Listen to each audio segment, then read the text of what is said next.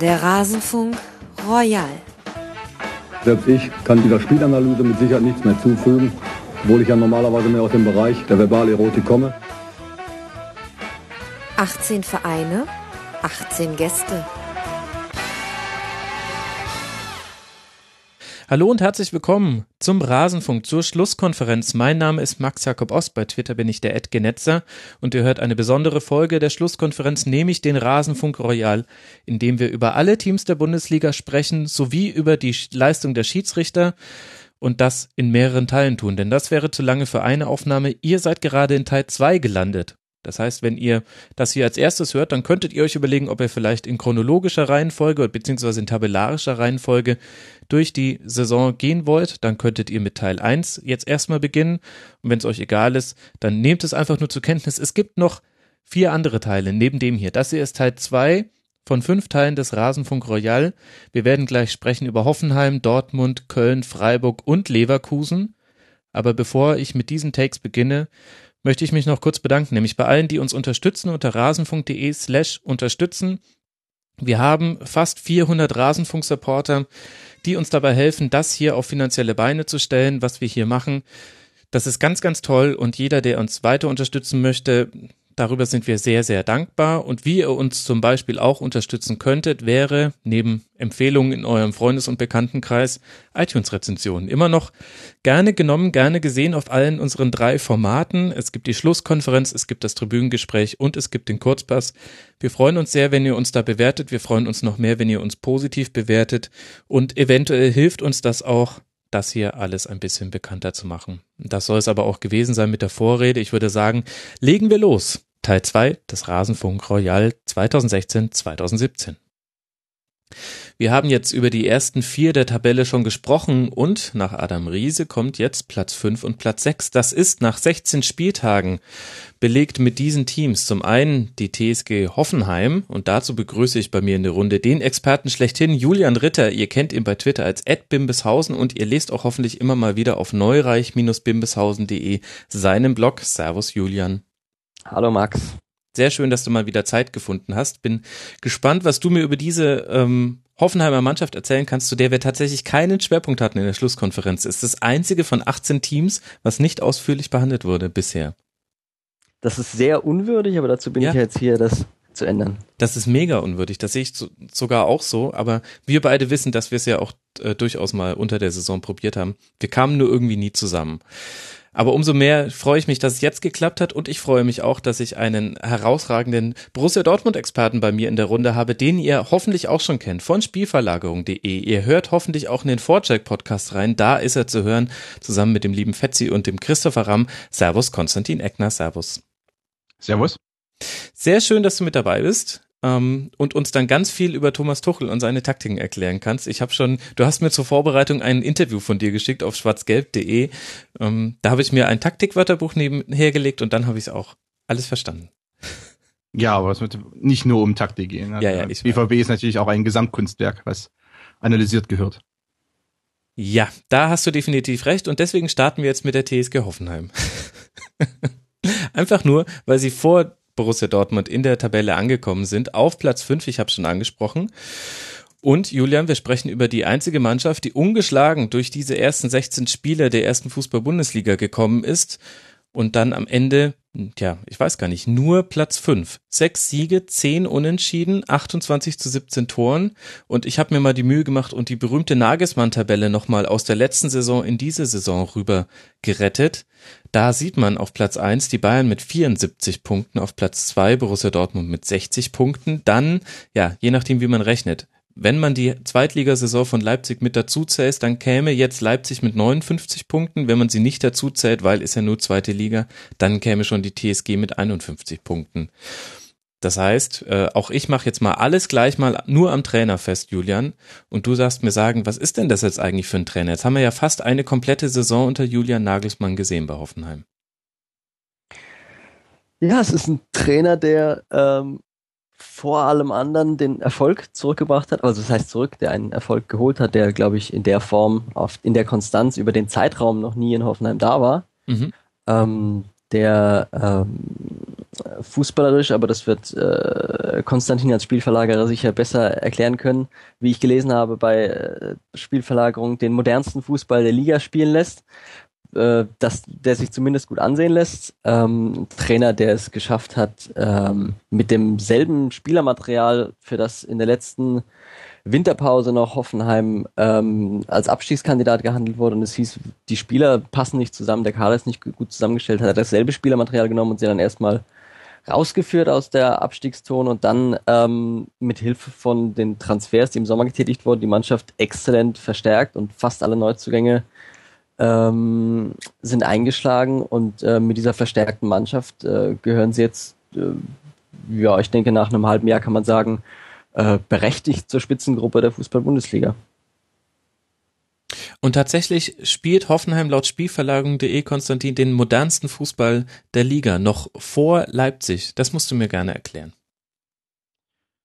Weiß ich nicht, ob ich das verteidigen kann. Denn das ist nicht deine These, gell? Es ist nicht meine These und äh, man, man muss natürlich auch aufpassen mit Superlativen. Ja. Beziehungsweise kann man auch darüber diskutieren, was überhaupt modern in dem Sinne bedeutet. Ähm, weil es natürlich verschiedene Herangehensweisen einfach an Fußball gibt und was ist dann modern, was ist unmodern. Modern ist alles, was Stefan Effenberg nicht mehr versteht. Dann äh, würde ich sagen, da in die Kategorie gehören dann auch andere Mannschaften, äh, auch welche, die im, im zweiten Drittel oder im dritten Drittel der Tabelle stehen. Aber was natürlich, oder worauf wahrscheinlich die These auch abzielt, ist einfach, dass im Vergleich zu anderen Bundesliga-Teams, zu den meisten Bundesliga-Teams, äh, Hoffenheim variabler ist, äh, gegen den Ball, mit dem Ball. Äh, das heißt, also es gibt mehr Überladungen, es wird mehr asymmetrisch verschoben, es äh, wird variabler gedeckt. Und sag mal, zumindest auch im Vergleich äh, in der Liga gibt es eben viele Mannschaften, die das nicht zustande bringen. Und Nagelsmann ist einer der wenigen Trainer aktuell, der das aber schafft, der das seiner Mannschaft gut vermitteln kann anscheinend. Ich meine, wir wissen es ja, wir wissen ja nicht, was direkt jetzt bei den Trainings abläuft, aber natürlich das Ergebnis spricht erstmal für sich, äh, mhm. äh, weil er ja auch wirklich das Ruder sehr schnell herumgerissen hat und eine sehr, sehr gute Hinrunde jetzt spielen lässt mit, oder spielt mit seiner Mannschaft. Ähm, deshalb ich glaube, auf das äh, sollte man das abzielen, äh, wenn man wirklich über die moderne Spielweise Hoffenheims redet. Dass äh, wirklich diese Variabilität, man ist nicht an Formationen gebunden, sondern mehr an, ein, an eine Philosophie, an ein Spielsystem ähm, und aber trotzdem, vielleicht, um nicht Hoffenheim dann komplett in den Himmel zu heben, denn natürlich, man hat jetzt gerade auch zuletzt ja viele Unentschieden eingefahren und nur einen Sieg ähm, in den letzten, glaube ich, sechs Spielen. Dann äh, das gegen äh, Köln war der einzige Sieg. Mhm also es gibt auch da noch Verbesserungsbedarf und ähm, auch im Offensivbereich zum Beispiel sehe ich noch ein bisschen Verbesserungsbedarf. Da ist man vielleicht manchmal etwas zu sehr abhängig vom Mittelstürmer, der meistens Sandro Wagner ist, äh, beziehungsweise man ist da sehr abhängig dann vom Zielspieler. Äh, und hier und da wurde man auch mal ausmanövriert, wenn vielleicht die Manndeckung im Mittelfeld etwas zu starr war. Also Nagelsmann selber ist ja noch ein sehr junger Trainer äh, und auch noch einer, der sich quasi auch noch im Entwicklungsprozess befindet, wie die meisten anderen Trainer ja auch eigentlich bis zum Ende ihrer Karriere. Und äh, für ihn trifft das vielleicht sogar noch mehr zu, dass er natürlich noch einiges lernen muss, genauso wie seine Mannschaft selber. Also auch da gibt es ja einen Entwicklungsprozess. Ich meine, die meisten oder ich glaube fast alle Spieler Hoffenheim sind äh, noch in ihren Zwanzigern, viele noch jünger oder auch, wenn ich mir anschaue, Kerem Demir bei zum Beispiel, der eine sehr gute Hinrunde gespielt hat, der äh, ja ähm, zum Beispiel einer ist, der vielleicht 23 schon ist, aber ja noch eine junge Karriere eigentlich äh, hinter sich erst hat. Also da, auch da gibt es einen Entwicklungsprozess, ähm, aber so vom Ansatz her wirklich äh, ist es wahrscheinlich eine moderne Spielweise, das kann man schon so vertreten, ja. Ich würde zu modern auch nochmal das alte Rehagel-Zitat, das er, glaube ich, ich weiß nicht, ob das alt ist oder ob es erst 2004 ähm, zur Europameisterschaft in Griechenland geprägt hat, dass er gesagt hat, modern ist das, was Erfolg hat. Äh, oder ob das vielleicht gar nicht von Rehagel ist, aber mir ist es auf jeden Fall als Rehagel-Zitat ähm, in Erinnerung. Das sehe ich auf jeden Fall bei Nagelsmann, dass er viel weniger als seine ähm, Vorgänger und Vorvorgänger Rangnick und Gisdol bei der TSG viel weniger an irgendeine Dogmatik, an irgendeine feste Spielidee ganz fix gebunden ist, dass er sich gebunden fühlt zu sagen, nur auf diese eine Art kann Fußball gewonnen werden, sondern er nimmt einfach alles, was er in irgendeiner Taktikkiste findet oder in irgendeiner Fußball Kiste und setzt es ein, wenn es ihm erfolgsversprechend erscheint. Das kann bedeuten, dass er wunderbar schnellen, kombinativen Angriffsfußball spielen lässt. Das kann aber auch heißen, dass er ähm, durchaus äh, extremes Zeitspiel von seinen Spielern verlangt, dass er, in seinem, dass er im Spiel manchmal ähm, größere Härte verlangt, ähm, mhm. dass er, wenn es gegen Bayern 1 zu 0 steht, die Mannschaft sich mit äh, neun Mann hinten reinstellen lässt. Da ist doch eine große Pragmatik eingekehrt, die man von seinen ähm, dogmatischeren Vorgängern nicht gekannt hat. Mhm, wir erinnern uns unter anderem ja an Hüb Stevens, das war ja sein direkter Vorgänger, der aber auch ja unter besonderen Umständen kam. Ja, ist ein interessanter Punkt und gleichzeitig sprechen wir jetzt auch in dieser Runde wieder viel über den Taktiker Julian Nagelsmann und er selbst sagt über seinen Job, nur 30 Prozent wären Taktik und 70 Prozent Psychologie. Das ist jetzt natürlich der Bereich, über den wir auch schwieriger reden können, denn wir sind nicht in Mannschaftssitzungen mit dabei, wir sind nicht beim Training mit dabei, wir können eher das bewerten, was wir in den 90 Minuten plus Nachspielzeit auf dem Platz sehen an jedem Bundesligaspieltag. Aber was glaubst du denn äh, jetzt so aus der Ferne betrachtet, wie auch das Innenverhältnis von Nagelsmann zur Mannschaft ist? Das wurde ja fast schon über die Maßen thematisiert, als er übernommen hat, wegen seines jungen Alters. Ja, ich glaube, das ist eher ein, ein, äußerliches Thema, inwiefern der Trainer durch sein Alter äh, die Mannschaft erreicht oder nicht erreicht. Ich glaube, die sitzen in der Kabine, hören dem zu, was er erzählt und äh, das macht anscheinend halbwegs, äh, ergibt halbwegs Sinn und dann hat er auch das Vertrauen, gerade auch dadurch, dass die Ergebnisse stimmen. Ähm, was diesen psychologischen Anteil äh, angeht, sieht man schon, denke ich, daran, dass zum einen Hoffenheim kein Spiel verloren hat und zum anderen auch Spiele, die eigentlich klar verloren aussahen, nicht verloren hat, dass mhm. da schon was, dass da schon einiges los ist. Also das prägendste Beispiel war sicherlich das ähm, Spiel in Mainz am äh, zweiten Spieltag, glaube ich, als es äh, zur Halbzeit 1 zu 4 stand und mhm. das die Hoffenheimer überhaupt nicht beeindruckt hat. Die haben einfach weitergespielt, bis es 4 zu 4 ausgegangen ist. Mhm. Ja, damit hast du schon eins der, der interessanten äh, Hoffenheimer Spiele in dieser Hinserie angesprochen. Bevor ich gern mit dir noch so ein paar weitere Schlüsselspiele durchgehen würde, lass uns noch mal in die Sommerpause zurückhüpfen. Denn wir haben ja nach der sehr beeindruckenden Rückserie unter Nagelsmann dann eben, haben wir ja auch einen, durchaus einen bewegten Transfersommer. Kevin Volland wechselt zu Bayern 04 Leverkusen, dafür gibt's kolportierte 20 Millionen, das heißt, Hoffenheim geht mit einem Transfer plus aus dem Sommer heraus und bekommt dafür unter anderem Kramaric, Lukas Rupp, Sandro Wagner, Demir Kevin Vogt und Benjamin Hübner. Da würde ich jetzt im Nachhinein sagen, und ich glaube, das haben wir im Sommer in der Saisonvorschau auch schon so gesagt, alles richtig gemacht. Jetzt erstmal auf dem Transfermarkt. Ja, aber das ist ja, das kann man äh, sicherlich so sehen. Man freut sich auch, dass die alle eingeschlagen sind, aber es ist jetzt auch nichts völlig Neues, dass die TSG ein gutes Scouting hat und äh, mit den Geldern, die sie aus einzelnen großen Abgängen äh, einnimmt, äh, viele kleine äh, Transfers tätigen kann, die dann sich teilweise auch äh, sehr gut weiterentwickeln. Also auch die Transfers aus dem letzten Sommer, das sind jetzt zum Beispiel in der aktuellen Startelf beispielsweise äh, Pavel Kaljabek oder ähm, Marc Uth, die auch beide so, weiß nicht, zwei, drei Millionen Euro gekostet haben, ähm, spielen im Moment auch auf einem Niveau, das man ähm, zu dem Preis nicht erwartet hätte und da ähm, ist sicherlich der Manager positiv hervorzuheben, der jedes Jahr wieder die Mannschaft so auf Vordermann bringt. Was in dem Sommer vielleicht noch ähm, im Vordergrund stand bei den Transfers, ist eine gewisse Körperlichkeit ähm, für die Mannschaft, die ja schon immer technisch zu den Besseren gehört hat, aber ähm, jetzt sind auch mit äh, gerade Hübner, Vogt und ähm, Wagner drei sehr große und sehr körperlich starke Spieler dazugekommen. Also die Dreierabwehr, die meistens gespielt wird aus Süle, Hübner und Vogt, sind alle drei über 1,90, damit auch alle drei größer als der Torwart. Das ist schon eine, ähm, neue Dimension äh, der, äh, des Spiels, dass man, die auch dazu beiträgt, dass man zum einen offensiv bei Standards diese Saison relativ gefährlich ist und zum anderen defensiv ähm, Standards auch gut verteidigen kann. Äh, ein kleiner Aspekt unter vielen, der aber sicherlich zum Erfolg beiträgt. Mhm. Ja, Hoffenheim die erfolgreichste Mannschaft nach Standardsituation, nach diesen gespielten 16 Spielen mit acht Toren.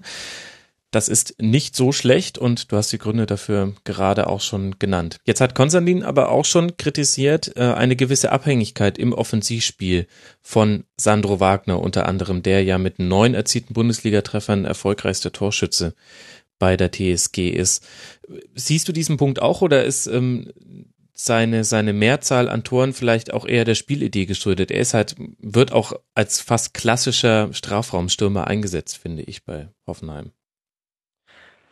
Äh, ja, die TSG hat auch ohne ihn noch äh, neun andere Torschützen. Also es ist jetzt nicht so wie zum Beispiel beim ersten FC Köln, dass nur Anthony Modest unterm Strich die Tore schießen kann, wo, glaube ich, Modest zwei Drittel der FC-Tore geschossen hat, sondern bei Hoffenheim hat Wagner neun und die TSG insgesamt hat äh, 28. 28. Also es ist nicht ganz so eine extreme Abhängigkeit, aber die äh, Funktion des Mittelstürmers, einer, der äh, vorne steht und zu, die langen Bälle, die Abstöße ähm, verarbeitet, ablegt, der sich sowohl ins Kombinationsspiel einbringt, als auch ähm, die Gegner vom Kombinationsspiel wegbewegt, der immer für Beschäftigung sorgt in der gegnerischen Abwehr, der das Publikum, die Gegenspieler, die Schiedsrichter, der einfach alle Aufmerksamkeit auf sich zieht, ist ein absolut positiver Effekt, der auch abseits, also ich würde sagen vor allem abseits von seinen Toren, ähm, eine extreme Verstärkung in der Saison war.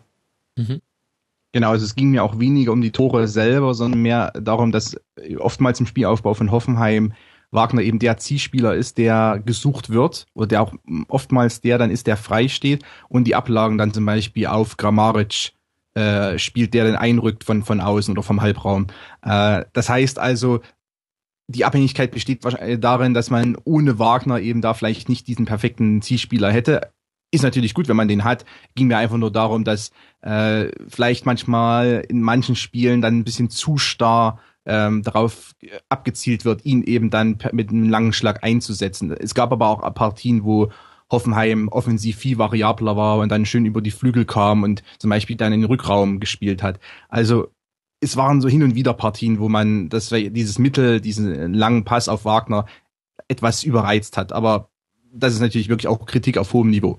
Mhm. Ich würde es auch so sehen, dass Sandro Wagner in erster Linie ähm, nicht die große, die, die ähm, nicht unverzichtbar ist im Offensivspiel, sondern eher unverzichtbar ist in der Spieleröffnung. Einfach als Option, dass man einen langen Ball vorschlagen kann und eine gute Erfolgsquote hat, den zu behalten. Das hat man gesehen beim Spiel gegen, ähm, gegen Schalke 04, als er gefehlt hat, verletzt, glaube ich.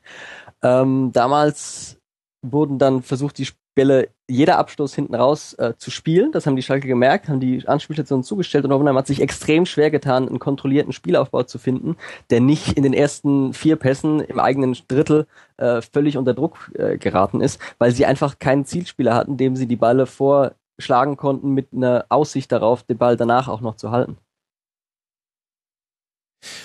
Ich, ich würde dir da zustimmen und gleichzeitig habe ich in der Schlusskonferenz auch, ich glaube, vor zwei Spieltagen mit meinen Gästen drüber diskutiert, dass man trotzdem immer so ein Gefühl hat, als wäre Sandro Wagner, ähm, obwohl er als Zielspieler gesucht wird, nicht immer der, der ballsicherste mitspielende Stürmer.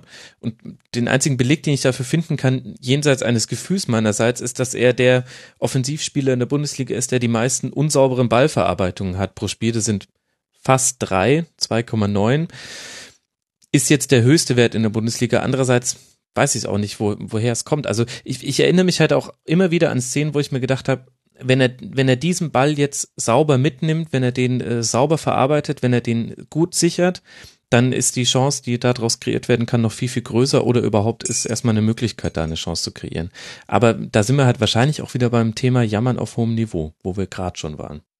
Ich glaube, es ist allen klar, dass Sandro Wagner nicht der äh, brasilianischste Stürmer ist, nicht der technisch äh, feinste, sondern eher ähm, durch äh, Körperlichkeit, durch äh, Souveränität in der Luft, durch einen Riecher für seine Positionierung im Strafraum und so weiter kommt. Aber er ist in der Hinsicht auch gewissermaßen eine große Weiterentwicklung von Sven Schiplock, der ja in Hoffenheim und sonst nirgends ähm, eine Erfolg, eine wichtige Ergänzung der Mannschaft war einfach dadurch, dass er im Pressing vorne immer drauf ging, dass er immer die Gegner beschäftigt hat und dass er dafür dadurch für Fehler gesorgt hat, die dann der Rest der Mannschaft ausnutzen konnte. Und wenn er, wenn ihm selber dann mal der ein oder andere Ball versprungen ist, war das gar nicht so schlimm. Diese Qualitäten hat Wagner auch, aber er hat halt noch viel mehr Torjägerinstinkt, viel mehr Abschlussqualität dabei. Ähm, und wenn ich ihn in der Tradition sehe, dann wundert es mich eher, dass Sven Schiplock in dieser ähm, Statistik der meisten schlecht verarbeiteten Zuspiele nicht auftaucht. Äh, nee, zumindest nicht unter den ersten zehn, kann ich Vielleicht hat er zu wenige Spiele gemacht. Das kann, ja, ich müsste mal hier auf All Players umswitchen. Äh, dann ist äh, Yatta Baré ist dann erster und äh, Usman Mané zwei Werder-Spieler mit dreieinhalb und 3,2, aber die haben wirklich auch nicht so viele Minuten gemacht. Jetzt Statistiken sind auch nicht alles, da wollen wir uns jetzt nicht drin verlieren. Lass mal so ein bisschen in die Saison eintauchen. Du hast es schon angedeutet.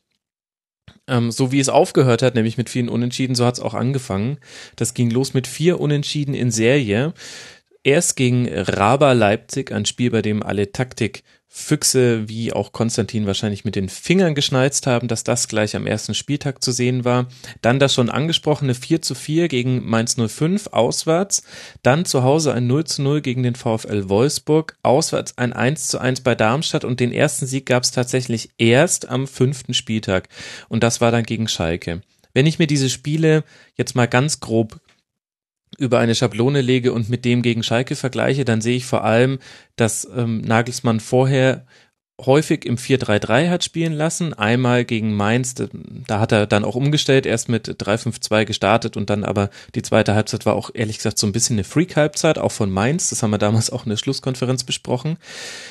Ist es, äh, ist diesem Umschwung, denn danach kommen jetzt dann vier Siege, die alle in der Grundformation einem 5-3-2 erzielt wurden. Hat es vor allem auch diesen taktischen Grund, dass dann der Bock umgestoßen wurde, doof gesagt? Oder ist es zu einfach, das auf sowas Taktisches zu reduzieren? Was ist da passiert in diesem Spiel gegen Schalke und dann in den kommenden Spielen? Ich denke mal, was davor erstmal passiert ist, dass die Ergebnisse relativ wenig teilweise mit den Spielen zu tun hatten. Ich denke, das 2-2 mhm. gegen Leipzig entspricht ungefähr dem, wo man das Spiel sieht und sagt man, ja, das geht 2-2 aus. Das ist so irgendwie noch nachvollziehbar gewesen. Aber zum Beispiel gerade die zwei folgenden Wochen ähm, das Spiel gegen Mainz und das Spiel gegen Wolfsburg. Äh, Im Spiel gegen Mainz, das 4-4 ausging, gab es weniger Torschüsse als im Spiel gegen Wolfsburg, das 0-0 ausging. Das Spiel gegen Wolfsburg, Hoffenheim-Wolfsburg 0-0 war das Spiel mit den meisten Torschüssen in dieser Bundesliga-Hinrunde bisher. Also da sind einfach Sachen seltsam gelaufen, die man nicht ohne weiteres erklären kann. Gute mhm. Leistung der Torhüter, seltsame Chancenverwertung. Äh, das Spiel gegen Darmstadt war äh, eine relativ äh, einseitige Vorstellung, wo die TSG mit wenig Kreativität es nicht so sehr geschafft hat, ähm, die Darmstädter Verteidigung auszuhebeln, dann zwar 1-0 geführt hat, aber doch die ganze zweite Halbzeit den Eindruck gemacht hat, dass sie diesen Vorsprung trotz allerbester Chancen noch früher oder später vergeben werden, was sie dann auch gemacht haben. Ähm, ja, aber ich denke tatsächlich, der, der, der zentrale, augenfälligste Punkt war die, das neue System mit einer Dreierkette, mit äh, Kevin Vogt, der diese Dreierkette äh, zentral leitet, mit ähm, neuen Freiheiten für die Außenverteidiger, vor allem für Pavel Kaczabek, der seine Schnelligkeit und seine Kombinationsfähigkeiten wahnsinnig gut einbringen kann von dieser Außenverteidigerposition.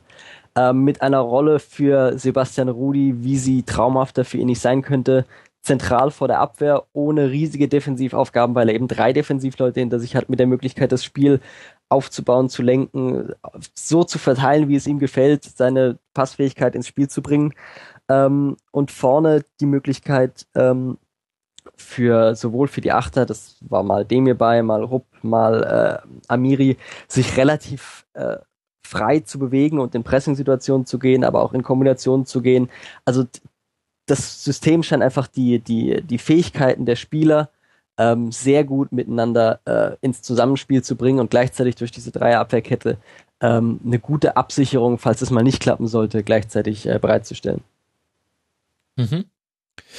Und dann folgten eben, wie schon gesagt, noch drei weitere Siege. Das heißt, jetzt gibt's vier Siege in Folge für die TSG und auch einen wesentlichen Aufschwung in der Tabelle. Das sah vorher zwischenzeitlich mal gar nicht so toll aus und jetzt geht's dann äh, kontinuierlich nach oben. Gegen Ingolstadt 2 zu 1 gewonnen, auswärts gegen den SC Freiburg zu Hause 2 zu 1 gewonnen und dann auswärts bei Leverkusen 3 zu 0. Wenn ich jetzt nur diese drei Spiele anschaue, dann würde ich in der Rückschau auch sagen, Leverkusen hat mich da am meisten überrascht. Stimmst du mir dazu oder gibt's auch was Wichtiges aus den anderen Spielen zu wissen?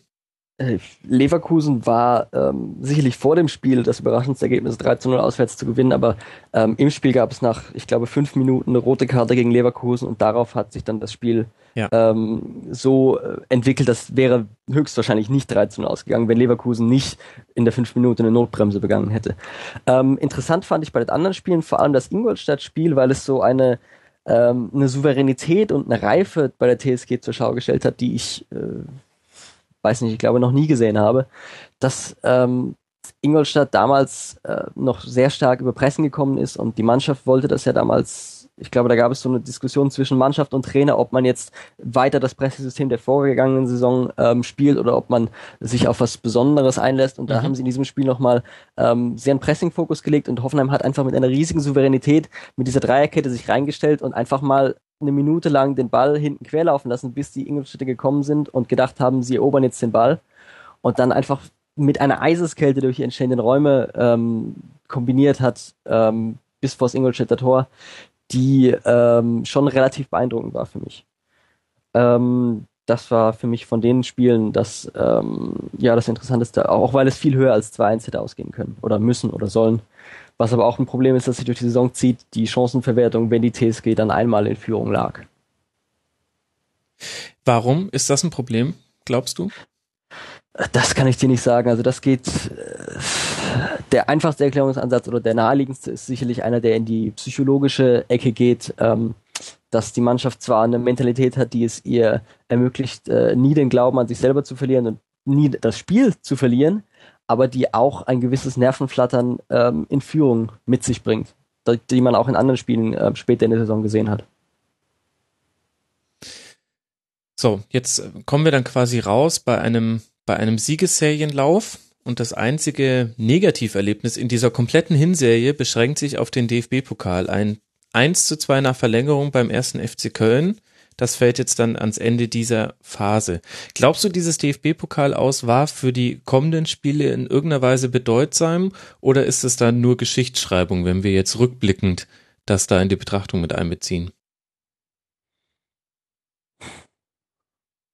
Ich glaube nicht, dass das so sehr bedeutsam war. Nee, das Spiel war ähm, spielerisch sehr gut. Das hat sehr gut funktioniert, wie Hoffenheim Köln auswärts da äh, in, zumindest in der ersten Halbzeit dominiert hat, hat sich dann in einen dieser das war diese, diese, waren diese Wochen, als Marcel Risse mehrfach hintereinander aus 30, 40 Metern irgendwelche mhm. Freistöße plötzlich in den Winkel gehauen hat. Äh, einen davon hat Hoffenheim kassiert, dann ging es in die Verlängerung und äh, ja, die ist auch nicht sehr glücklich gelaufen durch äh, das war ein ausgeglichenes Spiel im Wesentlichen, bei dem äh, durch einen sehr unglücklich abgefälschten Ball Modest der Ball vor die Füße gefallen ist und in der letzten Minute noch Hoffenheim ein Tor ähm, geschossen hat, das wegen Abseits aberkannt wurde, das möglicherweise Abseits war, möglicherweise nicht. Also da ist schon, das war kein Spiel, das verloren wurde, weil Hoffenheim zum ersten Mal in der Saison äh, dem Gegner unterlegen war, sondern einfach, das war ein Spiel, das verloren wäre, weil man nicht immer ähm, die Spiele äh, gewinnen kann, wenn man gleich stark ist wie der Gegner. Aber große Auswirkungen für die Saison oder insgesamt für den Fußball, den sie gespielt haben, äh, sehe ich dadurch nicht. Mhm. Ich habe auch deswegen ein bisschen so gefragt, weil jetzt in den kommenden acht Spielen nur noch zwei Sieger herunterfahren. Also jetzt kommen wir langsam in eine Phase rein, wo wir dann irgendwann die unentschiedenen Hoffenheimer erleben. Und äh, selbst bei deutlichen Siegen wie gegen den FC dann im Heimspiel, ein paar Wochen später, war da der Spielverlauf nicht so deutlich, wie das 4 zu 0 als Ergebnis sagt. Hm, ich glaube, man muss in diesem jetzt aber jenseits von diesen tabellarischen Ergebnissen da noch ein bisschen unterscheiden. Es kommen jetzt erstmal zwei Spiele gegen Hertha und gegen die Bayern. Und mit dem 1 zu 0 gegen Hertha stellt Hoffenheim sein Startrekord ein, nein, nicht sein Startrekord. Ich glaube, fünf Pflichtspielsiege in Folge war der Rekord damals und rutscht zwischenzeitlich auf Platz drei in der Tabelle. Und dann spielt man eins zu eins bei den Bayern. In diesen beiden Spielen gegen sehr, sehr gute Teams, gerade auch Hertha hatte zu der Zeit richtigen Lauf und die Bayern sind halt die Bayern und waren damals auch die Bayern. Da hat Hoffenheim zum Teil andere Dinge gezeigt als in den Spielen davor. Was, was ist dir so aus den Spielen noch in Erinnerung geblieben, was wichtig zu wissen wäre?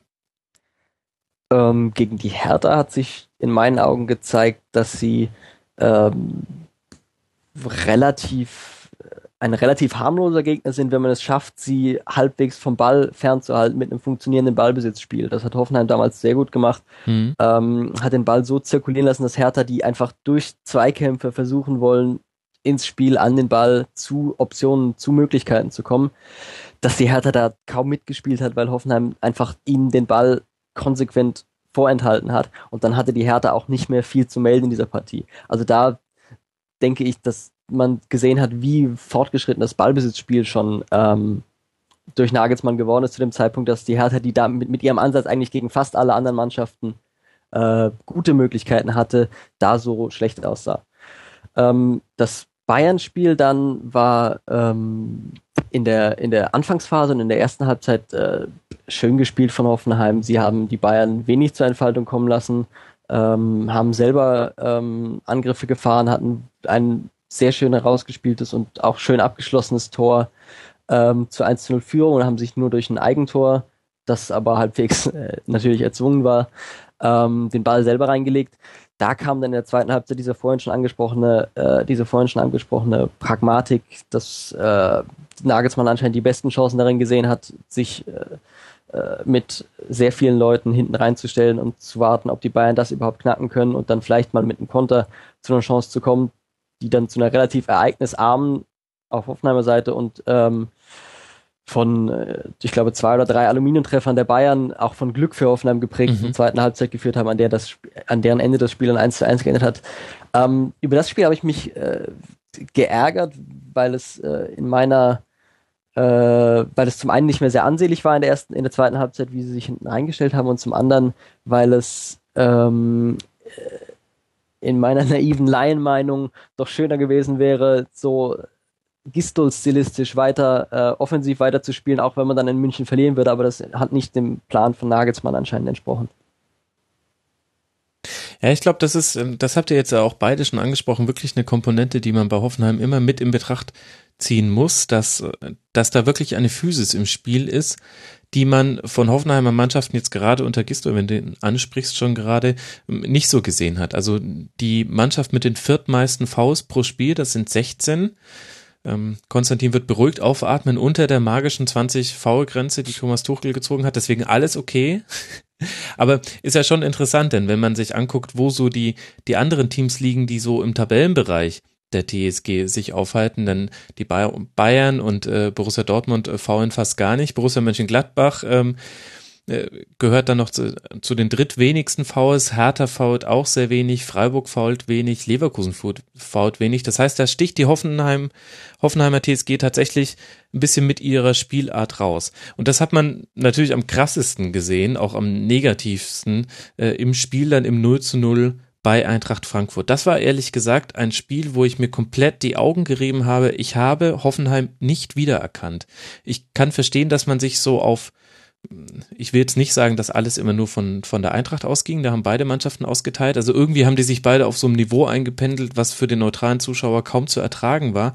Aber mich hat es gewundert, dass Hoffenheim da nicht rausgekommen ist aus diesem Getrete, was er dann erst in der zweiten Halbzeit mit gelben Karten geahndet wurde.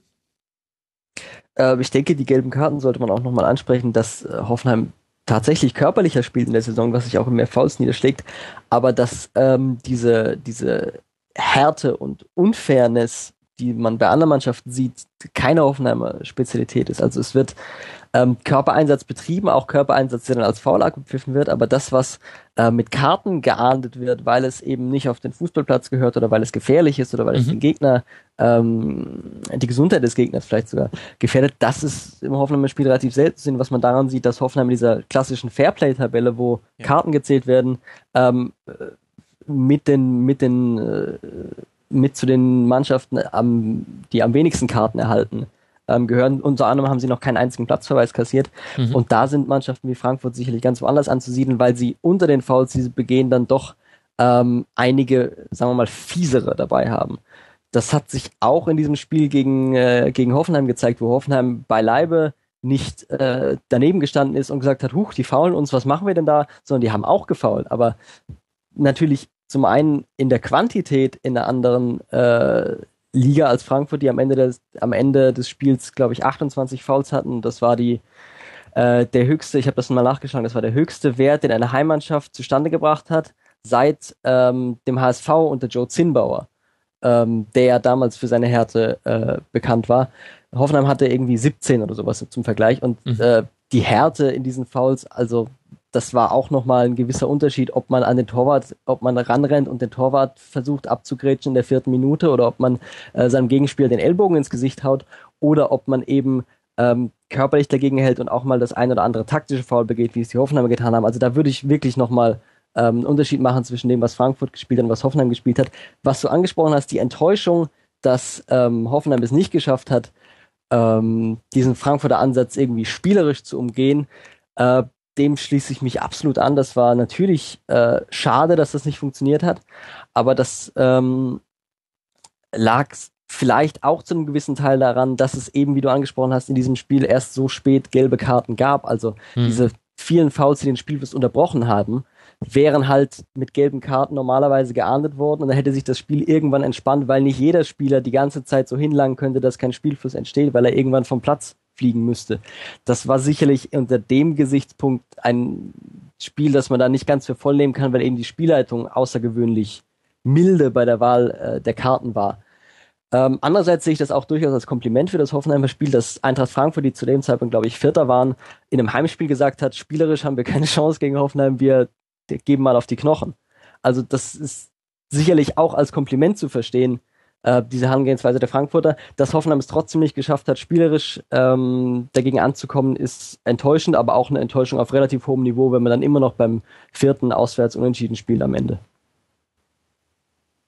Ja, unter dem Strich kann ich dir da, schon recht geben, wobei die größeren Chancen hatte die Eintracht, 15 zu 3 Torschüsse. Da frage ich mich, da können wir vielleicht auch Konstantin nochmal in die Runde wieder mit reinholen. Konstantin, was fehlt denn so aus deiner Sicht in solchen Spielen der TSG, dass man da noch zumindest mehr Chancen noch kreiert? Weil die drei Torschüsse, das war schon ein bisschen arg wenig, haben wir ja auch gerade schon besprochen. Ja, es gibt in einigen Spielen, wo es der Gegner schafft, zum Beispiel die Passwege zu Wagner zuzustellen oder ähm, sehr früh anzulaufen und, und die Halbverteidiger auch passend anzulaufen, sodass quasi nur noch wenige Passwege dann offen sind, gibt es so ein bisschen das Problem, dass es also für mich zumindest manchmal keinen Plan B dann gibt, beziehungsweise klar es natürlich auch schwierig ist, dann während des Spiels dann noch schnell einen Plan, P, äh, Plan B auszupacken. Äh, das ist, das fällt fast jeder Mannschaft zumindest auch schwer. Ähm, also sagen wir so, der, der Aufbau von Hoffenheim kann sehr effektiv sein, wenn der Gegner auch auf die falsche Art und Weise presst, dass in die falschen Zonen reingeht oder vielleicht auch zu passiv ist schafft es aber der Gegner, die äh, Passwege zuzustellen oder so anzulaufen, dass, äh, wie ich schon erwähnt habe, dass eben quasi auch äh, nur noch wenige Passwege frei sind. Also was zum Beispiel RB Leipzig macht. Also dass man eben äh, dann nur in die Mitte die Passwege offen lässt und dann in der zweiten Welle rausrückt. Solche Dinge. Ähm, das, da ist ja RB Leipzig nicht alleine. Die machen es nur am besten. Frankfurt hat auch gute Ansätze jetzt unter Kovac gezeigt, überraschenderweise. Ähm, und andere Teams auch. Also äh, da hat Hoffenheim eine kleine Schwäche. Ähm, wir hatten auch darüber gesprochen, dass eben Wagner wichtig ist fürs Aufbauspiel, weil wenn man flach rausspielt, ähm, es ihnen schwerer fällt. An sich hat man ja mit Süle und Hübner zum Beispiel zwei Halbverteidiger, die jetzt keine schwachen Passspieler sind. Vogt ist ein bisschen limitiert, aber an, an sich finde ich die Halbverteidiger jetzt nicht so passschwach, aber natürlich müssen auch die Wege offen sein. Ansonsten sind die meisten Halbverteidiger oder Innenverteidiger in der Liga natürlich irgendwo dann schon begrenzt und äh, greifen dann auch lieber zum Sicherheitspass oder zum langen Ball, anstatt sich da, äh, anstatt dann weiß ich, den Alonso äh, oder Hummels Laserpass auszupacken, die nun mal wenige noch spielen können. Ähm, also das ist so ein bisschen eine Mischung aus, aus vielem. Ähm, ich weiß nicht, inwieweit man das beheben kann. Die Mannschaft ist talentiert, aber trotzdem ja individuell auch nicht auf, auf dem Niveau von Bayern München oder vielleicht auch Borussia Dortmund. Ähm, so, so gesehen muss man dann auch mit dem arbeiten, was man hat. Und ähm, das System, was Nagelsmann jetzt in vielen Spielen auch verwendet, hat ja doch immerhin trotzdem viele Vorteile. Also da dann alles über den Haufen zu werfen, wäre vielleicht auch nicht so clever. Ähm, Gerade eben auch die Umstände auf die Dreierkette, die jetzt äh, schon diskutiert wurde, ähm, ist ja auch ein Trend, der an der ganzen Liga zu sehen ist, dass man eben ein bisschen weggeht von zwei Flügelspielern, äh, mehr eine variable Besetzung der Flügel übernimmt und auch da ein Pressing variabler ist und im Aufbau, dass man also mit seinen Mittelfeldspielern dann eher mal zum Flügel schiebt, aber eben nur situativ und äh, je nach Bedarf das ist eine Entwicklung und, und diesen Trend hat auch Nagelsmann erkannt und macht das eigentlich auch sehr gut. Ähm, in manchen Spielen wird man eben genau so gepresst, dass es dann trotzdem ähm, oder so verteidigt, dass es eben dann trotzdem äh, wenig Möglichkeiten gibt, dann konstruktiv aufzubauen und dann in die offensiven Zonen zu kommen. Und ähm, wie gesagt, also die Mannschaft ist talentiert, aber man hat dann ja dann trotzdem auch keinen Flügeltrippler, der dann einfach mal drei Spieler aus dem Rennen nimmt und äh, sich eine Torchance für sich selbst kreiert. Okay, das ist das eine, die Spielauslösung, den Spielaufbau. Da ähm, hat man, glaube ich, finde ich, tatsächlich einige Beispiele gesehen, wo man in der Hinrunde nachvollziehen konnte, naja, also wenn man da Hoffenheim so seinen Plan A nimmt, dann wird es tatsächlich ein bisschen schwieriger. Und das andere, Julian, ist aber dann auch die Defensive. Es gab einige Spiele, wo ich mich auch da tatsächlich über die TSG sehr gewundert habe. Wir haben jetzt, ich bin jetzt ein bisschen gesprungen, wir müssen ja auch nicht alles chronologisch machen, aber nach dem Bayern-Spiel, was ja schon, du hast es angesprochen, mit einer sehr defensiven Taktik in der zweiten Halbzeit noch ein Unentschieden wurde, hätte auch mit etwas Pech eine Niederlage werden können.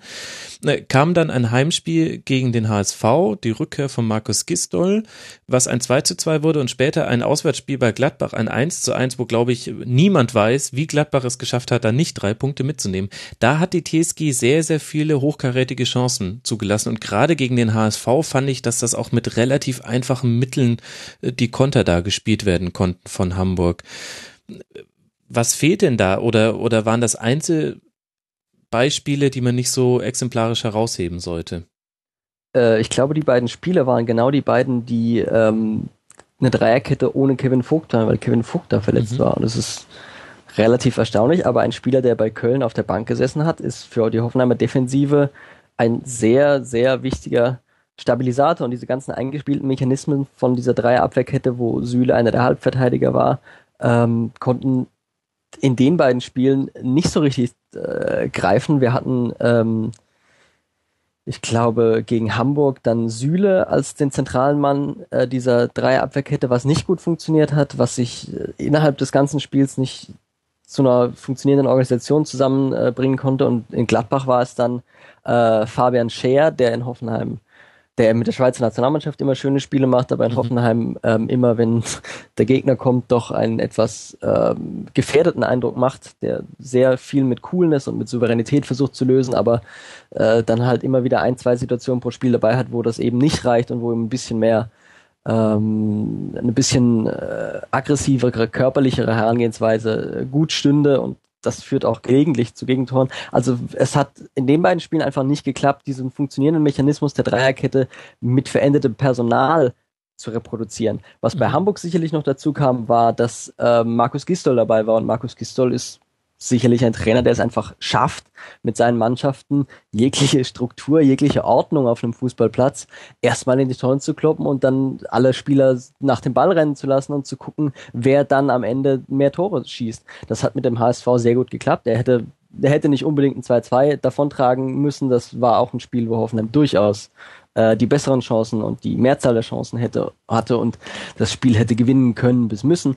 Aber ähm, der grundsätzliche Ansatz von Gistol gegen eine auch durch diese Veränderung in der Abwehr ähm, etwas verunsicherte Ballbesitzmannschaft ist da einfach voll aufgegangen und insofern sind diese beiden Spiele einfach nur Belege dafür, dass äh, Hoffenheim zum einen weder äh, zum einen nicht das ähm, höchst qualifizierte Personal hat, das äh, jederzeit mit solchen äh, Ausfällen und Umstellungen äh, schlagartig umgehen kann ähm, ja, das waren, glaube ich, beide Punkte schon in einem Satz. Mhm. Wenn wir jetzt schon hier ein Mitglied des Vorcheck-Podcasts äh, mit uns dabei haben, da muss ich jetzt die Frage stellen, Julian, ist dann Kevin Vogt dein Unsung Hero der Hinrunde? Kevin Vogt ist ähm, ja, er ist schon deswegen, weil er im Gegensatz zu Wagner und Rudi äh, tatsächlich Anzang ist. Also Wagner liest man ja immer wieder den Namen, mhm. wie er die, welchen Einfluss auf die, er auf die TSG hat. Aber wenn man die äh, Defensivstatistiken der TSG mit und ohne Vogt vergleicht äh, und die Spiele der TSG mit und ohne Vogt sich ansieht, ähm, dann ist das ein Wahnsinnstransfer, der mein ja Unsung Hero der TSG Bundesliga Hinrunde ist. Sehr gut. Wer hat dich sonst noch überzeugt in diesen jetzt ersten 16 Spielen und gab es auch Enttäuschungen für dich? Ähm, ja, war, über Wagner haben wir schon gesprochen. Äh, Sebastian Rudi hatte ich schon äh, kurz angesprochen. Pavel Kalajabek spielt eine sehr gute Hinrunde, finde ich, der mhm. auf der Außenbahn in diesem, in diesem ja, System, wo er mehr Freiheiten als Außenbahnspieler hat, äh, aufblüht, der sowohl dribbeln kann, als auch sprinten kann, als auch flanken kann, als auch bis an die Grundlinie durchgehen kann, der einfach super umfassende Leistungen auf der Außenbahn zeigt, ähm, teilweise äh, in manchen äh, in manchen Spielszenen der höchste äh, Spieler der TSG ist, weil er einfach so forsch versucht vorne mit zu kombinieren und vorne im Pressing mit den Ball zu erobern, aber auch die Ausdauer hat dann in der nächsten Szene wieder hinten dabei zu sein. Ähm, der hat mir sehr gut gefallen in dieser Hinrunde, den möchte ich an dieser Stelle noch ähm, lobend hervorheben. Mhm. Was glaubst du denn, welche Hausaufgaben es jetzt für die TSG in der Winterpause gibt? Es gibt ja schon äh, Gerüchte über mögliche Wechsel von Rudi und vielleicht auch Niklas Süle zum FC Bayern oder wohin auch immer. Könnte also sein, dass man sich da schon mal vielleicht Backups holen muss. Gibt es ansonsten noch offene Baustellen, wo du sagst, das wäre jetzt auch mit Hinblick schon mal auf diese Rückrunde, die noch zu spielen ist, wichtig, dass die TSG sich da weiterentwickelt? Ich denke, mit Hinblick auf die Rückrunde wird es eher darum gehen, äh, Spieler, die relativ hohe Marktwerte haben, aber bei der TSG keine Rolle spielen, ähm, mit äh, guten Einnahmen äh, zu verkaufen. Das geht vor allem um, um Fabian Scheer, mhm. der immer, wenn er international gespielt hat, mit der Schweiz äh, Begehrlichkeiten gelockt hat, aber wenn er dann in, weiß nicht, Mainz, Darmstadt oder gegen äh, den HSV oder Gladbach gespielt hat, ähm, nicht überzeugen konnte, das wird jemand sein, den man, äh, wo man sicherlich lieber das Geld nähme, als ihn zu behalten. Ähm, zum anderen Eduardo Vargas, der ähm, wahrscheinlich großartige Fähigkeiten hat, die er auch in der Nationalmannschaft immer wieder zeigt, aber auch im Vereinsfußball jetzt schon viele Jahre äh, bei verschiedenen Stationen nie dasselbe äh, Leistungsniveau gezeigt hat. Das sind zwei Spieler, die relativ hohe Einnahmen generieren könnten, im Moment keine große äh, Kaderverstärkung bieten und deswegen logische Abgänge äh, im Winter sind. Ähm, die Vorarbeiten für den Sommer laufen sicherlich schon. Du hast äh, mögliche bevorstehende Abgänge angesprochen. Ich denke, Sebastian Rudi ähm, muss man relativ wahrscheinlich als Abgang rechnen, weil sein Vertrag ausläuft und er anscheinend tatsächlich ein Angebot des FC Bayern hat und für einen Spieler, der ähm, ja schon sehr viele Jahre als Hoffenheim-Fan muss ich sagen, sehr gute Leistung zeigt. Als neutraler Fan muss man vielleicht sagen, er hat ähm, viele Jahre durchwachsene Leistung gezeigt und stabilisiert sich jetzt endlich. Ähm, der aber zweifellos sehr gute äh, Anlagen hat und dem ich auch absolut zutraue, in einem Ballbesitz des FC Bayern äh, mit zu zirkulieren. Ein Spieler, der einfach jahrelang öffentlich relativ gering geschätzt wurde, bei dem auch immer wieder gefragt wurde, warum nominiert Löw denn eigentlich, warum nominiert er nicht irgendjemand anders, der doch viel geiler ist. Und wenn so ein Spieler dann das Angebot hat, sich beim FC Bayern zu beweisen und zu zeigen, er kann auch auf dem Niveau des FC Bayern mitspielen und dabei auch noch auf dem Niveau des FC Bayern verdienen, dann ist das, glaube ich, ein Angebot, das ähm, sportlich wie finanziell, wie menschlich, wie persönlich äh, ähm, nicht sinnvoll für einen Spieler ist äh, anzunehmen und wo ich ihm auch keine Vorwürfe machen würde, wenn er denn die TSG Hoffenheim nach sechs Jahren dann, äh, nach sieben Jahren dann im nächsten Sommer verlassen würde. Ähm, Süle, denke ich, ist noch viel weiter von dem Abgang entfernt, weil er einfach einen viel längeren Vertrag hat und auch andere Interessenten da sind, die sich erstmal ähm, darüber verständigen müssten, wie hoch die Ablöse wäre, die Hoffenheim dann am Ende äh, bekommen könnte. Aber auch er ist natürlich ein Kandidat, der ähm, die TSG äh, demnächst verlassen könnte und wo sicherlich auch schon die entsprechenden Abteilungen damit beschäftigt sind, sich nach möglichen äh, Nachfolgern umzusehen, die aber auch weiterhin, schätze ich, im Preissegment der üblichen zwei bis fünf Millionen Euro gekauft werden und nicht äh, plötzlich für 15 Millionen ähm, gestandene Abwehrspieler verpflichtet werden. Ähm, das ist ja überhaupt ähm, ja, da hat ja diese, diese Transferperiode keinen großen, keine große Ausnahme gemacht, außer dass äh, André Kramaric, der jetzt mit 10 Millionen Euro immerhin der Kautransfer war, aber ähm, die finanziellen Sphären, in denen sich die TSG transfermäßig bewegt, sind ja doch immer noch ganz andere als die ähm, der Spitzenclubs. Wenn man eben sieht, dass der Transfer von Kevin Volland mehr gebracht hat als äh, alle äh, Ausgaben diesen Sommer, mhm. von denen alleine fünf Stammspieler waren, ähm, gekostet haben. Oder wenn man guckt, dass bei diesem Spiel kurz vor der Weihnachtspause gegen äh, Dortmund hat die gesamte Hoffenheimer Startelf weniger Transferausgaben, äh, war, waren die Transferausgaben für die komplette Hoffenheimer Startelf geringer als die für Mario Götze oder für André Schürle. Also das ist schon noch ähm, eine Dimension drunter und deswegen wird auch kein spektakulärer Transfer, denke ich, vorbereitet werden. Eher wird zu sehen sein, ähm, wie sich die ganzen Spieler entwickeln, die im Moment in die zweite Liga verliehen sind. Da ist eine ganze, also die halbe A-Jugend-Meistermannschaft von Nagelsmann spielt im Moment auf Leihbasis in der zweiten Liga. Das ist äh, Marvin Schwebe, das ist äh, Kevin Akpoguma, der, okay, der gehört nicht dazu, aber äh, Nikolai Rapp, Benedikt Gimba, Russell Kanaus, Grisha Prömel, die sind alle im Moment irgendwo in der zweiten Liga untergebracht und alle ähm, haben eine auslaufende Leihe oder eine Rückkaufoption im kommenden Sommer. Äh, da wird sicherlich der ein oder andere zurückkommen und den Kader im Sommer verstärken. Das wird man sich jetzt angucken, ob man vielleicht bei einem noch die Leihe verlängert ähm, was man mit den Spielern macht, die jetzt nachkommen aus der U23 und U19. Ähm, also da gibt es schon einiges zu tun und da wird sicherlich schon äh, fleißig dran gearbeitet. Auf wen muss ich achten? Du bist ein sehr intimer Kenner eures Nachwuchses. Ähm, wer könnte jetzt schon in der Rückrunde ähm, sich in den Vordergrund spielen oder zumindest eine Rolle spielen, den ich nicht auf dem Zettel habe? Ich rechne mit äh, keinem, aber äh, derjenige, der nachdem die TSG jetzt bislang relativ zuverlässig von jedem Jahrgang einen hochgebracht hat, 94 Toljan, 95 Süle, 96 Amiri, 97 Ox, der 98 in der Reihe wird voraussichtlich äh, Dennis Geiger sein.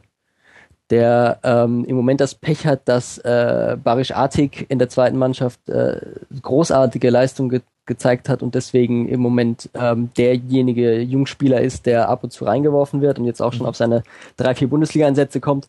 Ähm, aber perspektivisch sollte ähm, äh, Dennis Geiger der nächste Junge sein, der äh, in die Bundesliga äh, schnuppern wird.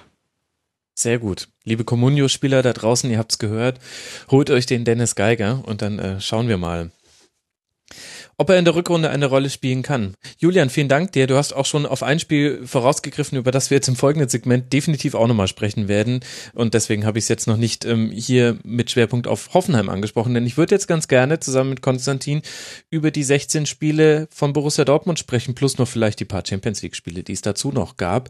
In dieser Hinrunde. Platz 6 steht am Ende zu Buche mit sieben Siegen, sechs Unentschieden, drei Niederlagen, 35 zu 19 Toren und 27 20 Punkten.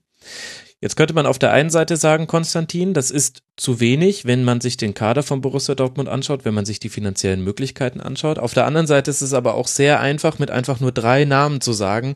Das ist eigentlich jetzt auch gar nicht so überraschend. Und die drei Namen wären Mikitarian, Hummes und Gündogan. Auf welcher, ja, wie würdest denn du das äh, Gewicht zwischen diesen beiden Argumentationslinien sehen? Ist das eine Enttäuschung? Sechster Platz nach 16 Spielen.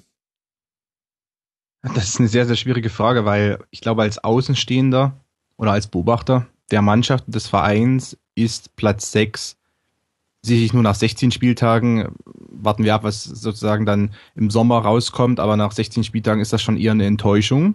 Mhm. Ich glaube auch, dass man intern mit mehr gerechnet hat, beziehungsweise ist es eben die Krux hier, dass äh, es schon kommuniziert wurde nach außen, auch intern, dass man eigentlich sich in einer Übergangssaison befindet ähm, und aber dann eben was passiert ist, was bei vielen Profivereinen eintritt, äh, die vielleicht mal so eine Übergangssaison starten wollen oder, oder auch vollziehen müssen aufgrund von Abgängen. Äh, während der Saison, wenn dann doch die Erfolge ausbleiben, hm. dann ähm, besinnt man sich nicht mehr unbedingt auf diese Aus, auf dieses Ausgangsstatement, sondern wird dann doch etwas nervös und dann auch vielleicht intern ungehalten.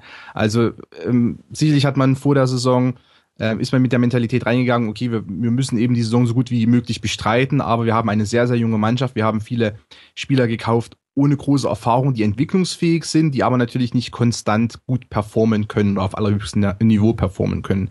Also wird es auch Rückschläge geben. Wenn aber die Rückschläge eintreten, dann ist der BVB mittlerweile ein Verein, der eigentlich zu groß ist, um diese Rückschläge mehr oder weniger wortlos hinzunehmen und einfach ähm, in die nächste Woche zu gehen und dann nach weiß nicht, nach einer Niederlage in Frankfurt dann einfach äh, zur Tagesordnung überzugehen. Das, das ist so ein bisschen das Problem äh, in meinen Augen.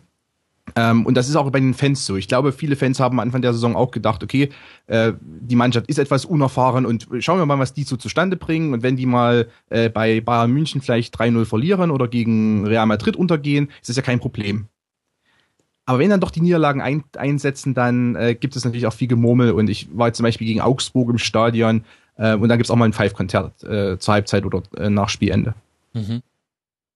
Ja, das entscheidende Wort war vielleicht wortlos etwas hinnehmen. Also wenn Dortmund irgendetwas war in dieser Hinserie, dann nicht wortlos. Und zwar eigentlich fast sämtliche Beteiligten. Die Spieler noch am wenigsten, von denen hat man am wenigsten gehört. Aber ansonsten hat man sehr, sehr viel gehört. Äh, das werden wir, glaube ich, auch noch thematisieren müssen. Ist vielleicht da das Problem, Du hast es schon angesprochen. Eigentlich für jeden klar ersichtlich. Übergangssaison hatten wir auch in der Saisonvorschau thematisiert. Eine Herkulesaufgabe, diese Abgänge zu verzeichnen. Auf der anderen Seite sehr, sehr, sehr interessante Transfers, bei denen man auch das Gefühl hatte, das könnte gerade auch nochmal eine neue Tiefe in den Kader bringen.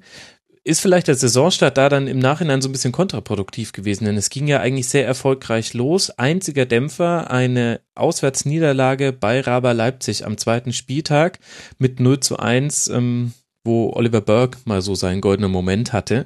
Aber ansonsten ja nur Siege und zum Teil sehr überzeugend. Ähm, wenn man Champions League mitnimmt, sogar sehr, sehr überzeugend. Also Liga Warschau auswärts 6 zu 0, Darmstadt zu Hause 6 zu 0, auswärts Wolfsburg 5 zu 1 das hat ja auch tatsächlich viele Hoffnungen genährt. die Ergebnisse zumindestens, die Leistung an sich waren auch nicht immer überzeugend. Also das Ergebnis in Wolfsburg 5 zu 1 sieht am Ende sehr deutlich aus. Zwischenzeitlich in der ersten Halbzeit äh, sah es eher so aus, als würde Wolfsburg das Spiel komplett übernehmen und die Führung äh, einfahren. Die andere Teams, gerade auch Freiburg, Darmstadt, äh, Freiburg naturgemäß immer schwach gegen den BVB, äh, Darmstadt natürlich kein gutes Pressing-Team. Also diese Mannschaften waren auch etwas dankbar, weil man schon auch im Spielaufbau gewisse Probleme hatte oder immer noch hat aber gerade diese Teams weder aggressiv gepresst haben noch wirklich kompakt standen und das natürlich dann irgendwo eine Konstellation ist, die der BVB auch in der aktuellen Konstellation ausnutzen kann. Mhm. Das heißt, da ein bisschen bessere Ergebnisse erzielt als die Leistungen ähm, es dargestellt hat. Und dann folgt ein rabenschwarzer Bundesliga-Oktober. Da wäre jetzt dann die Anschlussfrage, ob man da vielleicht etwas schlechter abgeschnitten hat, als es sein hätte müssen. Denn im kompletten Oktober setzt es äh, tatsächlich in der Bundesliga keinen Sieg. Und das macht dann hm. tabellarisch natürlich auch äh, einige Probleme. Ging los gleich mit einem Auswärts 0 zu 2 bei Leverkusen. Ja, Dortmund gegen Leverkusen, immer eine ganz eigene Geschichte. Ja, das stimmt auf alle Fälle. Äh, aber das war auch so eine Partie, wo man einerseits defensiv einige Anfälligkeiten aufgezeigt hat, die auch schon vorher so ein bisschen da waren, aber eben dann für Leverkusen nochmal sehr, sehr ähm, effektiv ausgenutzt wurden. Und gleichzeitig war man, war man eben offensiv sehr harmlos. Und äh, das hat sich wirklich, das war so ein Spiel, wo man eigentlich auch nicht irgendwie noch am Sieg gekratzt hat, was ja vielleicht in der einen oder anderen Partie, ähm, wo man unentschieden zum Beispiel gespielt hat, wo aber wirklich auch Dortmund noch die Chance hatte, in Sieg einzufahren. Das war eben gegen Leverkusen eigentlich nicht der Fall. Also Leverkusen hat das sehr effektiv runtergespielt. Ähm, war wirklich das erste Spiel, wo man auch gesehen hat, okay, wenn ein Gegner seine Chancen nutzt, wenn er die defensiven Fehler ausnutzt und gleichzeitig halbwegs äh, effektiv presst oder eben kompakt steht oder beides äh, miteinander kombiniert, dann hat der BVB wirklich Probleme. Und ähm, auch Hertha BSC hat das ja dann, dann im darauffolgenden Spiel auch ähm, mhm. unter Beweis gestellt, weil die Partie war auch noch ein bisschen von roten Karten geprägt und allgemein von einer sehr hohen Aggressivität. Äh, da ging ja dann auch die Diskussion los, äh, die Tuchel da so ein wenig losgetreten hat, also dass eben gegen den BVB so aggressiv und unfair gespielt wird, was auch in meinen Augen eine, ein wenig eine unnötige Diskussion war ähm, die wahrscheinlich auch womöglich sogar noch etwas abgelenkt hat, zumindest in der Öffentlichkeit. Man weiß nicht, wie die Mannschaft das wahrnimmt, aber ich glaube, so eine Diskussion sollte man eher nicht anzetteln, weil das am Ende Spieler nur noch eine Ausrede bietet, dass mhm. eben einfach überhart gespielt wird und man wird äh, nur gefault. Das ist ja wirklich eine Ausrede, die äh, manche Top-Teams dann auch gern mal äh, parat haben, wenn es eben nicht so läuft. Ähm, da ist ja Dortmund nicht, nicht der einzige Verein, der das vielleicht mal äh, tut. Da gibt es eigentlich viele Beispiele äh, in allen möglichen Ligen. Also, wie du schon angesprochen hast, der Oktober selber war an sich rabenschwarz, obwohl es jetzt keine, äh, doch es gab die Niederlage gegen, äh, gegen Leverkusen Anfang Oktober und dann eben äh, in der Bundesliga keine Siege, sondern eben die Unentschieden gegen Hertha, Ingolstadt und, und Schalke, wobei Hertha äh, an sich ja sich auch irgendwie etabliert hat in der Bundesliga und, und Schalke ähm, trotz der Tabellenposition, die ja aufgrund der schwachen Anfangsphase zustande kam, ja auch eine Top-Mannschaft ist. Also der BVB ist ihm aktuell nicht unbedingt in der Lage, jetzt einfach mal über eine Top-Mannschaft einfach so hinwegzubügeln. Ja, aber zum Beispiel auch über den FC Ingolstadt nicht. Also ich glaube, das war auch so, also so in meiner äußeren Wahrnehmung, du darfst mir gerne widersprechen, war das auch eins der Spiele, wo die Stimmung so ein bisschen gekippt ist, auch bei den Fans. Denn dieses 3 zu 3 auswärts, wo man durch zwei fast identische Freistoßgegentore mit 0 zu 2 hinten liegt, dann noch zurückkommt, dann schießt Ingolstadt das 3 zu 1, hat noch die Chance mit Moritz Hartmann auf das 4 zu 1, das ist ein Pfostentreffer, und dann irgendwie rauft sich die Mannschaft zusammen und kommt noch zurück zum 3 zu 3 und hätte man noch 10 Minuten länger gespielt, wäre es wahrscheinlich sogar ein Auswärtssieg geworden. Aber das hat meinem Empfinden nach, glaube ich, für die Fans eher noch schlimmer gemacht, weil man gesehen hat, sie hätten gekonnt, hätten sie in der ersten Halbzeit schon gewollt. Und da kippte so ein bisschen die Stimmung, hatte ich den Eindruck. Ja, wahrscheinlich. Ähm, ganz genau muss ich jetzt auch äh, ein bisschen lügen, wenn ich wenn ich jetzt sagen würde, ich kann mich ganz genau daran erinnern, wann jetzt die Stimmung unmittelbar gekippt ist oder beziehungsweise wann so ein bisschen dieser Stimmungsumschwung war. Aber du könntest recht haben, dass es auch mit diesem Ingolstadt-Spiel zusammenhing, beziehungsweise in meinen Augen gab es in dieser Hinrunde äh, wenn man jetzt mal gerade die Phase nach dieser starken, ähm, nach dem starken Beginn sieht, dann gab es für mich drei Schlüsselspiele oder drei negative Schlüsselspiele. Zum einen eben dieses Ingolstadt-Spiel, absolut. Mhm. Dann äh, die Niederlage in Frankfurt, weil man eben zuvor noch gegen die Bayern gewonnen hat. Also die, Ja. die, äh, die Woche zuvor ein Sieg gegen die Bayern. Man war trotz einiger mittelmäßiger Ergebnisse im Oktober nicht so weit weg von der Spitze. Mhm. Schlägt die Bayern, was natürlich auch irgendwo ein Statement ist. Mhm. Ähm, und könnte ja mit einem Lauf bis zum Winter, bis zur Winterpause eigentlich äh, sich ranrobben an Leipzig und Bayern. So, aber dann gibt's eine Niederlage in Frankfurt und man ist eigentlich gleich um den Lohn dieses 1-0-Siegs gegen die Bayern gebracht. Dann kommt diese Unentschieden-Serie zum Schluss und da ist aber das Hoffenheim-Spiel in meinen Augen auch sehr entscheidend, weil man spielt am Ende 2 zu 2 gegen Hoffenheim. Aber äh, phasenweise wird man sch- schon ganz schön auseinandergenommen. Und äh, das war auch nochmal so ein Rückschlag. Äh, Und dann natürlich, klar, dann, dann zum Schluss äh, gegen Augsburg eigentlich eine Mannschaft, wo dann jeder gesagt hat, okay, die muss man aber wenigstens schlagen, wenn man schon unentschieden gegen Köln und, und Hoffenheim spielt. Und da liegt, kommt man dann oder geht man auch in Rückstand oder gerät man auch in Rückstand in der ersten Halbzeit und spielt dann auch nur unentschieden. Aber gerade, also ich sag mal, das Ingolstadt-Spiel auf alle Fälle und das Frankfurt-Spiel, das sind zwei sehr, sehr äh, wichtige Schlüsselspiele negativer Art in der Hinrunde gewesen. Und das Hoffenheim-Spiel eben so ein bisschen, weil einfach man gesehen hat, okay, hier, hier ist ein Gegner, der kann clever Pressing spielen, äh, verteidigt clever und ist aggressiv äh, in allen Phasen des Spiels. Und ge gegen den hat man dann schon erhebliche Probleme. Ähm, das hat auch nochmal einfach die Augen geöffnet, dass es eben nicht nur wie vielleicht mal unter Jürgen Klopp äh, nur um Chancenverwertung geht oder so etwas. Es geht also um viel mehr. Ähm, dass wirklich auch teilweise die Grundperformance manchmal nicht äh, hoch genug ist, um jetzt eben Ho- Hoffenheim oder Köln zu schlagen. Mhm. Das ist ja ein ganz interessanter Aspekt, dass wir ähm, hier nicht nur über offensive Probleme sprechen, sondern auch über defensive. Also wenn wir vielleicht ähm, nochmal kurz zurückspringen ähm, äh, zu dem zu dem wichtigen Bayern-Spiel. 1 zu 0 gewonnen und das hätte auch deutlicher werden können. Aubameyang alleine hat 200-prozentige Chancen, die er vergibt. Hätte auch ein 1 zu 1 werden können. Natürlich, wir reden hier über Fußball, da kann es in beide Richtungen kippen. Aber das war unter dem Strich ein, äh, ein verdienter Sieg. Ähm, gut herausgespielt und man ist vor allem mit einem klaren Plan an diese Partie herangegangen und dieser Plan ist in dieser in diesem Spiel aufgegangen. Dann folgt unter der Woche, und ich glaube, bei Borussia Dortmund müssen wir die Champions League-Ergebnisse immer in die Bundesliga-Saison mit einargumentieren, denn das zieht sich so ein bisschen durch. Unter der Woche viel, gibt es dann ein historisches Spiel gegen Legia Warschau. Historisch deshalb, weil die meisten Tore in einer Champions League-Partie fallen. Acht auf Seiten der Dortmunder, aber eben auch vier auf Seiten von Warschau. Das heißt, auch da hat man gesehen, hinten drin ist das nicht immer ähm, bombensicher, auch wenn da viel rotiert wurde. Und dann kommt eben dieses Frankfurt-Spiel. Und ich frage mich tatsächlich, ich hatte den Eindruck, in dieser Hinrunde gab es ähm, bemerkenswert viele Situationen, in denen Dortmund überrumpelt wurde. Und da ist auch das Frankfurter Spiel ein ganz gutes Beispiel für, wenn man sich nochmal kurz vor Erinnerung ruft. Die große Geschichte war, äh, dass, äh, dass äh, Thomas Tuchel das 0 zu 1 gar nicht gesehen hat, weil er gerade erst aus der Halbzeit wieder nach oben kam und da hatte dann äh, Huschti schon nach äh, Chandler Vorlage getroffen.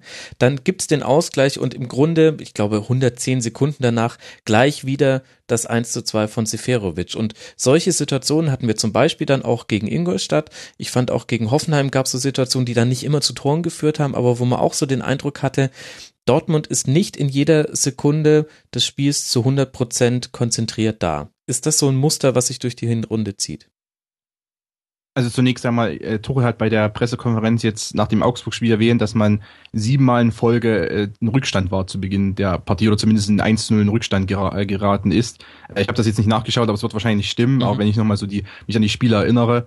Äh, dann war das zumindest jetzt äh, ganz häufig der Fall, jetzt eigentlich in dieser Phase November, Dezember, dass man irgendwie 0 zu 1 in Rückstand geraten ist oder meinetwegen auch 1 zu 2 und dann sich auch wieder zurückkämpfen musste oder zumindest versucht hat, sich zurückzukämpfen. Auch immer eine schwierige äh, Situation, weil die äh, Dortmunder eben wieder ein bisschen die Probleme haben im Spielaufbau, dass sie gegen kompakte Gegner nicht unbedingt ähm, so viele Chancen herausspielen, also zumindest gute Chancen herausspielen. Ist der Gegner einmal äh, mit 1-0 vorn oder mit 2 zu 1 vorn, können die sich natürlich auch ein bisschen kompakter reinstellen und äh, sich dann et etwas gemütlich machen am eigenen Strafraum. Aber warum sind denn die Gegner immer mit 1-0 vorne? Also, Genau, und darauf wollte ich jetzt Ja. äh, hinaus. Ähm, du hast gesagt, Konzentration, das würde ich nicht unbedingt als, als ersten Punkt anführen, wobei das Mhm. sicher auch eine Rolle spielen kann.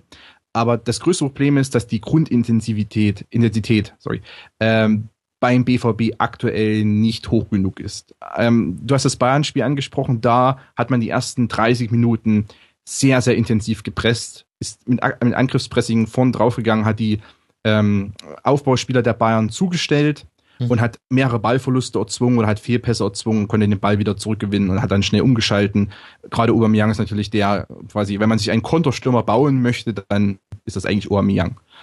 Ähm, das hat man aber auch nur 30 Minuten durchgehalten. Dann musste man auch zurückfahren. Die Taktik oder die Strategie, nicht die Taktik, die Strategie gegen die Bayern war meines Erachtens auch, dass man eben ähm, für eine halbe Stunde, für eine, meinetwegen auch für eine Halbzeit, wirklich voll, voll drauf geht, ganz intensiv presst. Und wenn dann die Kräfte nachlassen, muss man sich zurückziehen. Dann haben ja die Bayern auch nach und nach, nach einer halben Stunde ungefähr, das Kommando komplett übernommen. Mhm. Und dann auch mehr kombiniert, weil man sich, man stand eben viel tiefer. Ähm, die Flügelspieler sind nicht mehr so weit aufgerückt, also Schürle und, und Götze standen dann tiefer und natürlich weniger Zugriff dann vorn. Ähm, auch zum Beispiel in anderen Partien gegen Real Madrid, dieses Heimspiel kann ich mich erinnern, da hat man auch gesehen, okay, nach 60 Minuten war die Mannschaft komplett platt. Mhm. Äh, und, und diese Grundintensität, die stimmt eben anderen Partien dann von Grund auf nicht. Oder beziehungsweise dann ist man, wenn man es mal so ein bisschen mit Prozent ausdrückt, gegen die Bahn geht man die ersten 30 Minuten 100 Prozent oder 95 Prozent. Gegen Frankfurt geht man eben von der ersten Minute an nur 45 Prozent oder so, so zumindest, wenn man es mal so ein bisschen äh, vorstellt, ähm, um es ein bisschen zu veranschaulichen. Also, das ist ein Problem. Äh, und ich bin auch, und das habe ich in der Hinrunde schon öfters angesprochen an verschiedenen Stellen, ich bin einfach der Meinung, dass die Mannschaft aktuell nicht äh, konditionell in der Lage ist, 90 Minuten oder sagen wir auch nur 70 Minuten äh, diese 100% abzurufen. Mhm. Das ist anscheinend zumindest für, für viele Spieler nicht machbar im Moment. Und ähm, da, klar, da kommen Verletzungen hinzu und dann sind nicht alle fit. Das natürlich beeinträchtigt die, äh, das auch, also nicht nur konditionell vielleicht, aber auch ähm, vom Fitnesszustand insgesamt gibt es da Probleme. Und äh, wenn eben dann die Grundintensität nicht stimmt, dann gibt es eben mehr Situationen, wo dann die Endverteidigung stimmen muss oder passen muss. Und mhm. da ist dann wiederum das Problem, dass man mit ja Batra ähm, Sokrates weniger, aber der war natürlich auch verletzt dann, aber weiß nicht, Bartra ist ein gutes Beispiel, einer, der in, sagen wir, in 70 Prozent der Situationen klärt er Ast rein und es mhm. gibt kein Problem. Aber es gibt eben die 30 Prozent oder die 20 Prozent, wo er dann vielleicht doch mal einen kleinen Fehler macht oder doch etwas zu spät ist oder doch die Positionierung nicht stimmt, falsch rausrückt und dann äh, kommt der Gegner durch und dann kann es natürlich zum Tor führen, weil dann natürlich die Wahrscheinlichkeit, dass ein Treffer fällt, viel höher ist. Äh, hinzu kommt auch, dass in den letzten Spielen eindeutig ähm, aufgefallen ist, dass die Verteidigung, gerade auch die Dreierkette, Dreier-Fünfer-Kette, dass das Herausrückverhalten, dass die Abstimmungen nicht stimmen. Also wenn man, wenn einer rausrückt, gibt es keine Dreiecksbildung, es gibt keine Absicherungen, äh, es wird ein bisschen wild wie ein Hühnerhaufen dann nach vorne zurückgeschoben. Und ähm, da gibt es eben Mannschaften, Köln, Hoffenheim, Frankfurt, die können das dann auch mal ausnutzen. Haben sie ja dann auch getan. Das sind ja. dann jetzt die unentschieden Serien hinten raus. Das ist mir auch gegen Hoffenheim aufgefallen. Vielleicht können wir da Julian nochmal zurück ins Gespräch holen. Julian, das war dieses äh, angesprochene 2 zu 2 mit ähm, besser konnte nicht verdeutlicht werden in einer Szene, wie es manchmal an einzelnen Situationen hängt, als in diesem Spiel. Sandro Wagner trifft zum möglicherweise vorentscheidenden 3 zu 1 nur dem Pfosten und den direkten Gegenzug. Fällt dann der Ausgleich der in Unterzahl spielenden Dortmunder. Es gab dann noch viele Diskussionen rund um Platzverweis gegen Reus und so weiter. Das wollen wir jetzt mal an der Stelle außen vor lassen und uns aufs Sportliche beschränken. Aber da hatte ich den Eindruck, auch in der Phase, in der Borussia Dortmund noch 11 gegen 11 gespielt hat, dass es ähm, dem BVB nicht immer gut tut, wenn es ähm, im zentralen Mittelfeld nur eine Absicherung gibt. Also da nur mit einem äh, Julian Weigel zu spielen. Zum einen haben wir schon über den Spielaufbau gesprochen, wie es ist, wie, wie man sie dazustellen kann. Aber auch defensiv gesehen fehlt da manchmal noch der zweite Mann, der einfach äh, die Lücken schließt, die unter anderem ja auch durchs noch nicht ganz perfekt aufeinander abgestimmte Rausrückverhalten der Kette immer wieder aufgerissen werden. Ich habe das Spiel im Stadion gesehen, das heißt, ich habe auch keine, keinerlei Wiederholung davon gesehen, deswegen kann ich diese, diese, diese feinen Analysen, woran jetzt das gelegen hat, dass Hoffenheim gute Angriffe hat, nicht so in der Tiefe äh, gehen. Mein Eindruck war, ähm, dass Hoffenheim äh, beim 1-0 war es, glaube ich, einfach ein langer Ball, der die komplette Abwehr auf einmal ausgehebelt hat. Mhm. Das war wahrscheinlich eher ein Abstimmungs- oder ein äh, Positionierungsproblem als eine Frage davon, wie man ähm, vor der Abwehr besetzt ist. Stimmt. Ansonsten hatte Hoffenheim, glaube ich, die meisten Angriffe über Flügelangriffe. Da kann es schon sein, dass es ähm, ähm, hilfreich gewesen wäre, mit ähm, mehreren defensiven Mittelfeldspielern stärker nach außen schieben zu können und dort gegen diese Versuch, diesen Hoffenheimer Versuche der Überzahlbildung auf den Außenbahnen ähm, besser verteidigen zu können. Ähm, aber daran würde ich das jetzt auch nicht festmachen und das kann man als, ähm, ja, als regelmäßiger BVB-Zuschauer sicherlich besser beantworten, als ich das an der Stelle kann. Ähm, was, was auffällig war, sicherlich, dass der BVB defensiv nicht zu den stärksten Gegnern ähm, in der Liga gehört hat. Konstantin, was denkst du? Also ich habe manchmal den Eindruck, dass die Räume, die da gedeckt werden muss von einzelnen Spielern, die sind ein bisschen zu groß. Und gerade wenn wir jetzt das ähm, das in Rechnung stellen, was du schon gesagt hast, dass die Mannschaft derzeit nicht in der Lage ist, über 90 Minuten eine hohe Intensität im Anlaufen des Gegners und im Gegenpressing zu erzeugen, dann müsste ich ja auch taktisch gesehen einen Plan B haben für die Phasen, in denen das eben nicht mehr möglich ist. Und ich habe den Eindruck, so ähnlich wie man das ähm, auf Schalke gesehen hat, darüber werden wir wahrscheinlich ein paar Stunden noch sprechen, werden die Hörer dann hören und ihr könnt es nachhören, ähm, da hat man irgendwann den Raum kleiner gemacht, den Naldo in der Kette ähm, zu decken hat und fortan gab es gab's viel weniger Pässe, die da durchgerutscht sind, einfach weil die Räume dichter wurden. Und ein bisschen habe ich den Eindruck, das könnte da auch ein Gegenmittel für den BVB sein, damit man in diesen Phasen nicht immer so viele Chancen zulässt. Ja, also das ist sicherlich, äh, das ist natürlich eine sehr, sehr schwierige These oder eine sehr, sehr schwierige Frage auch, weil Aufstellungen, wo zum Beispiel Weigel jetzt der zentrale Sechser ist, aber Götze so eine Achter-, Sechser-Rolle auch einnimmt, oftmals so ausgerichtet sind, dass man sehr viel Dominanz einfach im Offensivspiel haben möchte. Hm. Problematisch erscheint mir jetzt auch in den letzten Partien, dass zum Beispiel die Rolle von Götze, den ich persönlich auch als sehr guten Achter sehe, also potenziell zumindestens, ähm, und auch äh, eigentlich, also ich, wenn es darum geht, wer könnte Gündogan ersetzen, sehe ich äh, aus dem aktuellen Kader auch eben Götze als als beste Option, auch wenn er vielleicht nicht der klassische Gündogan-Nachfolger wäre, aber äh, an sich hat er viele Fähigkeiten, auch gerade seine Arbeit gegen den Ball wird komplett unterschätzt. Äh, hat damals auch zum grandiosen Dortmunder Pressing dazugehört und ähm, das hat auch viel, viel damit zu tun, dass Götze auch individuell stark ist gegen den Ball. Also, um auf das Thema zurückzukommen, seine Rolle war zum Beispiel jetzt gegen Augsburg überhaupt nicht klar. Also er äh, pendelt da so ein bisschen zwischen link, halblinker Achterposition, links außen, äh, war mehr oder weniger im Niemandsland oftmals und viel Zeit weg von Weigel. Also entweder man muss formativ umstellen, andererseits müsste man vielleicht einfach auch die Rollen klarer definieren. Mhm. Und da sehe ich dann natürlich schon Thomas Tuchel etwas in der Pflicht. Und ich glaube, ich weiß es nicht, aber ich glaube, dass Tuchel sich da selbst auch in der Pflicht sieht, dann eben äh, seine Spieler dann noch besser, also die Fähigkeiten seiner Spieler noch besser zu kanalisieren, einfach die, die Systeme, die er sozusagen dann für Spiele ähm, konzipiert, auch noch stärker zu konkretisieren. Und er hat ja zum Beispiel auch gegen Augsburg und auch, ich glaube, teilweise gegen Hoffenheim ja dann Anpassung vorgenommen und Götze zurückgezogen. Nach einer Anfangsphase, wo Götze zu hoch stand und zu weit mhm. weg war von Weige und es zu viele offene Räume gab. Also es wurde auch schon erkannt. Jetzt ist die Frage, warum geht man nicht direkt von Anfang an äh, etwas kompakter dann ins Spiel hinein. Also das, solche Fragen muss sich auch Tuchel gefallen lassen. Ich glaube auch eine Erkenntnis dieser Hinrunde und das jetzt äh, übermäßig ausdiskutieren zu wollen, aber eine Erkenntnis dieser Hinrunde ist ganz einfach auch, ähm, dass auch Thomas Tuchel trotz aller äh, Verdienste und trotz seiner Fähigkeiten, die er gewiss hat, auch ein fehlbarer Trainer ist und auch äh, einer ist, der äh, Schwächen und Stärken hat, weil ich sag mal, er wurde vielleicht ein bisschen zu äh, hoch gehoben, auch gerade bei seiner Ankunft in Dortmund und dann in der ersten Saison.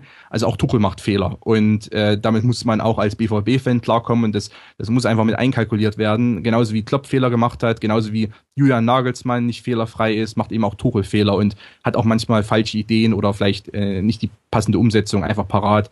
Deshalb ähm, ist es vielleicht auch einfach eine Erkenntnis dieser Hinrunde, äh, die auch jeder BVB-Fan dann mehr oder weniger akzeptieren muss. Also ich weiß nicht, diesen fehlerfreien Trainer gibt es ja auch einfach nicht. Nee, den gibt es wahrscheinlich tatsächlich einfach nicht. Aber es wird eben gern so ein bisschen äh, in die Richtung diskutiert, also dass eben, keine Ahnung, Guardiola oder Tuchel, äh, dass so, dass die, das sind die Genies äh, des Trainerfachs und äh, die müssen dann automatisch natürlich fehlerfrei sein. Und ganz ehrlich, das, das stimmt einfach nicht. Die sind sicherlich sehr intelligente Übungsleiter und sehr intelligente Taktiker und Psychologen, bedeutet aber nicht, dass, dass sie nicht auch äh, anfällig sind. Genauso wie ihre Spieler, genauso wie jeder Torhüter mal daneben greifen kann, kann auch jeder Trainer mal daneben greifen. Und ich glaube, das, das ist einfach was, was man auch akzeptieren muss. Und auch Tuchel zum Beispiel ist auch noch in meinen Augen in einem Lernprozess. Also nur weil man Mitte 40 ist, heißt das ja nicht, dass man irgendwie ausgelernt hat als Trainer. Äh, ich meine, das ist erst seine zweite Profistation äh, außerhalb des Jugendbereichs. Und äh, ich glaube auch er entwickelt sich einfach noch weiter und muss noch einiges lernen. Ja, interessanter Punkt. Lass mal über Thomas Tuchel noch ein Wörtchen mehr verlieren, denn ich habe dazu eine These. Meine These ist in dieser nicht ganz abgeschlossenen, aber wir betrachten sie als Hinrunde, hat sich Thomas Tuchel mit dem, was er neben dem Platz gemacht hat, angreifbarer gemacht als mit dem auf dem Platz. Die These kann man sicherlich auch vertreten. Also es gibt eine ganz klare Entwicklung beim BVB im Moment, dass das Sprachrohr nach außen hin äh, Hans-Joachim Watzke ist und nicht der Trainer.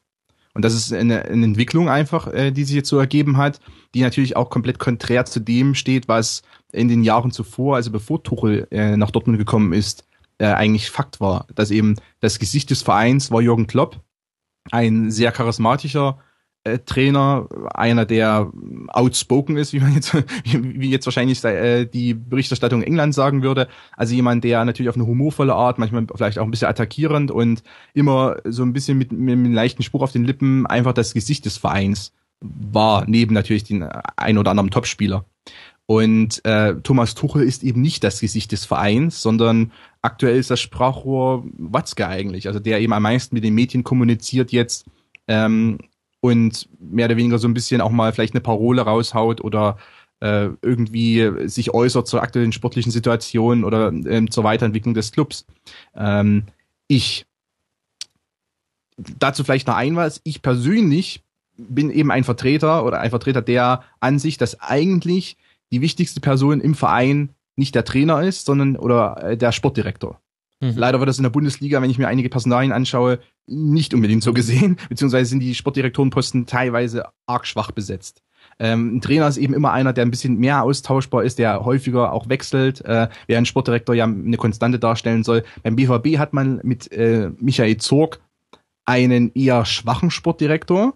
Soll jetzt keine Attacke sein, aber ist eben einer, der äh, nicht so präsent ist. Hm. Äh, Watzke ist eher ein Geschäftsführer. Ich meine, ist ja eher einer, der aus der Wirtschaft kommt und als ehrenamtlicher Schatzmeister dann irgendwann äh, zu dem Posten kam, den er jetzt hat als, als Geschäftsführer.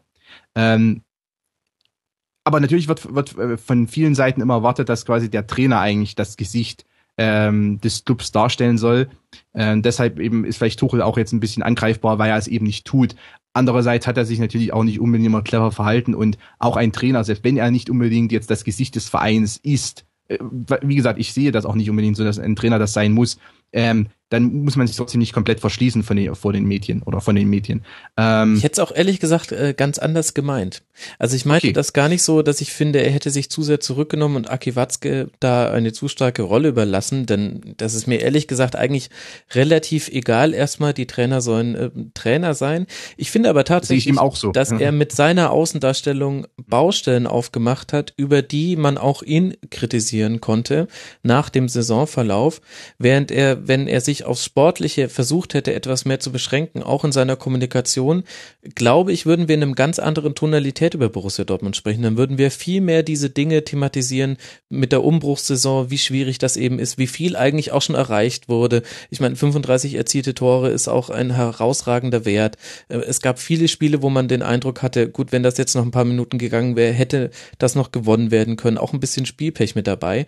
Aber ich erinnere mich allein an drei größere ähm, Zitate von ihm, wo ich mir jeweils gedacht habe, das muss jetzt nicht sein. Das eine ist diese V-Diskussion, das haben wir jetzt schon angesprochen. Das, das, das will ich jetzt gar nicht irgendwie noch größer machen, denn das wurde mir damals fast zu groß gemacht, dass er dann mit irgendwelchen Ziti Statistiken zitiert, denn äh, die Grundannahme war richtig. Borussia Dortmund ist die meistgefaute Mannschaft dieser Bundesliga. Ob man das jetzt dann mit ins Feld führen muss, wenn es darum geht, nicht gewonnene Spiele zu verargumentieren. Das ist dann eine Entscheidung, die man treffen muss. Das will ich jetzt aber eigentlich nicht nochmal diskutieren, ehrlich gesagt. Aber äh, was mich zum Beispiel gewundert hat, war, er setzt sich nach dem Eintracht Frankfurt-Spiel hin und sagt, das war ein einziges Defizit ähm, und nimmt damit die komplette Mannschaft sehr, sehr hart in die, in die Pflicht. Und noch bevor das nächste Spiel gespielt wird, nämlich gegen Borussia Mönchengladbach, äh, sitzt Thomas Tuchel in der Pressekonferenz und sagt, die Trainingsleistung war Weltklasse. Und da denke ich mir, das kannst du gerne sagen, aber da muss doch der Nachsatz kommen, aber wir müssen das jetzt auch mal über ein paar Spiele zeigen, dass wir das auch im Spiel leisten können. Also für mich war das dann schon wieder so ein bisschen zu sehr in die andere Richtung umgeschwungen. Das ist jetzt vielleicht noch eine, eine persönliche Meinung meinerseits, ähm, aber auch, auch im Prinzip kann, kann man sich fast jede Pressekonferenz nach nicht gewonnenen Spielen angucken und, und Thomas Tuchel findet immer noch irgendwelche Gründe, die nicht primär mit der sportlichen Leistung zu tun haben oder die ins eine oder ins andere Extrem zu sehr ausschlagen. Und ich finde, dass er sich dadurch viel mehr kritisierbar und angreifbar macht, als durch das, was die Mannschaft eigentlich gespielt hat ich weiß nicht, ob er sich mehr angreifbar gemacht hat, ähm, aber es kommt immer darauf an, wie, wie sehr man oder wie stark man den Trainer jetzt in die Verantwortung zieht für gewisse Leistungen. Ähm, ich naja, sehe aber er zieht ja auch seine Mannschaft dann immer so stark in die Verantwortung. Also mal stellt er sich vor ja. sie, äh, unter anderem ja auch mit so einer Foul-Debatte, und, und, dann aber nimmt er sie so hart in die Pflicht, ähm, dass es auch schon richtig wumst. Also das war ja gegen Ingolstadt zum Beispiel auch so. Da hat er auch ähm, wurde auch von den Spielern dann angesprochen, dass er da auch in der Halbzeit schon sehr deutlich geworden sein muss. Ja, auch vollkommen zurecht, wenn man sich diese erste Halbzeit in Erinnerung ruft. Aber da hat er auch schon gesagt, ich glaube ungefähr, das hatte mit Bundesliga nichts zu tun, diese ersten 45 Minuten. Also äh, schärfer kannst du deine sehr junge Mannschaft in einer Übergangssituation jetzt äh, Saison auch nicht kritisieren. Ja, und da kommen wir natürlich auch wieder äh, darauf zurück, was ich anfangs angesprochen hatte, dass äh, die Zielsetzung im aktuellen Verein, vielleicht auch äh, in der Mannschaft, nicht klar ist. Und da muss man auch nochmal äh, dann die Personalie Tuchel ganz genau beleuchten. Mhm. Tuchel hat im, also im Sommer 2015 einen Dreijahresvertrag unterschrieben beim BVB. Und es ist ja ein offenes Geheimnis, was sein Endziel ist.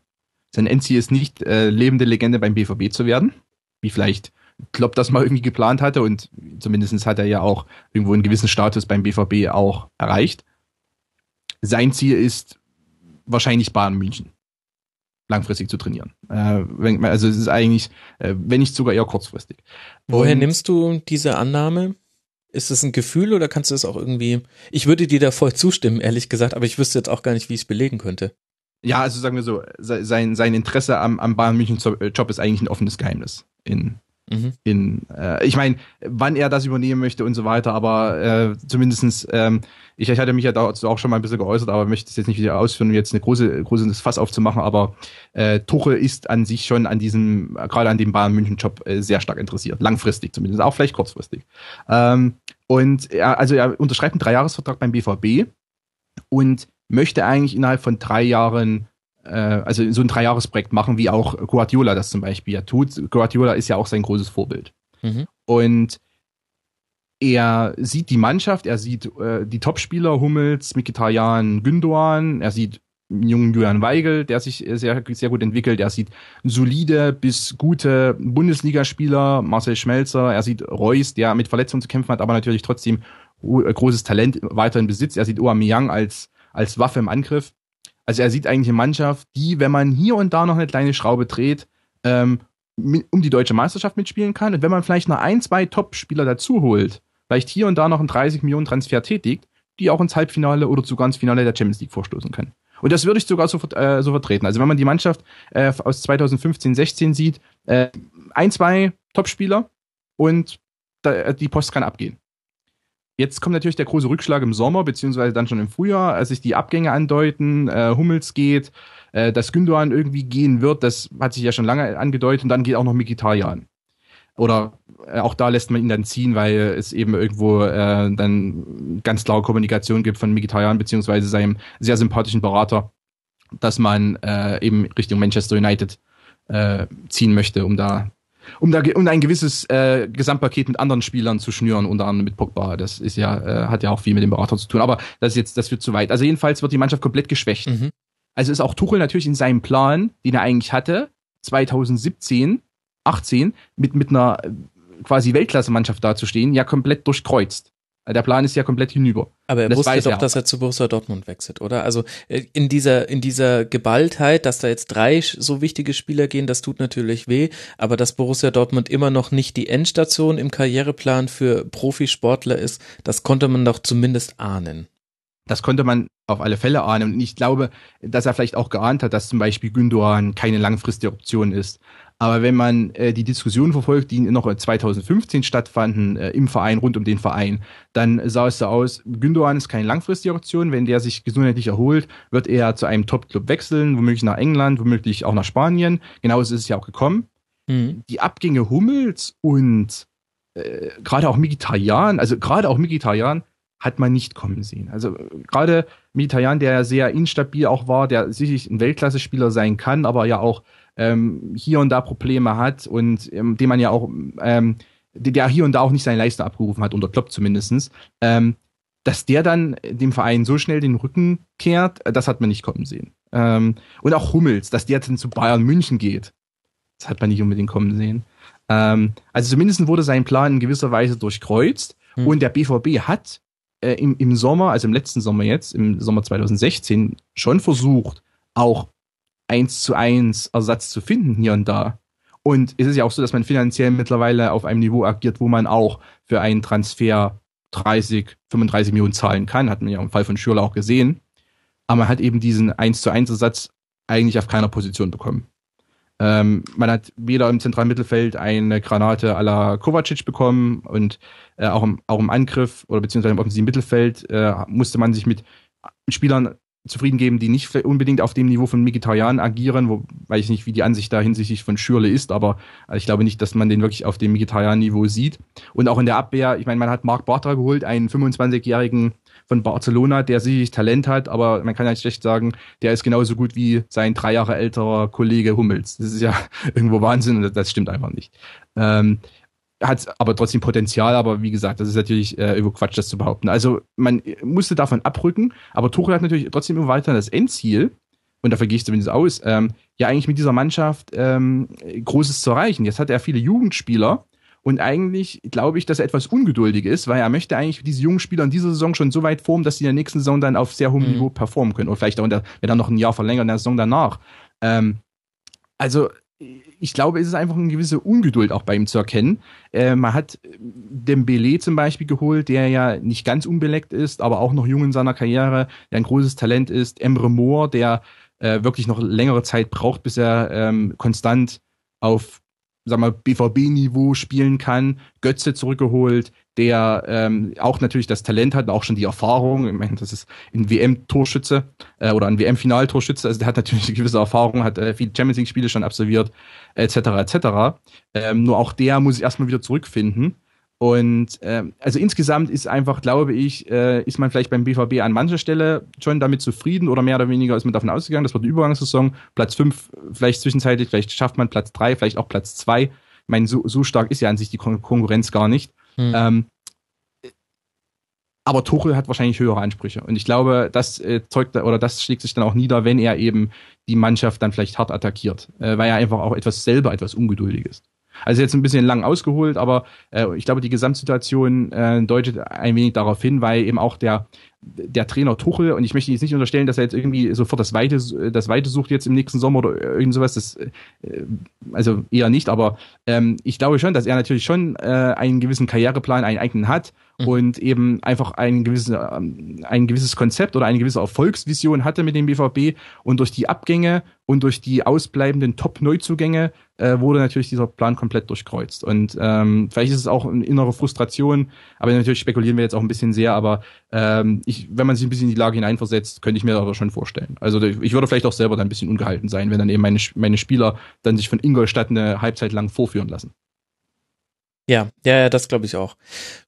Könnte man vielleicht auch sagen, Tuchel ist ein sehr, sehr guter Underdog-Trainer, aber er muss noch beweisen, dass er auch ein Pole-Position-Trainer ist. Da fällt mir jetzt irgendwie gerade das äh, Äquivalent im Fußball nicht dazu. Also ähm, ich mache das ein bisschen auch an der Diskrepanz zwischen Champions League-Leistung, gerade gegen Real Madrid und Bundesliga-Leistung fest. Und wenn ich mich daran zurückerinnere, wo Thomas Tuchel in seinen bisherigen Trainerstationen besonders stark war, dann war das ja vor allem mit auf dem Papier unterlegene Mannschaften gegen stärkere Mannschaften sehr, sehr gute Spiele zu machen. Also die Spiele unter Mainz gegen Bayern zum Beispiel, das war eine ganz andere Preisklasse, als ganz, ganz viele andere Trainer dort angetreten sind. Und so ein bisschen habe ich den Eindruck, dass es auch in dieser Hinserie immer so war, wenn Dortmund mal nicht in der klaren Favoritenrolle war, das ist das Wort, was ich vorhin gesucht habe, dann äh, konnte man tatsächlich ein bisschen ja, befreiter ausspielen ist mir fast ein bisschen zu lasch formuliert, aber äh, dann war da die berühmte tuchische Schärfe, die er in allem fordert, in seinen Pässen genauso wie in seiner Anspannung und in seiner Konzentration, die war da da. Sowohl gegen die Bayern war das so, als auch in beiden Spielen gegen Real Madrid, jeweils mit unterschiedlicher Ausprägung und auch sonst in all den Spielen, wo man vorher ein bisschen gesagt hat, oh, das wird jetzt kritisch, auch zum Beispiel auswärts bei Sporting Lissabon, das würde ich da auch mit dazu nehmen. Es war auch so eine Phase, wo jetzt ähm, nicht so ganz, äh, also da haben jetzt auch nicht alle himmelhoch jauchzend jubiliert in Dortmund.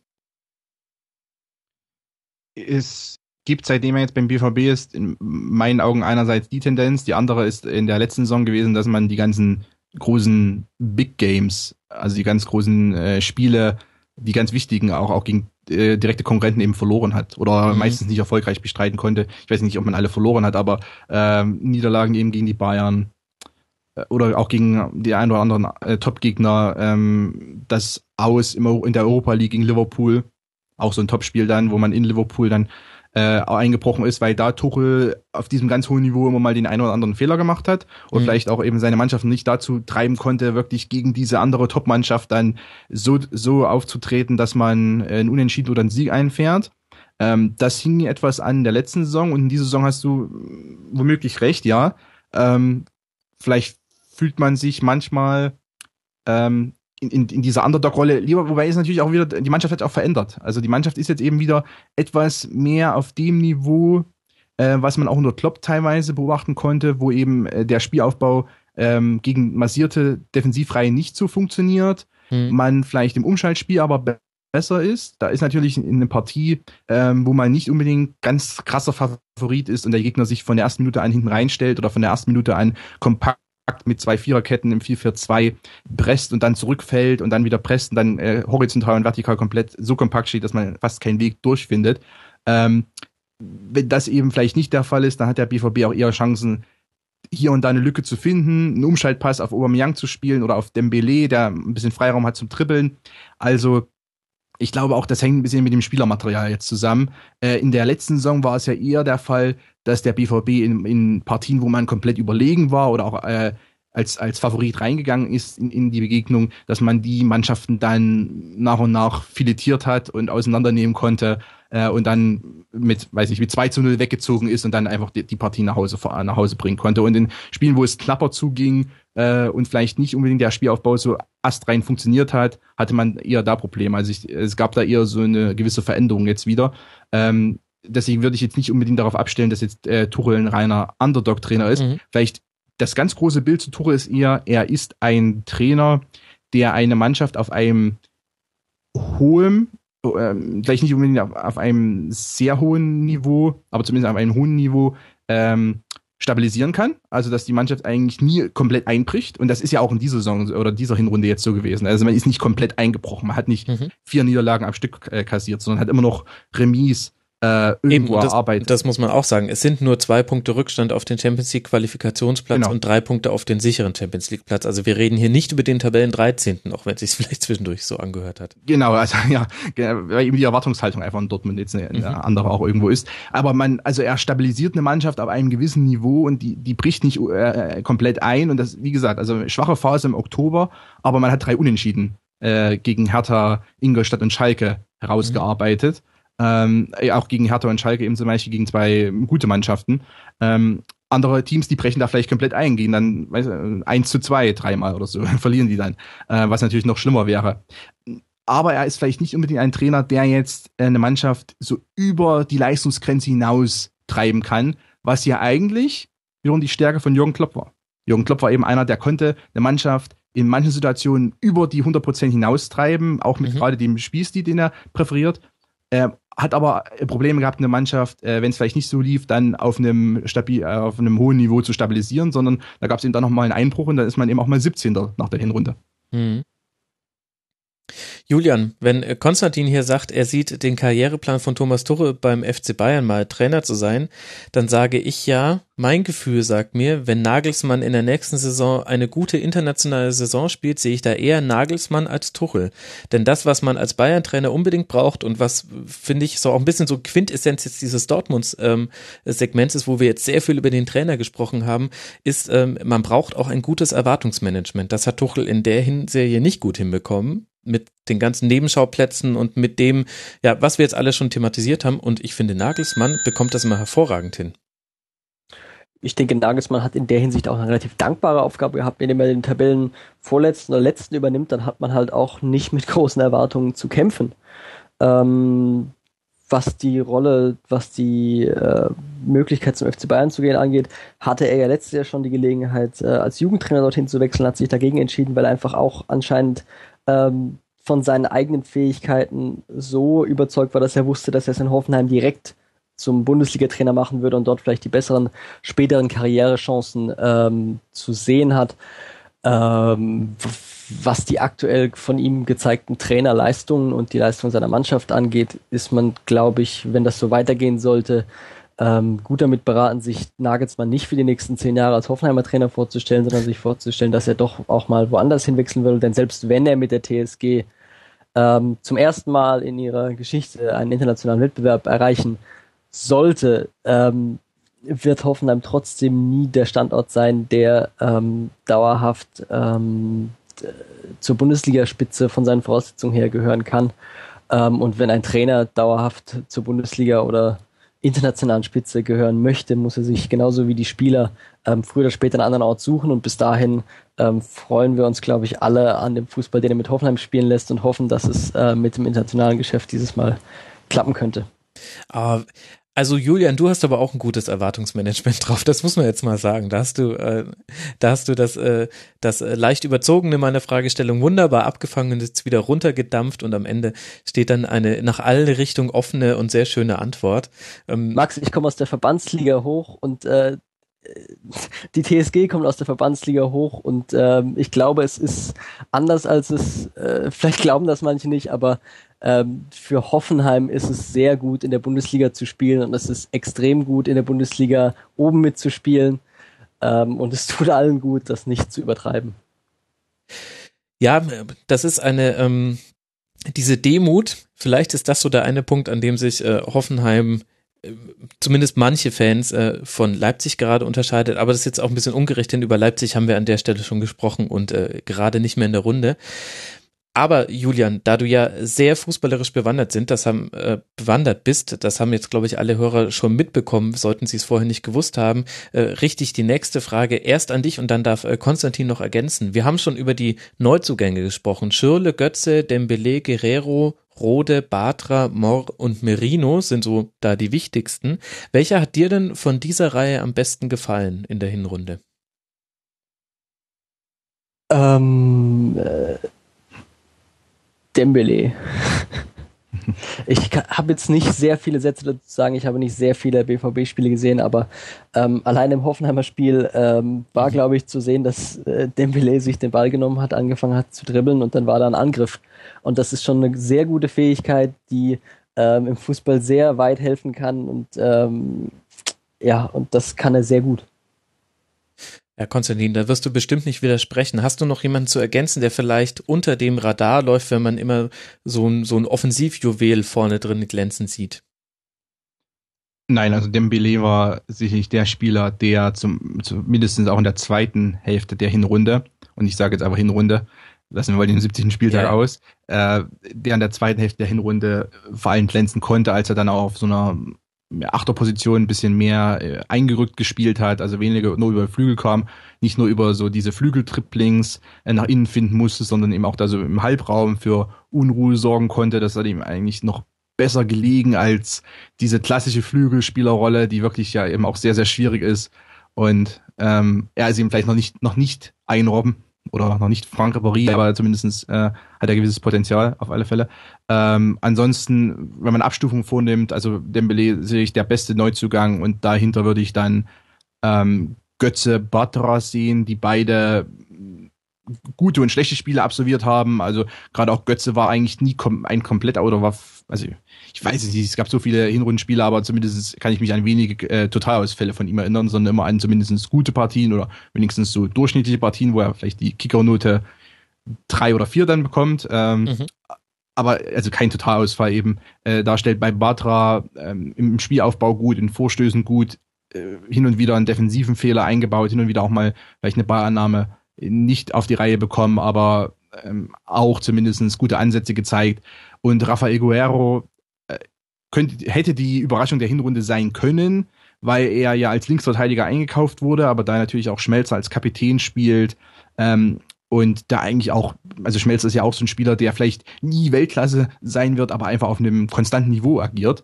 Und ähm, das vielleicht auch jedem Trainer sch schwerfällt, wahrscheinlich äh, Schmelzer rauszunehmen, ich auch, also weil jetzt einfach so dieses konstante Niveau gibt. Und Guerrero dann häufig auf der Achterposition, beziehungsweise sogar auf der Zehnerposition eingesetzt wurde und da teils herausragende Leistung gezeigt hat. Jetzt waren es aber, glaube ich, insgesamt nur vier, fünf, sechs Pflichtspiele, die er absolvieren konnte aufgrund von Verletzungen. Ähm, also der, die Erwartungen an ihn sind aktuell sehr hoch. Also es gibt äh, auch, sagen wir in der BVB-Fanszene gibt es äh, die Diskussion, dass äh, wenn es darum geht, wer kann denn im zentralen Mittelfeld neben Weigel äh, so ein wichtiger Spielmacher sein, weil Weigel alleine ähm, kann das nicht schaffen und braucht eben diesen Gündogan neben sich. Äh, und da wird häufig der Name im Guerrero genannt, weil er ein paar gute Partien einfach im zentralen Mittelfeld oder auf der Halbposition abgeliefert hat. Ähm, natürlich sollte man auch da die ganze Sache nicht überhypen, aber Guerrero kann vielleicht in der Rückrunde noch ein sehr wichtiger Spieler werden, wenn er dann mal fit ist. Bei ihm, ähm, wenn man sich über etwas ärgert, dann ist es eigentlich wirklich, dass er ähm, durch die EM und dann auch durch weitere äh, Nationalmannschaftseinsätze, ähm, also es wirkte so, wäre, wäre er ein bisschen verheizt worden, äh, allein im portugiesischen Trikot. Was natürlich für einen Verein, der am Ende die, die äh, Gehälter zahlt, nie ähm, wirklich wünschenswert ist. Und ähm, da habe ich sowieso eine sehr starke Meinung dazu, dass äh, aber das ist, können wir mal an einer anderen Stelle bequatschen, aber zumindestens äh, hat es so ein bisschen den Eindruck gehabt. Ich meine, EM ist natürlich was ganz Wichtiges und die haben ja auch die Europameisterschaft so gewonnen, aber naja, ja, also aber wie wichtig ist denn zum Beispiel der Afrika Cup? Das kommt ja tatsächlich zur ja. Rückrunde dann mit dazu, dass Aubameyang bei den ersten Partien gegen Werder Mainz und vermutlich auch noch gegen Leipzig fehlen wird. Ja, ich, ich glaube einfach, dass er äh, drei Eigentore schießt äh, und dann Gabun zum Ausscheiden zwingt. Ähm, ja gut, aber davon ab, was, was glaubst du denn, wie kann man das kompensieren? Also Aubameyang ist jetzt äh, ja nochmal noch mal eine andere Preisklasse als Guerrero vom Ausfall her. Ja, und vor allem eben Guerrero äh, kam als Linksverteidiger, als mein, als quasi zweiter Linksverteidiger, mhm. weil das ja das ganze Projekt mit Joho Park nicht funktioniert hat. Also wenn Guerrero äh, ausfällt, hat man ja immer noch Schmelzer. Wenn Aubameyang ausfällt, hat man Adrian Ramos. Äh, jetzt ist Adrian Ramos sehr beliebt bei vielen Fans, weil er ein feiner Kerl ist, aber und auch sich hier und da ein gutes Spiel abliefern kann. Aber er ist kein Aubameyang und er ist auch kein 1 zu 1 Ersatz und ansonsten sieht es auch da eher äh, dünn aus. Keine Ahnung, ob man, äh, wie man das eigentlich kompensieren möchte, ob man Osman Dembele ins Zentrum stellt, ob man Reus ins Zentrum stellt, ob man Götze wieder mal als falsche Neun probiert. Ähm, das wird eine schwierige Aufgabe, weil Aubameyang hat sicherlich auch hier und da nur mittelmäßige Leistungen gezeigt, aber es ist so ein, es ist so ein Stürmer dieser Kategorie, ähm, die immer gefährlich sind eigentlich, weil er diesen Antritt besitzt, er dieses Gespür besitzt für Halbraum-Triplings und Halbraum-Tiefenläufe, ähm, und das und er eben auch wirklich in die Geschwindigkeit einfach hat und dann auch jemand mal auszubeschleunigen, ähm, dass er selbst in Partien, wo er nur, weiß nicht, sechs Ballkontakte pro Halbzeit hat, immer noch irgendwie natürlich Gefahr ausstrahlt, äh, die andere Stürmer eben nicht haben, äh, allein schon auf, aufgrund seiner athletischen und technischen Fertigkeiten. Ähm, deshalb ist natürlich eine Abstinenz von Aubameyang äh, verheerend eigentlich und äh, ich, ich weiß nicht, also das ist natürlich, das ist auch das Problem allein im Afrika Cup. Ähm, die Terminlegung ist nicht unbedingt optimal für die europäischen Vereine und wenn man da wichtige Schlüsselspieler hat, die aus Afrika kommen und für ihre Mannschaften womöglich bis ins Finale vorstoßen, äh, wenn man jetzt, weiß nicht, zum Beispiel von der Elfenbeinküste Spieler hat, mhm. ähm, dann ist das natürlich schon ein Schlag ins Kontor. Andererseits kann man ja eigentlich auch nicht für drei, vier Spiele jetzt irgendwie eine, eine 20 Millionen Investition tätigen und einen neuen Stürmer holen. Ähm, zumal das Wintertransferfenster ja auch berühmt dafür ist, dass entweder die Preise komplett überhitzt sind, weil jeder nochmal zuschlagen muss, oder es einfach nicht viele gute Spieler gibt, die langfristig helfen. Also was, was nützt es dem BVB jetzt 15, 20 Millionen in einen Spieler zu investieren, den man vielleicht dann mal äh, für drei, vier Spiele einsetzt? Also so wahnsinnig ist natürlich der BVB nicht und ähm, auch wenn das Gehaltsgefüge und das, Finan und das Budget mittlerweile hoch ist, ähm, ist man trotzdem kein äh, Verein gesponsert bei einem Höhescheich. Deshalb. Also das ist eine sehr, sehr komplizierte Situation und äh, wird womöglich auch noch den einen oder anderen Punkt kosten. Und es ist ja auch gar nicht klar, ob er tatsächlich äh, so lange ausfällt. Das ist, war jetzt schon das äh, Maximalszenario, dass er auch noch gegen Leipzig fällt. Ja, Fehlt. aber er kommt natürlich dann vielleicht auch erschöpft zurück oder hat noch äh, ist leicht angeschlagen. Äh, das ist, das sind ja, das ist das Problem an den Länderspielen. Äh, Kagawa zum Beispiel äh, verletzt sich vielleicht bei der Nationalmannschaft nie, aber er reist ungefähr zweimal um den Globus, bevor er dann beim BVB wieder aufschlägt. Ähm, 20 Stunden vor, vor Spielbeginn, dann irgendwann an einem Freitagabend oder einem Freitagnachmittag.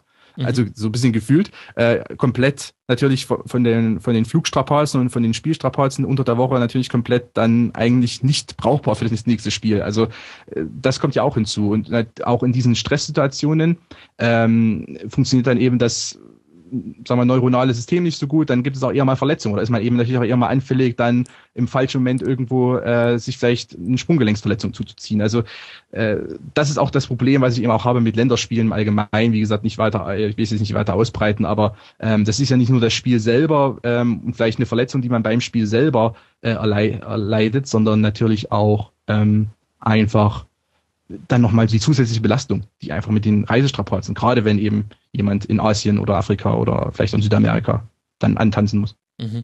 Konstantin, ich würde total gerne mit dir hier in die Diskussion einsteigen. Ich habe da auch noch einige äh, Meinungen dazu, aber das würde jetzt tatsächlich zu weit führen.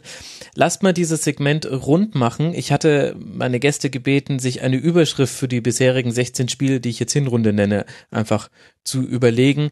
Wie wäre denn so zusammengefasst deine Überschrift für die Hinrunde Borussia Dortmunds?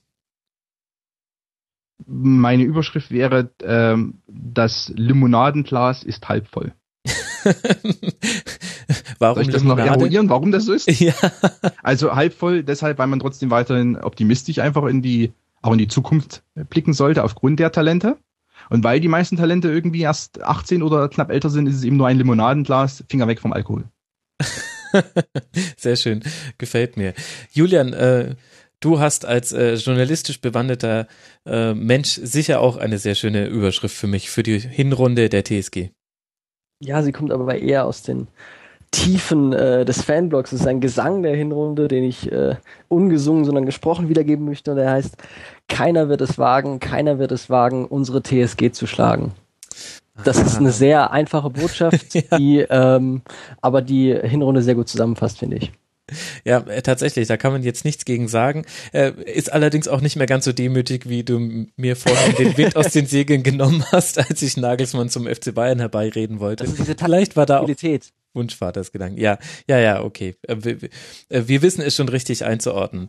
Ihr zwei, ich danke euch sehr herzlich, ähm, dass ihr euch die Zeit genommen habt, hier im Rasenfunk Royal mitzumachen und mir viel zu erzählen zur TSG Hoffenheim und zu Borussia Dortmund. Ich bin sehr gespannt, in welcher Konstellation wir eventuell im Sommer noch einmal über diese beiden Teams sprechen, wo man dann tatsächlich eingelaufen ist nach 34 Spieltagen. Ich danke sehr herzlich Julian Ritter at Bimbishausen bei Twitter und Blogger auf neureich-bimbishausen.de. Vielen Dank, Julian. Gerne. Und lass uns äh, mal schauen, dass wir das in der Rückrunde mal hinkriegen mit einem äh, TSG-Schwerpunkt, dass ich dich dann wenigstens dazu schalte in der Schlusskonferenz. Das müssten wir irgendwie terminlich doch hinkriegen. Ich werde mich wieder bei dir melden. Okay. Und außerdem vielen Dank an Konstantin Eckner, den ihr hört im Vorcheck-Podcast, den ihr lesen könnt auf spielverlagerung.de, der bei Twitter cc-eckner heißt, wenn ich gerade nicht komplett daneben liege. Nein, ist richtig. Das ist richtig. Konstantin, vielen lieben Dank, dass du dir auch Zeit genommen hast. Ja, vielen Dank für die Einladung. Und dann wünsche ich euch noch einen wunderbaren Tag und wir machen an der Stelle jetzt dann weiter mit dem ersten FC Köln und dem SC aus Freiburg. Dazu spreche ich ebenfalls mit zwei Gästen und ich begrüße sehr herzlich bei mir in der Runde zum einen Michael Schröder, den ihr vielleicht schon mal im Füchsle Talk auf meinsportradio.de gehört habt. Bei Twitter heißt er Fußball mit SZ anstelle des scharfen SS, das es bei Twitter ja nicht gibt. Servus Michael. Hallo aus Leipzig. Ich hoffe, ich habe deinen äh, Twitter-Handle jetzt äh, so beschrieben, dass ihn auch jeder versteht. Ist eine kleine Stolperfalle, aber eigentlich relativ schlau. Genau, weil das scharfe S als 2S zu schreiben ist ja eigentlich falsch. Deswegen dachte ich, ja, machst du richtig, aber deswegen findet mich niemand. Auch hat seine Vor- und Nachteile. Ja gut, nach dieser Folge wirst du jetzt natürlich überrollt werden mit Followern und äh, das wird ein ganz neuer Fame für dich. Man wird dich auf der Straße erkennen und dir hinterher wuhen. Oh, ich Ähm, bin gespannt. Ja, eventuell habe ich auch leicht übertrieben. Ich weiß es nicht. Finde es selbst heraus. Auch herausfinden kann das mein zweiter Gast, ähm, auch schon ein paar Mal im Rasenfunk zu hören gewesen, äh, eigentlich aber viel zu selten. Deswegen freut es mich umso mehr, dass er jetzt wieder hier mit dabei ist. Ralf Friedrichs, Autor und Moderator beim FC-Stammtisch, den ich wirklich sehr empfehlen kann. Den kann man auf verschiedene Plattformen auch sich anschauen, wenn man nicht in Köln sitzt. Und bei Twitter als FC-Stammtisch. Und das FC wird aber cool geschrieben und nicht so, wie einfach nur die Buchstabenfolge es sagt. Servus Ralf. Ja, hallo, grüß dich. Schön, dass das mal wieder geklappt hat. Ist ja so ein bisschen werden wir zu Rasenfunk Royal Brüdern langsam, habe ich den Eindruck. Das ist immer, da klopfe ich immer bei dir an. Eine große Familie sozusagen. Ja, wunderbar. Ich freue mich. Ich mich auch. Und ich glaube, ihr beide freut euch auch, dass ihr schon so früh im Rasenfunk Royal drankommt. Das spürt ihr jetzt gerade bei dieser Aufnahme Gott sei Dank nicht. Aber vor uns liegen schon ein paar Stunden Rasenfunk Royal. Hm, Wahrscheinlich so, na, wenn ich mal überschlagen müsste, wahrscheinlich fünfeinhalb.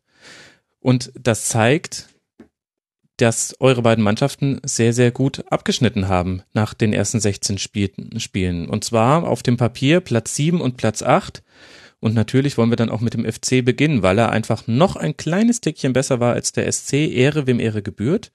Kurz zu den Fakten. Sechs Siege, sieben Unentschieden, drei Niederlagen tatsächlich nur. Bei 21 zu 15 Toren. Die 15 ist vor allem eine interessante Zahl, über die werden wir gleich noch reden, Ralf. Und 25 Punkte. Ich habe in der Saisonvorschau im Rasenfunk damals gesagt, dass für mich die wichtigsten Transfers beim FC diejenigen waren, die nicht stattgefunden haben. Weder Timo Horn ist gegangen, noch Anthony Modest, noch Jonas Hector. Alles drei Stützen der Mannschaft. Würdest du jetzt auch nach 16 Spielen der These zustimmen, Ralf? These kann ich zumindest äh, äh, erstmal komplett äh, zustimmen, klar. Ähm, also, dass, man diese Leute halten konnte, gerade Jonas Hector nach seiner wirklich guten Europameisterschaft, nicht nur wegen des souverän verwandelten Elfmeters, Mhm. wo natürlich auch ein bisschen Glück bei war, war wissen wir alle, aber äh, nein, also er hat natürlich dann schon Angebote vorliegen gehabt und äh, auch Timo Horn war es ja ähnlich. Also das ist schon bemerkenswert gewesen, dass man diese Leute halten konnte, die sich aber auch im Verein hier entwickelt haben und gesehen haben, dass hier ein Weg gerade gegangen wird, der eventuell dahin führen konnte, wovon wir in Köln schon lange, lange träumen. Jetzt musst du den Weg aber auch benennen, Ralf. Komm, sag es. Champions League. Also, äh, ja, da kommt natürlich wieder dieses Klischee hoch, da könnte ich eine Menge zu erzählen, eine ganze Menge sogar. Ähm, es, aber da, letztendlich, ich weiß nicht, ob du jetzt schon die Überschrift hören willst, weil die hat nämlich auch damit zu tun. Ja, auf jeden Fall. Oder Hau raus. Na komm. Überschrift sieht so aus, Europa, ein alter Traum könnte tatsächlich wahr werden. Ja, okay. Das ist, äh, das Das- fängt es ja ein bisschen ab, ja. Damit ist im Prinzip auch schon eine kleine Verwunderung auch mit drin, weil ich glaube, das ist auch vor der Saison gar nicht so erwartet worden. Und ähm, man kann natürlich da jetzt äh, philosophieren bis zum geht nicht mehr. Also Udo Lattek hat damals dem ersten FC Köln keinen großen Gefallen, dann indem er die Fans mit, äh, ja, ich sag mal, mit Leuten gleichgesetzt haben, die nicht rechnen können und die letztendlich völlig neben der Kappe stehen. Ähm, dem man immer gesagt hat, wir träumen ja immer von der Champions League. Das ist gar nicht wahr. Natürlich träumen wir davon. Wer das nicht tut, der macht auch einen Fehler. Der ist kein Fußballfan. Ähm, nur der Realismus, der uns nachgesagt wird, den wir jetzt erst bekommen hätten, den gab es damals schon. Mhm. Ähm, da, da wurde uns teilweise was in die Wiege gelegt, was so gar nicht gestimmt hat. Aber gut, das, äh, damit muss man arbeiten können. Jetzt ist es nämlich so, äh, nach dieser Hinrunde, dass wir jetzt wirklich davon träumen können, denn diese Hinrunde, die ja recht positiv gelaufen ist, ist ja auch deswegen äh, zum, zum Träumen letztendlich dann lädt zum Träumen ein, weil wir schließlich auch mit unglaublich vielen Verletzungspausen zu tun haben und immer noch haben. Oh ja. Und dementsprechend ist der Platz noch so bemerkenswerter. Mhm, das, da werden wir jetzt dann später noch drauf kommen. Also das Ende dieser Hinrunde war ja dann mit vier Unentschieden aus den letzten fünf Spielen mit einer Niederlage in Hoffenheim, die auch nochmal ganz besonders war. Da sieht man eben, ihr seid so ein bisschen in die Winterpause reingetrudelt, gehört zu den Mannschaften, die sich bestimmt drüber gefreut haben, dass man jetzt ein bisschen Pause hat, während andere gerne weitergespielt hätten. Aber lass mal vorne in der Saison beginnen. Wir haben jetzt so ein bisschen schon ähm, die nicht stattfindenden Transfers thematisiert und ihr seid sehr, sehr stark in die Saison gestartet. Und ich hatte da den Eindruck, dass der FC wesentlich davon profitiert hat, dass auch in der Startelf sich gar nicht so viel getan hat. Also ich hatte den Eindruck, die Mannschaft, es, als hätte es keine Sommerpause gegeben, hat einfach weitergespielt wie in der letzten Saison. Ja, und das äh, Schöne daran, dass die Neuzugänge, ich nenne jetzt unter anderem mal Marco Höger, äh, gar keine große Anlaufzeit gebraucht haben. Also dieser Start, da gebe ich dir recht, war schon sehr wichtig. Das erste Spiel gegen Darmstadt, okay, da hat man noch nicht gewusst, wie stark oder schwach ist Darmstadt heutzutage. Also jetzt gerade nach dieser letzten Saison, äh, dieses 2 zu 0, das war natürlich sehr wichtig, logisch. Mhm. Ähm, man hat dann in Wolfsburg äh, einen Punkt geholt und dann gegen Michaels Verein etwas glücklich, wie ich finde, 3 zu 0 gewonnen. Und danach hatte man ja auch diese diese eine Nacht Tabellenführung, die natürlich auch äh, zu großer Freude Anlass gegeben hat.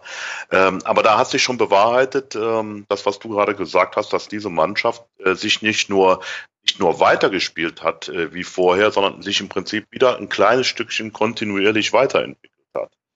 Und äh, ich, ich habe beim FC mittlerweile auch, kann man auch als jahrelanger Beobachter wirklich mittlerweile, kann man das glaube ich behaupten, dass wirklich siehst, dass diese Mannschaft tatsächlich, wie Jürgen Klinsmann es bei dem, bei dem Bayern mal vorhatte, jeden Tag ein bisschen besser wird. Ne? Und wenn es nur ein kleines Stückchen ist. Natürlich gibt es immer wieder mal Rückschläge, da bleibt ja auch nicht aus und so stark besetzt sind wir noch nicht, dass wir da ganz oben mit eingreifen können.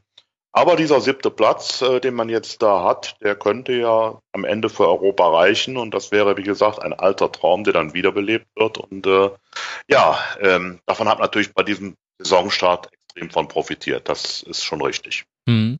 Vielleicht ist auch tatsächlich dieses Spiel gegen den SC so ein bisschen sinnbildlich für beide Mannschaften, glaube ich sogar. Michael, da würde mich auch mal deine Meinung zu interessieren, denn wenn wir uns mal kurz in Erinnerung rufen, wie dieses Spiel gelaufen ist. Es war ein 13-0 auf dem Papier, diese drei Tore sind gefallen innerhalb von 14 Minuten und hatten immer wesentlich mit Abwehrfehlern in der Kette des SC zu tun. Also Modest macht das 1 zu 0 ähm, und dann macht Soyunchi meiner Erinnerung nach zwei Fehler und vor allem das, das 2 zu 0 direkt in der zwei Minuten nach dem 1 zu 0 und dann das 3 zu 0, was dann so ein bisschen den Deckel drauf gemacht hat vor der Halbzeit mit einem Einwurf, der dann am kurzen Pfosten vom Modest einfach mal reingeköpft wird, ohne große Bedrängnis. Das äh, zeigt, wie wie gefestigt der FC war. Der hat die Chancen knallhart genutzt, die an der Stelle geboten wurden. Gleichzeitig hat es aber auch gezeigt, der SC war ansonsten in dem Spiel, das hat der Ralf auch schon angedeutet, gar nicht so unüberzeugend. 17 äh, zu 9 Torschüsse zum Beispiel für Freiburg gegen Köln. Aber hat in dieser Saison immer wieder durch so individuelle Fehler hinten in der Abwehrkette Punkte liegen lassen. Aber durch die sonstig überzeugende Leistung hat auch schon viele Punkte geholt.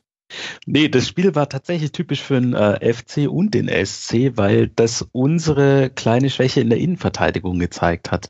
Mhm. Also mein absoluter Lieblingsspieler in der Vorrunde, ähm, Charles Oyuncu, hat eins von seinen zwei übelst schlechten Spielen einfach in Köln gemacht. Und das war äh, ja leider eigentlich mit der Hauptgrund, finde ich, außer unabhängig davon, dass der Modest einfach super gut dasteht.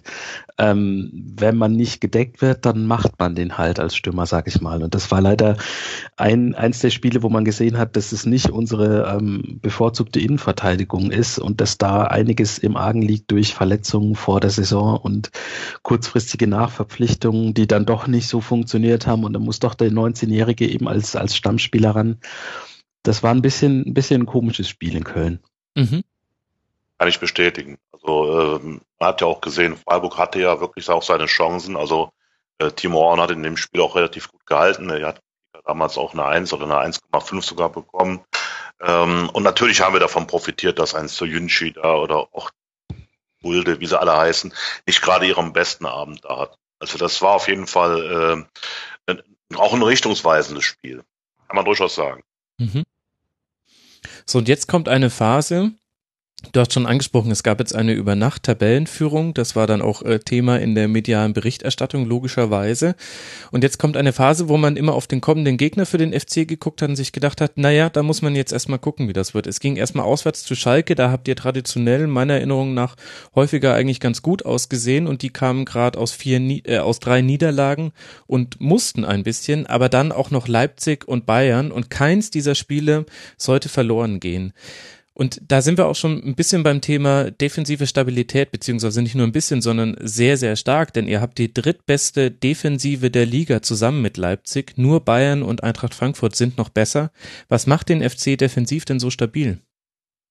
Das ist eine gute Frage. Das Witzige daran ist ja, dass ja im Prinzip fast schon egal ist, wer da hinten spielt. Also ja. äh, Marot ist ja dann ausgefallen, der ja ein Eckpfeiler war, schon zur letzten Saison, wo man gesagt hat, ne, er ist einer der äh, wirklich äh, wichtigsten Leute in der Abwehr. Wenn der fehlt, ist die Frage, wie kann man ihn dann ersetzen? Aber äh, im Prinzip kannst du fast, da fast jeden reinstellen. Mafrey hat sich ja auch dann seinen Platz erobert, den wir jetzt leider verlieren. Kommen wir sicher später auch noch drauf zu sprechen.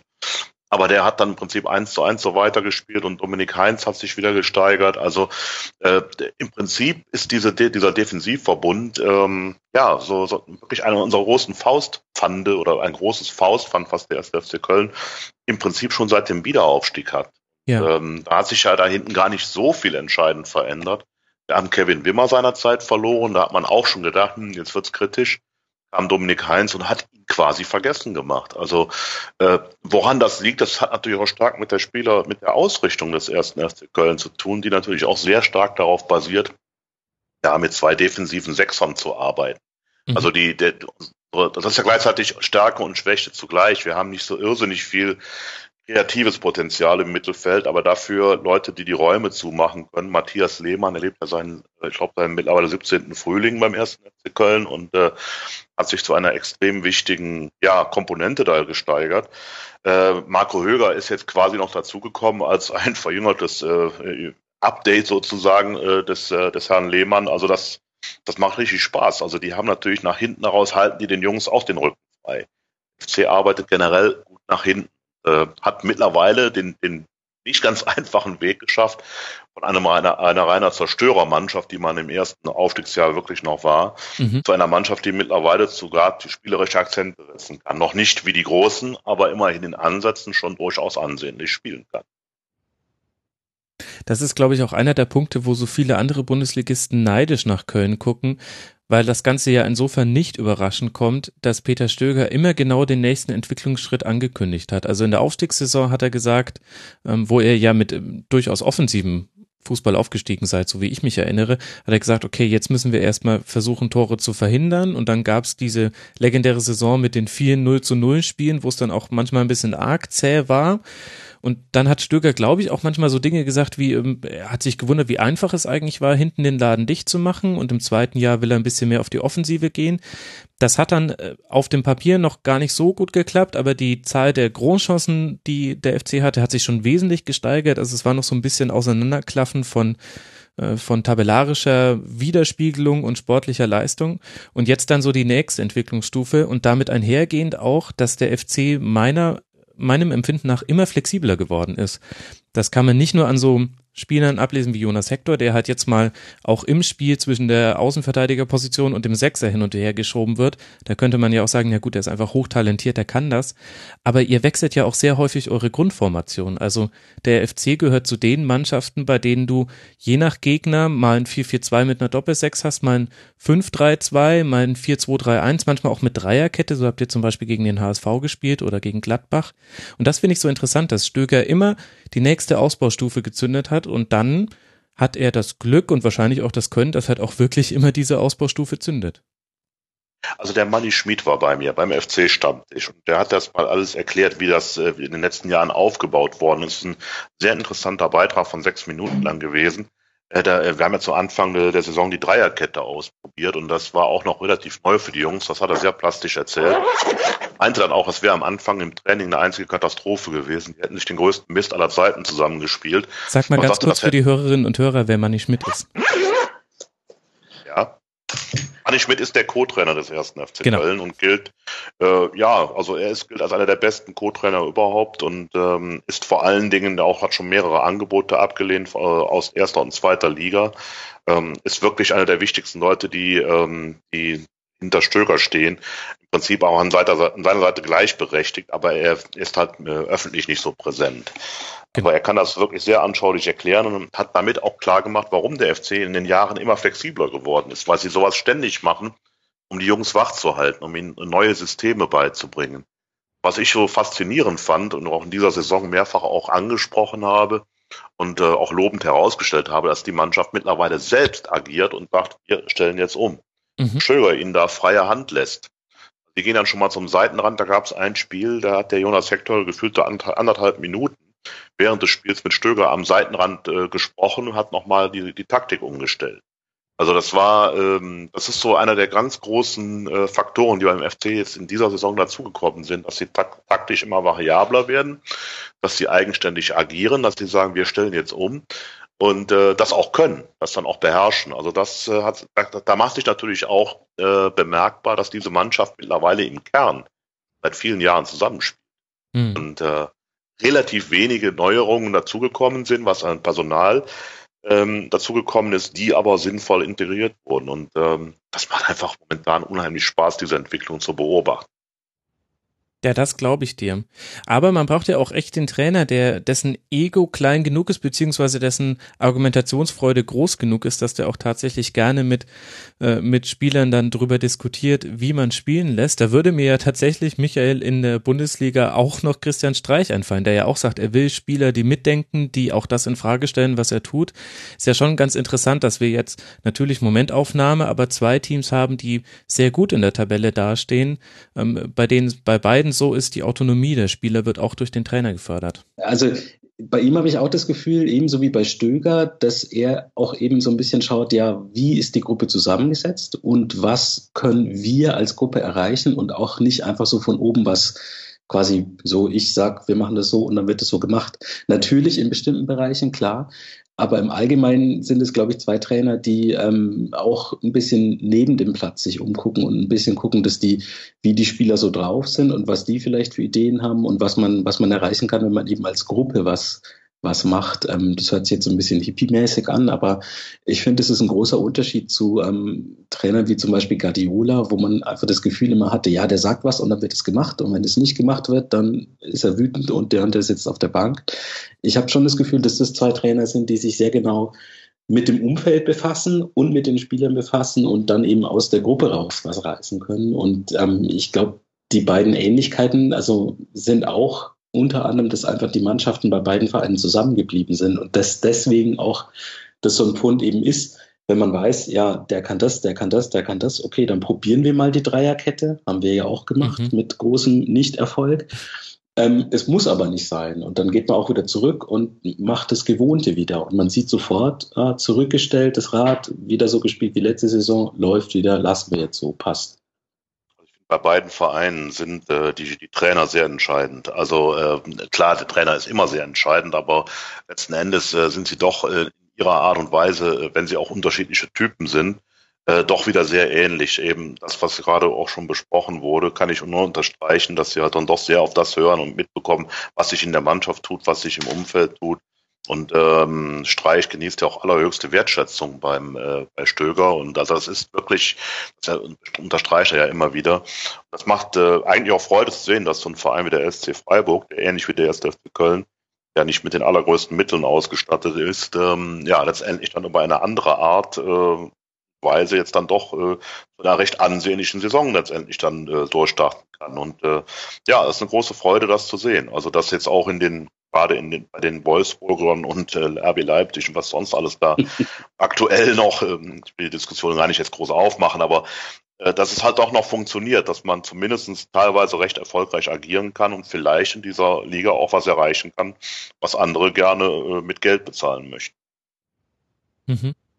Und es ist, ist glaube ich, das hatten wir jetzt auch schon, ähm, wenn die Hörer bis hierhin streng nach Chronologie vorgegangen sind, haben sie das Thema auch schon gehört. Es ist gerade so, ähm, eine Sondersaison. Also wenn man sich einfach mal anguckt, welche Teams hinter euren beiden Mannschaften liegen, die man potenziell vom, vom Potenzial her eigentlich vor euch gesehen hätte, dann sind es mit Leverkusen, Schalke, Gladbach, vielleicht auch Wolfsburg halt allein schon mal vier Teams, die es dieses Jahr irgendwie noch nicht auf den Platz gebracht haben, was eigentlich im Kader und in den Strukturen steckt. Und andere Mannschaften wie zum Beispiel Hertha und Frankfurt haben davon ja auch profitiert. Also ähm, es hat sich auch gezeigt, gerade dieser erhaltene Kern in den Mannschaften beim FC und beim SC waren in dieser Phase, gerade am Anfang der Saison, wo viele ins Straucheln gekommen sind, die gar nicht so wirklich damit gerechnet haben, dass das passieren könnte. Also vor allem in Wolfsburg war das, glaube ich, besonders offensichtlich, wie überrascht die von dieser Situation waren. Ähm, das ist ja dann der perfekte Zeitpunkt eigentlich, um so eine Gruppen, Gruppenleistung auf den Platz zu bringen, wie es eure beiden Mannschaften da gemacht haben. Ja, da streiche ich. Und wenn du jetzt noch bedenkst, dass äh, mit Hertha, Frankfurt, ähm, da stehen ja auch ein paar Mannschaften oben, die man nicht so weit oben, also schon Mittelfeld erwartet hat, aber das ist, äh, mir gefällt das unheimlich gut, dass jetzt äh, auch mal äh, auf diese Art und Weise gezeigt wird, ist es eben dann doch nicht nur der Transfermarkt, der entscheidend ist, äh, sondern auch die gute Arbeit letztendlich, die im Hintergrund geleistet. Zumindest kurzfristig. Jetzt muss man natürlich mal gucken, aber da können wir, finde ich, später nochmal kurz drüber reden, was jetzt so in der Rückrunde passieren könnte und welche Konsequenzen das hat. Jetzt hast du witzigerweise mit Hertha und Frankfurt gleich zwei der drei Teams genannt, gegen die der FC verloren hat. Und zwar die einzigen drei Teams, gegen die man verloren hat. Dazu kommt noch Hoffenheim. Das war ein totales Freakspiel. Aber das Interessante ist eben, der FC hat äh, nicht verloren gegen Leipzig, nicht verloren gegen Bayern, nicht verloren gegen Dortmund. Das waren alles drei Unentschieden, auch nicht verloren gegen Leverkusen. Weiß jetzt aber gerade nicht, ob man die wirklich in diese Dreier-Phalanx da noch mit einreihen sollte. Ja, rede ich gleich noch drüber mit Frank Lusse. Mal schauen, was er dazu sagt. Der Frank ist auch dabei. Schönen Gruß. Ja, werde ich ausrichten. Jetzt äh, die genannten Vereine keine ja. Niederlage und ihr gehört auch zu den Mannschaften, die sehr wenig Ballbesitz hat im Vergleich. Also vom Ballbesitz her Köln nur auf Platz 12 in der Tabelle. Ist jetzt nicht so, dass Ballbesitz mit der Tabelle gleichzusetzen wäre. Aber stimmt die These, dass man sagen könnte, ihr tut euch trotzdem, trotz allem offensiven Fortschritten immer noch leichter damit, wenn ihr nicht das Spiel machen müsst?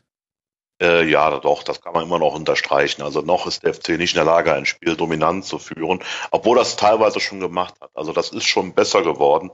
Auch da wieder ist ein Fortschritt zu erkennen und wieder eine kleine Verbesserung. Es ist halt noch nicht so, dass du wie, ich sag mal, Borussia Dortmund oder Bayern München die totale Dominanz da auf dem Platz versuchst zu bringen oder weil man auch weiß, dass es gar nicht geht. Und äh, wie ich eben schon sagte, weil bei aller Freude gibt es natürlich immer noch Verbesserungspotenzial. Uns fehlt halt immer noch so ein kreativer Part im Mittelfeld und äh, sag mal so, man hätte natürlich Bittenkurt gehabt, äh, zumindest auf der Seite, aber der ist ja dann leider auch relativ früh ausgefallen und dann äh, wird er erst in der, in der Rückrunde wiederkommen. Der war eigentlich in Topform. Uh, der bringt auf jeden Fall auch ein kreatives Element mit rein und äh, sag mal, vielleicht erhöht sich dann der Ballbesitz nochmal um ein bis zwei Prozent, wenn er wieder da ist. Ähm, und dann hat natürlich auch ein Jojic, von dem man äh, in der Vorsaison schon große Erwartungen hatte, diese Erwartungen bis heute nicht erfüllt, der ja damals, als er von Borussia Dortmund kam, auch als kreatives Element geholt wurde. Wir leben halt immer doch noch sehr stark von diesen, ich sag mal, Arbeitskämpfern und Mittelfeldbienen, von diesen Rennern, mhm. äh, wobei auch ein äh, Marco Höger, das darf man nicht unterschätzen, auch ein fußballerisches Element mit reinbringt. Das schon. Aber er kommt dann letztendlich doch wieder eher über die äh, ja, kämpferische Spielweise. Die Grätsche ist ihm dann immer noch mal ein Stück weit lieber als, äh, ich sag mal, der Beinschuss. Das ist ja auch schön, wenn es auch noch solche Spieler gibt, ganz ehrlich. Es muss ja nicht immer äh, Hacke, Spitze 1, 2, 3 sein. Die, die erste Niederlage gab es tatsächlich erst dann gegen Hertha BSC. Das war dann schon der achte Spieltag. Damals ähm, als Tabellenzweiter nach Berlin gereist, wenn ich das richtig äh, in Erinnerung habe. Ein 1 zu 2. Und wenn ich jetzt aber sagen müsste, was so vielleicht so mit die wichtigsten äh, Spiele waren in dieser Phase, dann würde ich aber noch ein paar Tage weitergehen und sagen, das DFB-Pokalspiel gegen Hoffenheim, wo man zu Hause in der zweiten Runde 2 zu 1 nach Verlängerung gewonnen hat. Ich hatte den Eindruck, das hatte fast eine größere symbolhafte Wirkung für die Spielzeit als ähm, viele der Spiele, die davor gekommen sind. Täuscht da mein Eindruck von außen? Ja, ich sag mal, grundsätzlich ist es äh, klar, der, der FC muss, man muss dazu sagen, der, der FC hat ja eine Pokalhistorie in den letzten Jahren gehabt, die wirklich unfassbar war. Ich, ich habe es vergessen, ich glaube sechs Jahre lang hatten wir kein einziges Heimspiel. Also es war wirklich genau. so, dass wir immer nur auswärts angetreten sind, teilweise sogar ganz ordentlich gespielt haben, aber dann halt auch immer wieder knapp verloren haben und dann, wenn wir mal gewonnen haben, die nächste Runde war ja eh schon klar, es gibt ja eh ein Auswärtsspiel und dann hatten wir endlich zum allerersten Mal dieses Heimspiel dann überhaupt dieser Pokal, dieses mit Verlängerung, eventuelles Meterschießen, das ist so, jetzt komme ich wieder zum schön, das alte Europacup-Feeling für die Leute, die so in meinem Alter sind, die das noch kennen. Ähm, dadurch war es natürlich also fürs Umfeld ein besonderes Spiel. Also weil es irgendwie nach langer Zeit, sechs Jahre lang kein Heimspiel zu haben, ich meine, das ist ein halbes Teenagerleben so ungefähr, ne? So dass äh, mhm. das ist natürlich dann schon, das ist verdammt lang. Und dann hast du dieses Heimspiel und äh, dann da hast du diesen Spielverlauf, dann hast du dieses irre Tor von Marcel Risse. Ähm, du hast einfach äh, ein geiles Erlebnis. Am Ende gab es noch ein Tor für Hoffenheim, was äh, stark abseits verdächtig war, was es aber nicht war, wie nach, sich nachher herausgestellt hat. Mhm. Gruß an Frank Lusem, der hat das falsch geschrieben. Ähm, weiß er auch mittlerweile, habe ich ihm gesagt. Aber das ist ja auch egal. Also letztendlich äh, ist es halt dann so passiert, dass dieses Tor nicht gegeben wurde und dann ist das Elfmeterschießen erspart es gibt ja insoweit recht, dass es auf jeden Fall ein wichtiger Sieg fürs Umfeld war. Für die Mannschaft, glaube ich, selbst ist es ein Sieg wie jeder andere auch fast. Also das, das wirkt hin. Ja, das wirkt so. Also wenn du mit den Leuten redest und äh, ich habe ja ab und zu auch mal den, die Freude, dann bei mir FC-Spieler auch im Stammtisch zu äh, eben zu, zu befragen, dann kommt das auch deutlich rüber, dass die doch schon sehr abgeklärt sind mit solchen Situationen. Das natürlich freudig aufnehmen, klar, jeder will gerne weit kommen. Aber ich habe jetzt nicht das Gefühl gehabt, als wenn das jetzt so ein ganz besonderer Fixpunkt gewesen wäre. Da würde ich fast eher das Spiel in München dazu nehmen.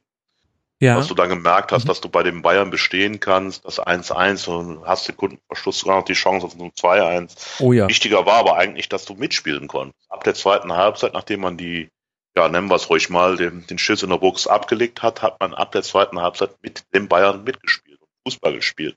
Das sah gut aus und äh, das 1-1 war am Ende hoch verdient. Und das hat, glaube ich, eher so gezeigt, hallo, wir sind jetzt wieder einen Schritt weiter, wir können das. Dadurch konnte man auch Hoffenheim schlagen.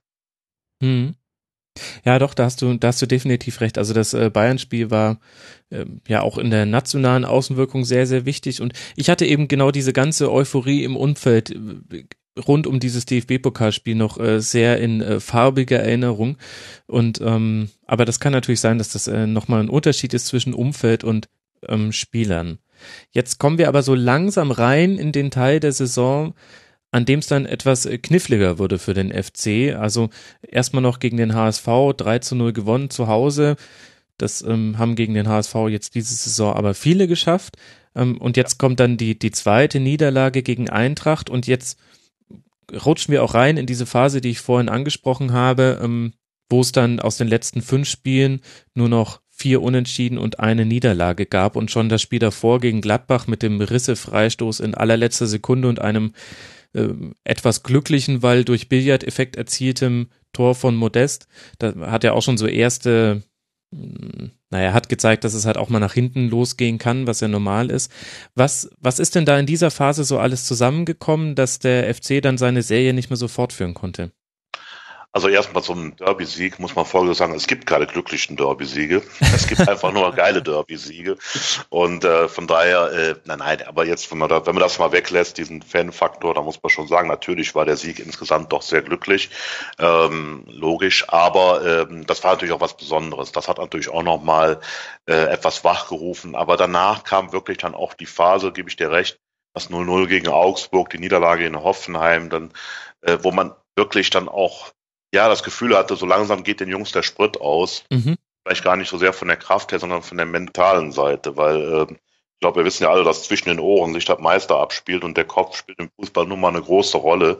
Und dann von Woche zu Woche sind ja immer mehr Leute ausgefallen. Also es wurde ja dann immer dramatischer von Mal zu Mal. Und als dann in Hoffenheim Risse dann auch sich noch das Kreuzband gerissen hat, ähm, der ja vorher mit seinem, seinen Toren unter anderem gegen Hoffenheim im Pokal oder auch gegen Gladbach das auch unterstreichen konnte, wie wichtig er ist, aber das waren ja nicht nur die Tore. Da hast du dann endgültig gemerkt, die Mannschaft ist im Kopf jetzt so langsam aber sicher leer. So höher ist es dann zu bewerten, dass man gegen Borussia Dortmund drei Tage vorher ein Traumspiel gegen Real Madrid abgeliefert hat. äh, dass sie denen dann ein 1-1 abgetrotzt haben, im Prinzip auch noch glücklicherweise bis zur 90. Minute 1-0 geführt haben. Also das, ähm, das war, da war ich selbst überrascht, da waren wir alle überrascht. Wir haben alle nicht damit gerechnet, dass der FC dem Zustand mit den vielen Verletzten mittlerweile, das wirklich noch ähm, nach dem größten Schock, das wirklich noch hinbiegen würde mit fünf Ausfällen. Der Torwart Timo Horn, der überragende Torwart Timo Horn, ausgeschieden schon länger, der hat Gladbach schon gefehlt. Also mhm. das, ähm, aber du hast dann irgendwann gemerkt, dass sie wirklich mental meiner Sichtweise auf der letzten Rille laufen. Da gibt es ein paar Leute beim FC, mit denen ich mich darüber unterhalten habe, die das anders gesehen haben, aber ich habe schon gemerkt, die Mannschaft ist nicht mehr ganz so frisch bringt aber immer noch ihre Qualitäten mit ein. Also sprich diese unglaubliche ja, Bereitschaft, Spiele ja, gewinnen zu wollen, auch wenn du noch so viele Ausfälle hast. Schluss waren wir aber heilfroh, dass die Hinrunde, ja, sie ist ja nicht ganz beendet, aber zumindestens ähm, ja, dieses letzte Spiel gegen Leverkusen, dann, das ist dann wirklich einer der wenigen 1 zu 1, die jetzt relativ glücklich waren aus FC-Sicht, mhm. dass dann endlich mal Schluss war und Pause war, dass sich die Verletzten jetzt mal erholen können. Also wir haben da wirklich am Schluss der Runde, äh, ich würde nicht sagen gestrauchelt, aber wurde halt Zeit. Es wurde Zeit, dass, dass man einfach in diese Winterpause geht und äh, ja, sich einige Leute mal wieder regenerieren. Mhm. Ja, ich glaube auch tatsächlich, wenn man sich die Verletztenliste anguckt und so wie sich dann die Mannschaft irgendwann fast wie von selbst aufgestellt hat, auch mit einigen Leuten auf Positionen, die man da jetzt nicht unbedingt erwartet hätte, ähm, kann man tatsächlich auch sagen, vielleicht ist es eher weniger eine Schwächephase gewesen mit diesen vier Unentschieden in den letzten fünf Spielen und das Hoffenheimer Spiel war ja eins, wo der FC ähm, mindestens genauso viele Chancen hatte, nur die TSG hat jeden verdammten Schuss reingemacht. Das war ähm, Spiele gibt's. Die Freiburger haben das in Köln erlebt, so ähnlich. Mhm. Äh, so haben wir das halt in Hoffenheim erlebt noch mit einem hinten drauf. Ähm, wir waren keine vier Tore schlechter. Hoffenheim hat hochverdient gewonnen, aber 4-0, das hat dann auch selbst der Trainer gesagt, äh, Nagelsmann, dass das dann mindestens zwei Tore zu hoch war. Aber da, damit kann man leben, weil so eine Klatsche im Jahr, mein Gott, passiert halt. Das ist Fußball, man weiß, wie es sich entwickeln kann und sie haben ja noch nicht mal irgendwie schlecht oder irgendwie da schämen muss, Fußball gespielt. Sie haben einfach einen schlechten Tag erwischt. Hoffenheim hat alles getroffen. Ist so. Ja, muss ja. man im Sport hinnehmen. Letztes Jahr war das doch das 2 zu 6 in Frankfurt, glaube ich. Ja, das äh, Tennisergebnis. Dieses Mal, dieses Mal das äh, 0 zu 4 gegen Hoffenheim, das eben drin. Aber was ich eben ausführen wollte, ist, angesichts dieser ganzen Verletzungen und der Umstände, die da ähm, mit reingespielt haben, kann man ja vielleicht auch sagen, es war keine Schwächephase, sondern eher eine Stärkephase. Denn mit, mit all, all diesen Umständen zum Trotz trotzdem mit nur einer Niederlage aus diesen fünf Spielen rauszugehen, beziehungsweise dann auch die letzten drei Spiele, klar, auf dem Papier ist das nur ein 1 zu 1 jeweils gegen Dortmund, gegen Werder und dann gegen Leverkusen. Aber ich habe mir damals ehrlich gesagt schon gedacht, ähm, ich hatte damit gerechnet, naja, jetzt müsste eigentlich noch eine Niederlage passieren, das, ähm, das können die nicht alles verkraften und das, was du eben sagst mit mental so auf der letzten Rille, den Eindruck hatte ich hier von München aus auch.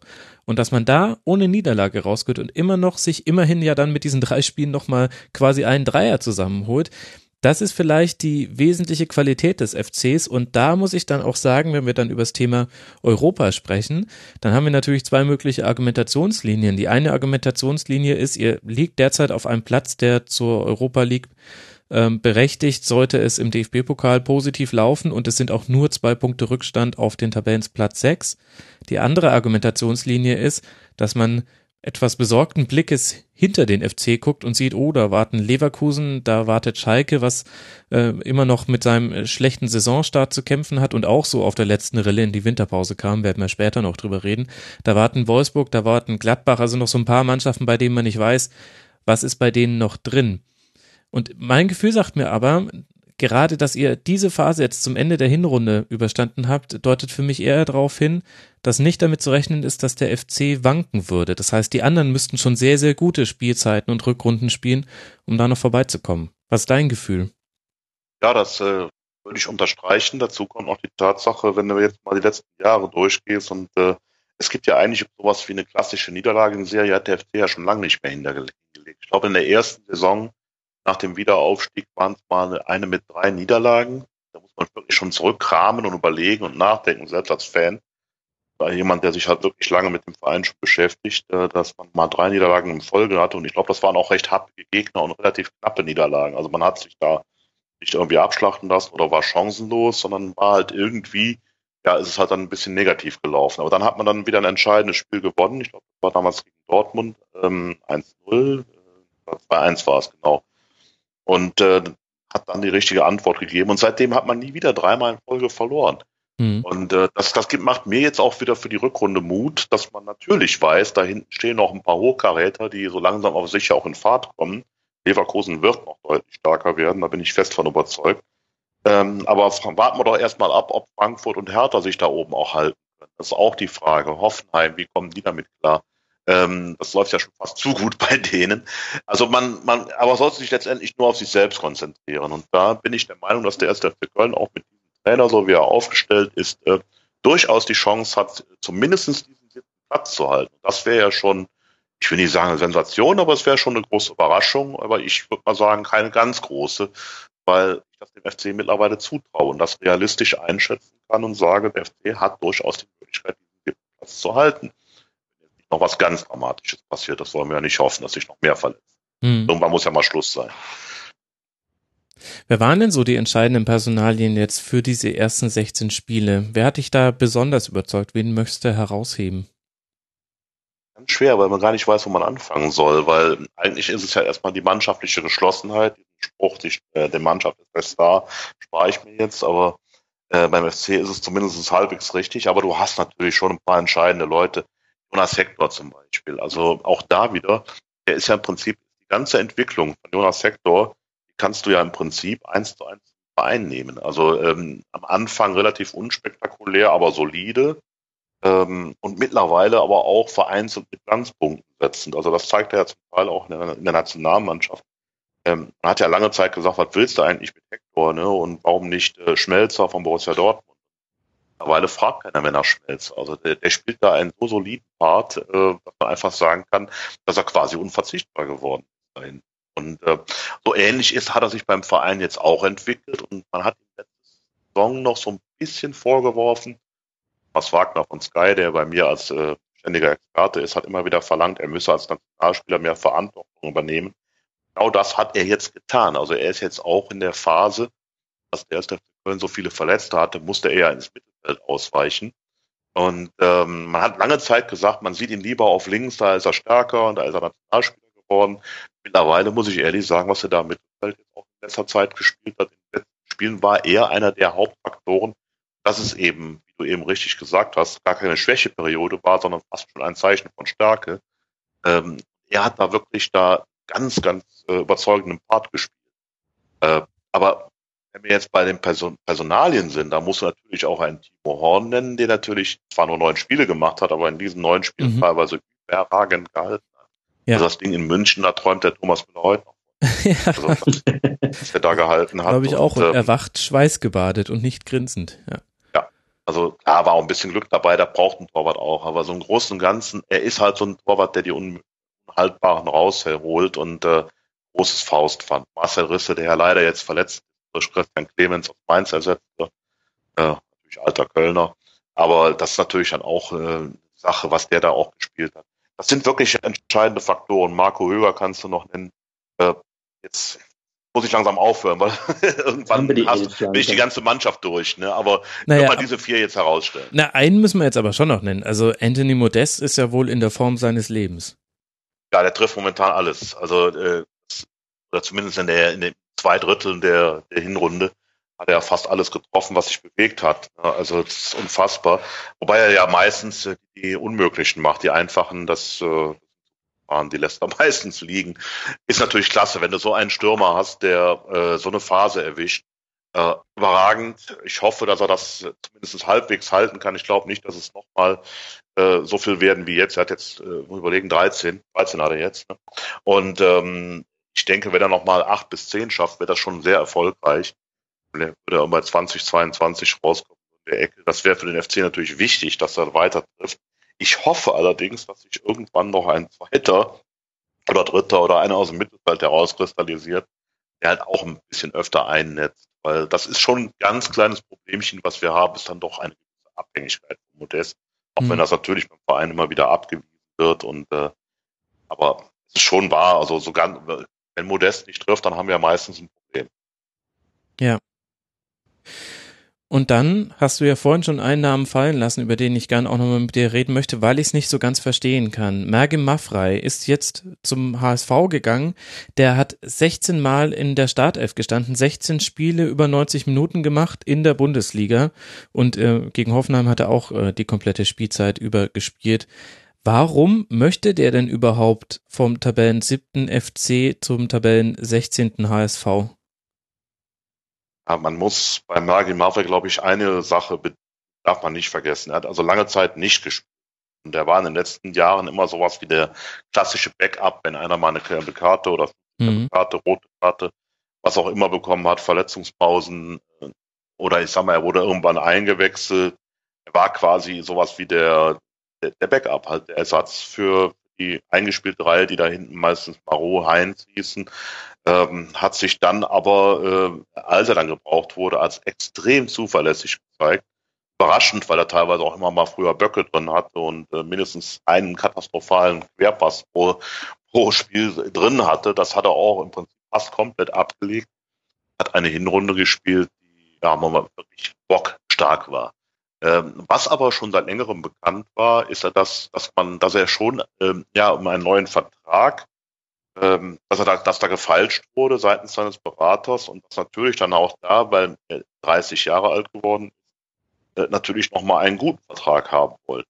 Mhm. Scheinbar hat man beim FC gesagt, naja, über Mergim, ähm, spekuliere ich mal so ein bisschen, aber so in der Richtung kann es schon durchaus gelaufen sein, äh, dass man gesagt hat, toll, du bist wichtig, aber wir können jetzt nicht hier so einen Irrsinnsvertrag für dich äh, aushandeln. Und dann kam der HSV um die Ecke wir wissen ja alle, dass der Herr Kühne gerade noch mal seine Schatulle geöffnet hat und äh, die war nie zu. Kann man sie, die war, da war natürlich ne, und man kann natürlich auch verstehen, das ist äh, letztendlich sind das ja alles Kaufleute in kurzen Hosen, äh, dass die natürlich dann in dem Fall auch gesagt haben, okay, hier kann ich noch mal drei Jahre einen tollen Vertrag haben, äh, unabhängig jetzt davon, wie der HSV gerade öffentlich dasteht oder medial behandelt wird. Ähm, Hamburg ist ja nur alles andere als eine nicht lebenswerte Stadt. Im Gegenteil, ich, ne, also da kann man sich ja wirklich auch wohlfühlen. Und ja, passt, passte für ihn. Also das ist, glaube ich, so ein Sonderfall. Ähm, ich glaube, bei vielen anderen, so ein Dominik Heinz oder, oder auch Dominik Marot, wie sie alle heißen, äh, die wäre das kein Thema gewesen. Aber für ihn war es halt in dem Moment das passende Angebot und ja, da hat man beim FC gesagt, okay, ehe wir dann den im Sommer äh, ja für Lau verlieren, nehmen wir lieber jetzt noch die Ablöse mit und kompensieren diesen Ausfall auch noch. Ähm, ist natürlich auch ein klein bisschen Risiko drin, weil Barrow kommt jetzt von einer langen Verletzung wieder, äh, muss natürlich aber auch erstmal wieder klarkommen oder wieder reinfinden. Das denke ich mal, wird er aber relativ schnell schaffen.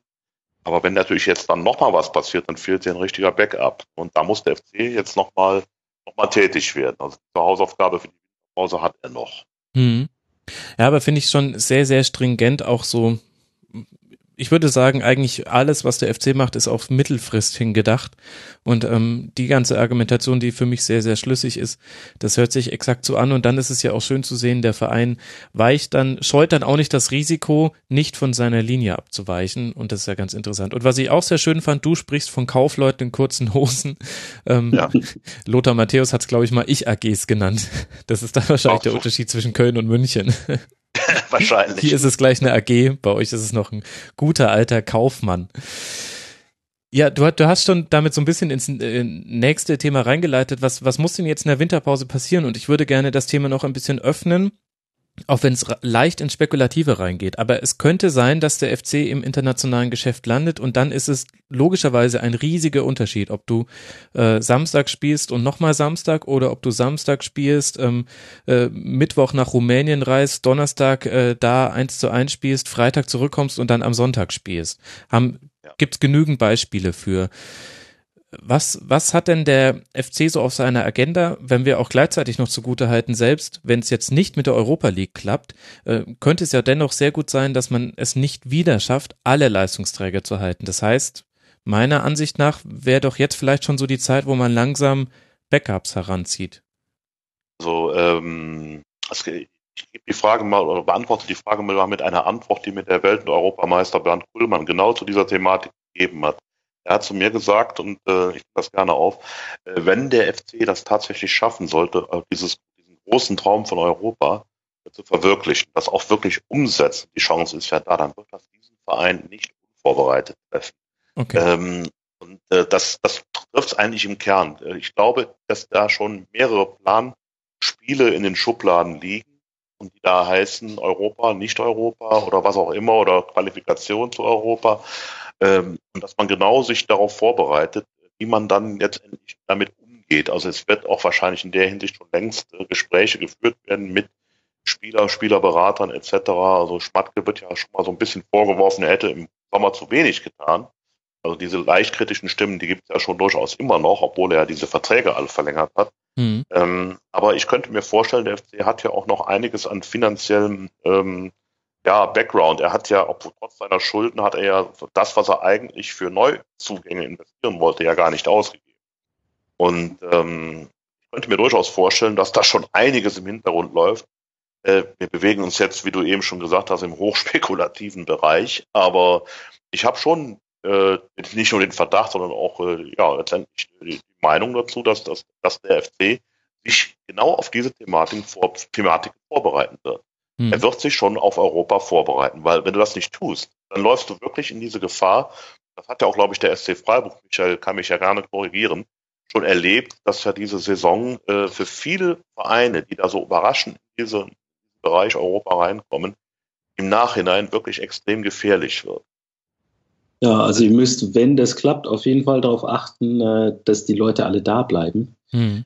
Und dass es nicht so ist wie bei uns regelmäßig, dass einfach die halbe Mannschaft geht und der, der Rest mit dann Neuzugängen eben dann damit kämpfen muss, dass man eben das, das Kerngeschäft, die Bundesliga eben nicht so äh, auf, auf den Rasen bringt, dass man eben am Ende ins, ins Stauchen kommt. Also bei uns war es so, wir haben es dann geschafft in der Saison, so gerade eben nicht abzusteigen, aber dann war es eben die nächste Saison, die es uns erwischt hat. Mhm. Oder Augsburg hat man es jetzt ja auch gesehen, gerade auch Gladbach vor, vor ein, zwei Jahren war es ja ähnlich. Ähm, das ist schon, schon was, wo man, wo man drauf achten muss. Wo ich aber auch glaube, gerade bei Köln mittlerweile mit dem seriösen Umfeld, ähm, Catchphrase, dass es tatsächlich auch gemacht wird, genau wie du gesagt bist. Also ich kann mir nicht vorstellen, dass der, der Schmatke und der Stöger, das sind nicht die beiden, die jetzt da vorm Kamin sitzen über Weihnachten und sich freuen, dass sie Siebter sind, und aber das nicht weiterdenken, was, was sich daraus eben ergeben könnte am Saisonende. Also ich denke schon, dass daran gearbeitet wird. Erstmal Köln und seriös, das wäre vor ein paar Jahren, waren wir das Sprudelkind der Liga. Also das, ja, hört, verrückt, sich ne? das hört sich wirklich schön an, freut mich. Äh, aber jetzt, um das zu unterstreichen, kann man ja auch äh, daran, man kann es auch daran sehen, dass die Verträge unter anderem mit Jonas Hector und auch mit Leonardo Bittencourt vor der Saison schon verlängert worden sind und zwar ohne Ausstiegsklausel was ja heute äh, eine Besonderheit ist. Der Einzige, der aktuell noch eine Ausstiegsklausel hat, ist Timo Horn. Versucht man eben auch gerade abzukaufen. Also da ist, das weiß ich, dass da im Hintergrund agiert wird und man versucht ihn davon zu überzeugen, dass der Weg bei seinem Ausbildungsverein letzten Endes dann doch der richtige ist. Und ich weiß, dass der Timo auch äh, extrem stark dazu tendiert, beim FC bleiben zu wollen. Ähm, für ihn ist natürlich das Thema Europa sehr wichtig. Aber wie gesagt, die anderen beiden, unter anderem halt auch dieser Hector, der ja sowieso sehr heimatverbunden ist. Und ich glaube, neben dem Saarland, dem sehr heimatverbunden damals war, ist Köln so ein bisschen seine zweite Heimat geworden. Den kriegst du nicht mehr so leicht hier weg. Und äh, das hat der Verein damals hervorragend gemacht, dass das schon mit einem äh, gearbeitet hat, obwohl äh, man ja noch gar nicht weiß, ob man Europa überhaupt erreicht. Aber ich glaube, die stringente Planung geht ja wirklich dahin, dass Schmatke ja auch ganz klar gesagt hat, unsere Ziele sind gar nicht so weit weg von den Zielen und den Träumen unserer Fans. Hm. Natürlich wollen die irgendwann mal in Europa. Und das ist ja, warum denn auch bitte nicht? Also, äh, muss ja, daher dieses alte Klischee, was, das wir immer wieder noch ankämpfen, nochmal einen schönen Dank an Udo Lattek. Ähm, Mit dem ja äh, aber auch ja. spielt. Also das muss man zur, zur Ehrenrettung von allen wie mir, die es äh, immer wieder aufs Tapet heben, ja auch ansprechen. Also wenn der FC dann so äh, zu Karneval ähm, ein Champions League Spiel im Training macht, ist ja auch, also ja, wobei das ja eine, eine klare Selbstironie ist. Man, man begegnet dieser Thematik mittlerweile mit einer wirklich brutalen und fast schon ja, stringent geführten Selbstironie, indem man es sich ist, aber wirklich. Es ist alles stringent bei euch inzwischen, das ist ja, ja. furchtbar erschreckend. Also ich frage mich manchmal auch, also das, wir haben uns ja, ich mache den Stammtisch ja jetzt seit acht Jahren und wir haben uns in den ersten Jahren über alles unterhalten, nur nicht mhm. über Fußball. Ja, also Wir, wir haben uns über, wir haben uns über äh, Präsidenten unterhalten, die plötzlich zurücktreten. Wir haben uns über Leute unterhalten, die auf dem Gleisbett Auto fahren. Also wir haben äh, Spieler, die äh, in der Ausnüchterungszelle landeten und sonst was ja. unterhalten. Also ähm, Fußball kam da relativ nur am Rande vor. Und über Poldi oder sonst was. Und jetzt redest du wirklich darüber, dass diese Mannschaft im Prinzip nichts anderes macht, als sich kontinuierlich weiterzuentwickeln. Und das in dem angeblich so unmöglich medial verseuchten Umfeld Köln. Also es funktioniert scheinbar doch, wenn man einfach nur seinen Job macht. Mehr machen die eigentlich auch nicht. Das betonen sie immer wieder. Wir machen nur unseren Job. Das macht natürlich Spaß, das zu beobachten. Weißt du, was ich glaube, Ralf? Ich glaube, damit seid ihr die große, große Hoffnung von ganz, ganz vielen anderen Vereinen. Äh, ich glaube, jeder 60-Fan, jeder HSV-Fan, die gucken alle zum FC und denken sich, der Theorie nach müsste das klappen. Man kann das schaffen, dass man von diesem kompletten Chaosverein zu so etwas wird, äh, wie ja. es jetzt gerade Köln dasteht, darstellt. Ja, das, ist, ähm, das, ist, das hat viel mit den handelnden Personen zu tun. Muss man einfach ganz klar feststellen.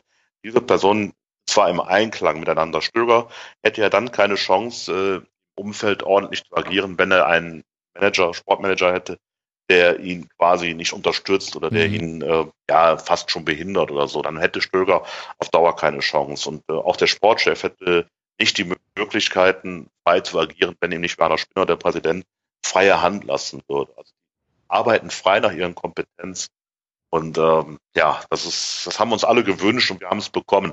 Dass wir nicht von heute auf morgen äh, Hackespitze 1, 2, 3 spielen und am liebsten der Champions League oder was auch immer, äh, das ist jedem hier in Köln klar. Und äh, deswegen, hier ist schon seit längerem Realismus eingekehrt. Und natürlich spinnen wir ab und zu mal ein bisschen rum, aber mein Gott, also man wird sich ja nach dem Sieg nochmal freuen dürfen. Das, das passiert halt in Köln immer noch. So ganz aufgegeben haben wir uns noch nicht und die verrückten Videos, die der FC teilweise selbst dreht, zeigen das ja auch. Ja, äh, es dürfen, ja nicht langweilig werden. Fans dürfen immer spinnen. Wenn es nicht in äh, äh, Straftaten ausartet, dann dürfen Fans immer spinnen. Ja. Ich auch so. Eine der Überraschungen auf jeden Fall dieser Saison. Vielen Dank, Greif, dass du uns das mal so ein bisschen aufgedröselt hast, was da alles zusammengekommen ist. Und dann haben wir aber jetzt hier noch einen in der Runde sitzen, der, glaube ich, nur das Pech hat, dass äh, die Eintracht so stark ist denn ansonsten wäre für mich, Michael, der SC die größte Überraschung dieser Saison. Weil was Leipzig da macht, das haben wir auch schon im Rasenfunk Royal besprochen. Ähm, da steckt viel Geld dahinter und so weiter und so fort. Aber dass der SC in seiner Aufstiegssaison auf Platz 8 liegt, mit sieben Siegen, zwei Unentschieden, sieben Niederlagen, 23 Punkten. Das sind nicht mehr gar nicht mehr so viele, die es zum vermeintlich sicheren Klassenerhalt braucht. Michael, das ist doch eine riesige Überraschung. Ihr kommt ja aus der zweiten Liga.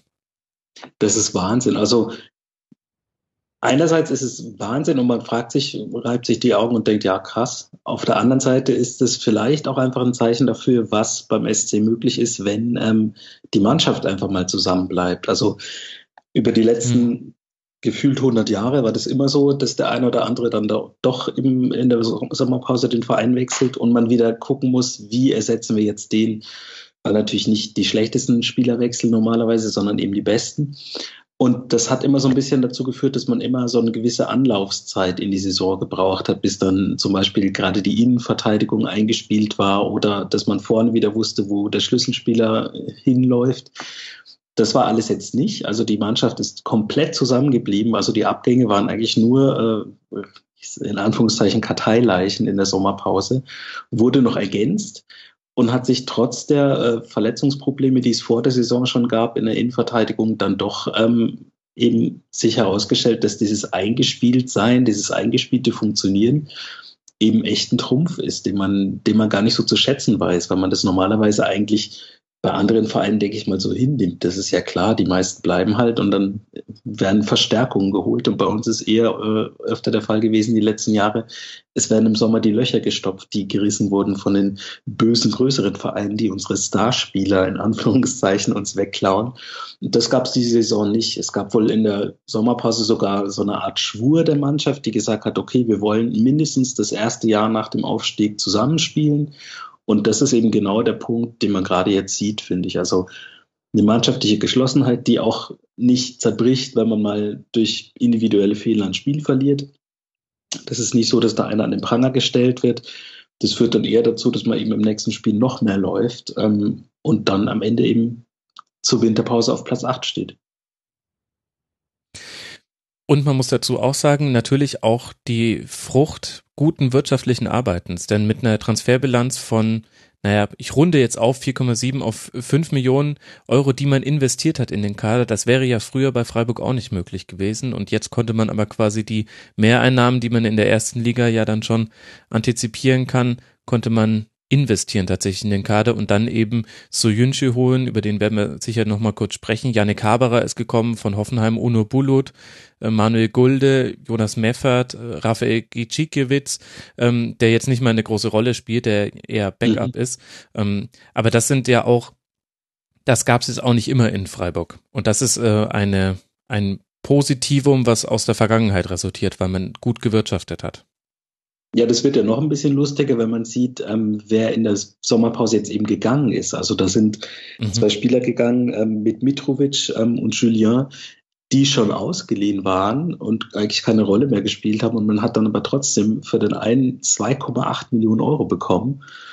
Ähm, für Christopher ja. Julien und für Mitrovic 1,5 äh, aus Gent das ist natürlich auch extrem gut gewirtschaftet und auch so ein Zeichen, dass der SC sich da sehr aus meiner Sicht professionalisiert hat, weil in der Vergangenheit war es eben oft der Fall, dass der eine oder andere Spieler geht und man kriegt dann einen Betrag oder auch nicht und der Geldbetrag, den man dann bekommt, wenn man ihn denn bekommt, ist dann eher so, dass man als Fan denkt, ja super, was war denn das für ein Vertrag? Also dann gibt es irgendwelche Ausstiegsklauseln für eine Million, für 1,5 Millionen, wo man sich halt denkt, so ja, Wahnsinn, super.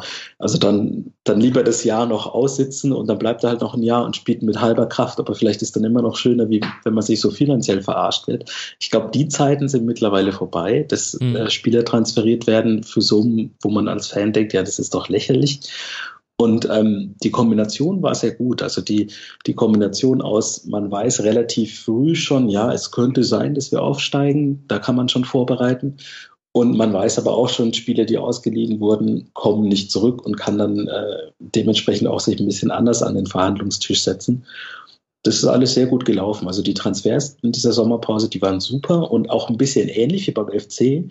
Wie du sagtest, naja, eigentlich die wichtigsten Transfers waren eigentlich die, die nicht passiert sind, weil der Grifo eben immer noch bei uns ist zum Beispiel. Also das war oh, so eine Personalie, wo man im Sommer dachte, oh Gott, hoffentlich hat das keiner gesehen, was der letztes Jahr geliefert hat in der zweiten Liga. Und ist auch tatsächlich ein Punkt, wo ich jetzt in der Winterpause denke, oh Gott, hoffentlich hat keiner die Hinrunde gesehen. also das ist, so ein, das ist so ein Spieler, wo ich immer hoffe, ja, okay, vielleicht bleibt er noch ein Jahr. Ähm, wo ich aber auch, wo ich aber auch denke, also wenn der dann mal wechselt, dann wird das nicht so sein, dass der für 1,5 Millionen Euro nach Wolfsburg geht, sage ich jetzt mal äh, überspitzt. Ja, vielleicht kommt er ja zum FC. Ich habe gehört, da könnte es noch äh, ein bisschen Kreativität im Mittelfeld gebrauchen. Herzlich willkommen. ich würd, nee, den würden wir den roten Teppich auslegen. Nee, mal ernsthaft, das ist wirklich ein guter Mann. Äh, ich habe es in der zweiten Liga schon so ein bisschen beobachtet. Dachte mir dann auch, naja, schauen wir mal, ob er das in der ersten Liga auch auf die Reihe bekommt. Aber das hat er deutlich bewiesen. Hat immerhin dreimal getroffen, auch im Kickernotenschnitt recht gut. Und, ne, und auch was ich gesehen habe, ich habe ihn ja auch im Spiel gesehen, ähm, ja, du siehst die Anlagen, klasse. Ne? Und dann habt ihr noch so Maximilian Philipp, also mein lieber Mann, also da ist schon wieder einiges an Personal, wo ihr Angst haben müsst, leider, ne? weil das ja auch so ein bisschen schade ist, dass äh, Freiburg ja so ein bisschen zum Ausbildungsverein geworden ist. Für viele, so Dortmund hatte ich ja auch gerne mal bedient. Und naja, du wirst das ja kennen. Ja, leider, man kennt es. Auf der anderen Seite ähm, ist es ja auch der Grund, warum man den Verein so mag. Also wenn jetzt bei uns ein Scheich wäre, der die Geldschatulle aufmacht, dann wäre das irgendwie komisch und unpassend. Also ich finde es auch, finde es auch irgendwie cool, dass man das dann doch immer wieder schafft, dass man eben doch immer wieder Jugendspieler hat, die dann eben in die Lücken reinpassen, wie jetzt die Saison der Soyuncu, der eigentlich ja geplant war als, als ja, Auszubildender, als Backup-Innenverteidiger und dann verletzt sich der Kempf und Torrejon verletzt sich auch noch äh, zu Saisonbeginn. Und dann macht er einfach seine 16 Spiele jetzt. Waren es überhaupt 16? Ich glaube schon. Also der ist wirklich überragend. Klar mit individuellen Fehlern, aber solche Spieler sind eben das, warum, warum man den SC mögen kann, sage ich mal. Also das ist dann nicht, klar wird dann was versucht und dann wird noch äh, der Niedermeier äh, aus der Vereinslosigkeit nachverpflichtet für die Innenverteidigung, aber das wird dann kurz probiert und funktioniert nicht. Und dann spielt er wieder der 19-jährige Türke, der kein Deutsch und Englisch kann. Das ist echt lustig anzuschauen und vor allem auch überragend anzusehen, wenn man den wirklich mal über 90 Minuten sich anguckt, ähm, was der für ein Stellungsspiel hat für seinen jetzt mittlerweile 20 Jahre. Klar macht er noch Fehler, aber trotzdem, also der hat, der ist aus der zweiten türkischen Liga, hat eine Zweikampfquote von 69 Prozent, eine Passquote von 79 Prozent. Das ist überragend und das war nicht geplant, dass der spielt. Und solche Überraschungen muss man zwangsläufig dann immer wieder aus dem, aus dem Hut zaubern bei uns. Das finde ich toll, dass, äh, dass äh, ich meine, er hat ja wirklich gegen Köln kein gutes Spiel gemacht. Da war noch ein anderes Spiel, ich weiß nicht mehr gegen wen, da hat er auch ein ganz, im Prinzip das Spiel allein entschieden quasi. In So, Hoffenheim, ja. Ja. Hoffenheim war das, glaube ich. Ne? Ja, und dann hat aber dann der Trainer äh, hält dann zu ihm. Ne? Und das ist auch wirklich ganz interessant, wie der Trainer da auch mit so einer Situation umgeht. Er schützt ihn öffentlich, äh, er macht, er stellt ihn wieder auf, er lässt ihn spielen und also d- dann siehst du natürlich auch, dass das äh, sehr, sehr viel am Trainer liegt, wobei ich mich manch frage, wenn er kein, kein Deutsch und kein, kein Englisch kann, wie sich dann Streich mit ihm unterhält. Das muss ja lustig aussehen. Ja, Spielt der ja auch kein Deutsch Deutsch. genau, so könnte man es auch sehen. Aber irgendwie finden wir halt eine Ebene und ähm, Streich ist nun mal einfach ein genialer Trainer ne, und der dann auch solche Leute entwickeln kann, so ein Grifo halt auch. Und das äh, macht einfach Spaß und deswegen kann ich dir nur recht geben, Mainz, äh, Entschuldigung, ich sag schon Mainz, so ähnlich, ähnlich, aber in dem Fall, Freiburg ist so ein Verein, den man ähm, bundesweit einfach mögen kann, weil es einfach, äh, einfach ganz klar auf der Hand liegt, dass gute Arbeit gel- geliefert wird. Das war schon damals zu Volker Finkes Zeiten so und äh, ist heute Ja, mit Christian Streich fast noch mehr so. So, es ist äh, wirklich äh, erstaunlich und äh, es freut einen auch. Natürlich hoffen wir in Köln, dass er uns nicht überholt. Auch da muss man natürlich ein Auge drauf werfen, ne? weil dann unterschätzt halt. Ne? So von wegen, da sagt man, Wolfsburg schafft's noch oder Gladbach schafft's noch. Ich würde mal sagen, Freiburg muss man auch genauso drauf aufpassen. Auch da ist Europa noch möglich. Hört sich witzig an, vielleicht ist es aber nicht. Ja, es hört sich ein bisschen gruselig auch an, wenn man weiß, dass, oh, Verträge laufen aus und ja, oh, dann geht's ja wieder bergab.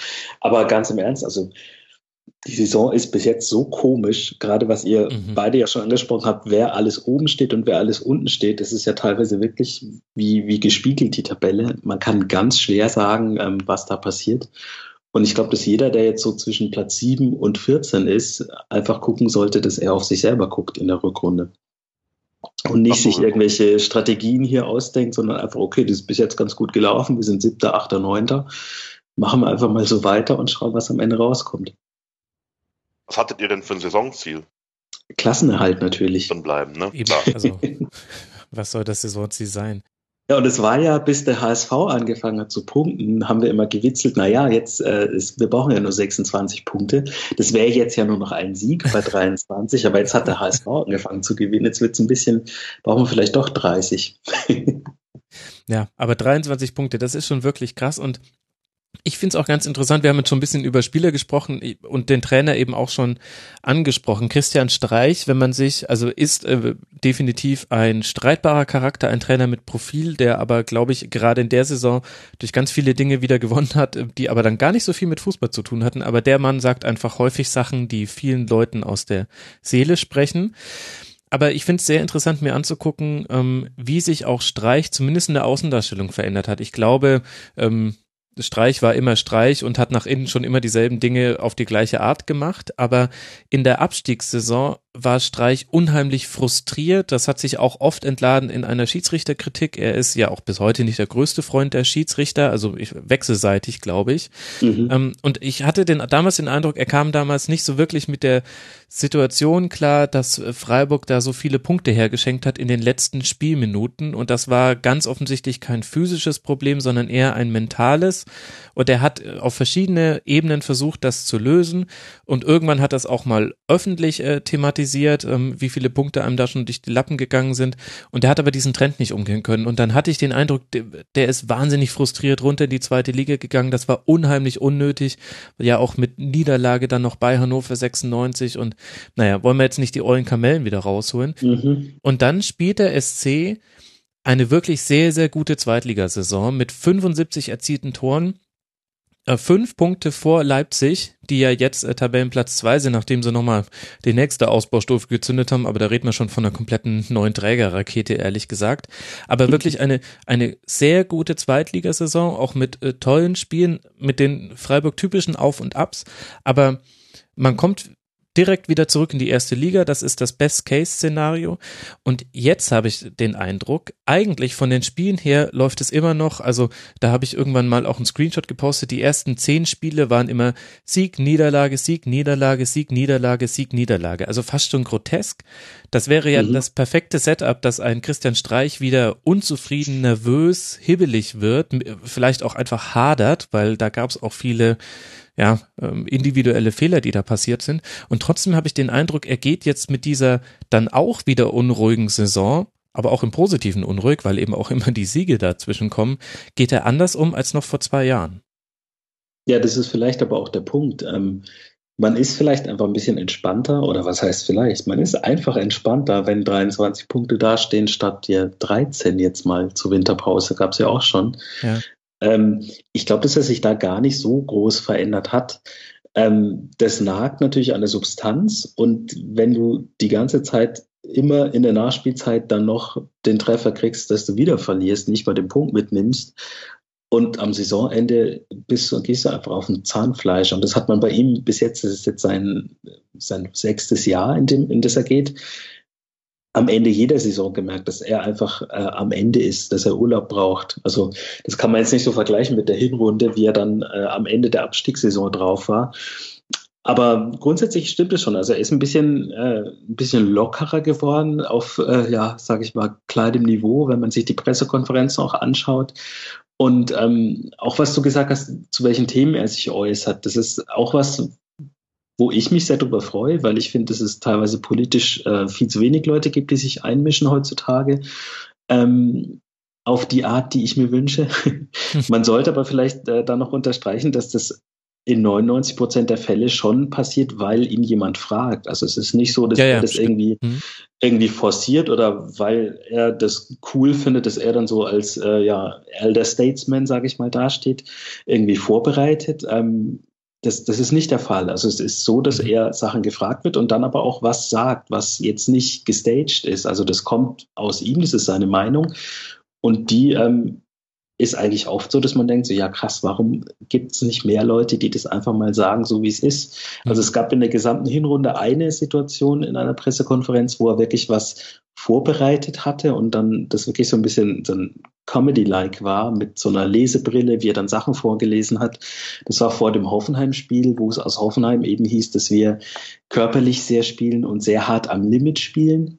Mhm. Und das hat ihn unheimlich aufgeregt und da hat er dann die Statistik sich extra vorher aufgeschrieben und das im Vorlauf zum Spiel schon versucht zu entkräften. Und das war eigentlich dann eher so, dass man so ein bisschen schmunzeln musste, weil das so schon die, der übliche Duktus war, aber mit dieser Lesebrille und dem Zettel, wie er so vorgelegt, das war einfach eher so ein bisschen äh, Comedy-like. Man hat ihm da auch recht gegeben, weil es natürlich ein sinnloser Vorwurf war aus Hoffenheim, dass wir, wir sind ja keine Kloppertruppe. Ja, die fünf wenigsten Fouls nach 16 Ja, das, Spielen. das war, das war wirklich ein bisschen ähm, absurd und er hat dann eben das äh, direkt verglichen mit wie viele Fouls Hoffenheim gemacht genau. hat und so. Das war aber wirklich der einzige Moment, wo das vorbereitet war, wo er von sich aus nochmal was sagen äh, wollte. Und jetzt, wo ich das sage, fällt mir ein, dass es nicht der einzige Moment war, weil er hat auch noch was zu Roger Schmidt gesagt. Das war auch äh, am Ende einer PK, wo er nochmal gesagt hat, ja, das ist ja ein Skandal, dass wir sowieso alle abgehört werden als Trainer und ich bin da voll auf seiner Seite, nachdem der sich da so ein bisschen mit dem Herrn Nagelsmann äh, angelegt hatte. Richtig, richtig, da hast du recht.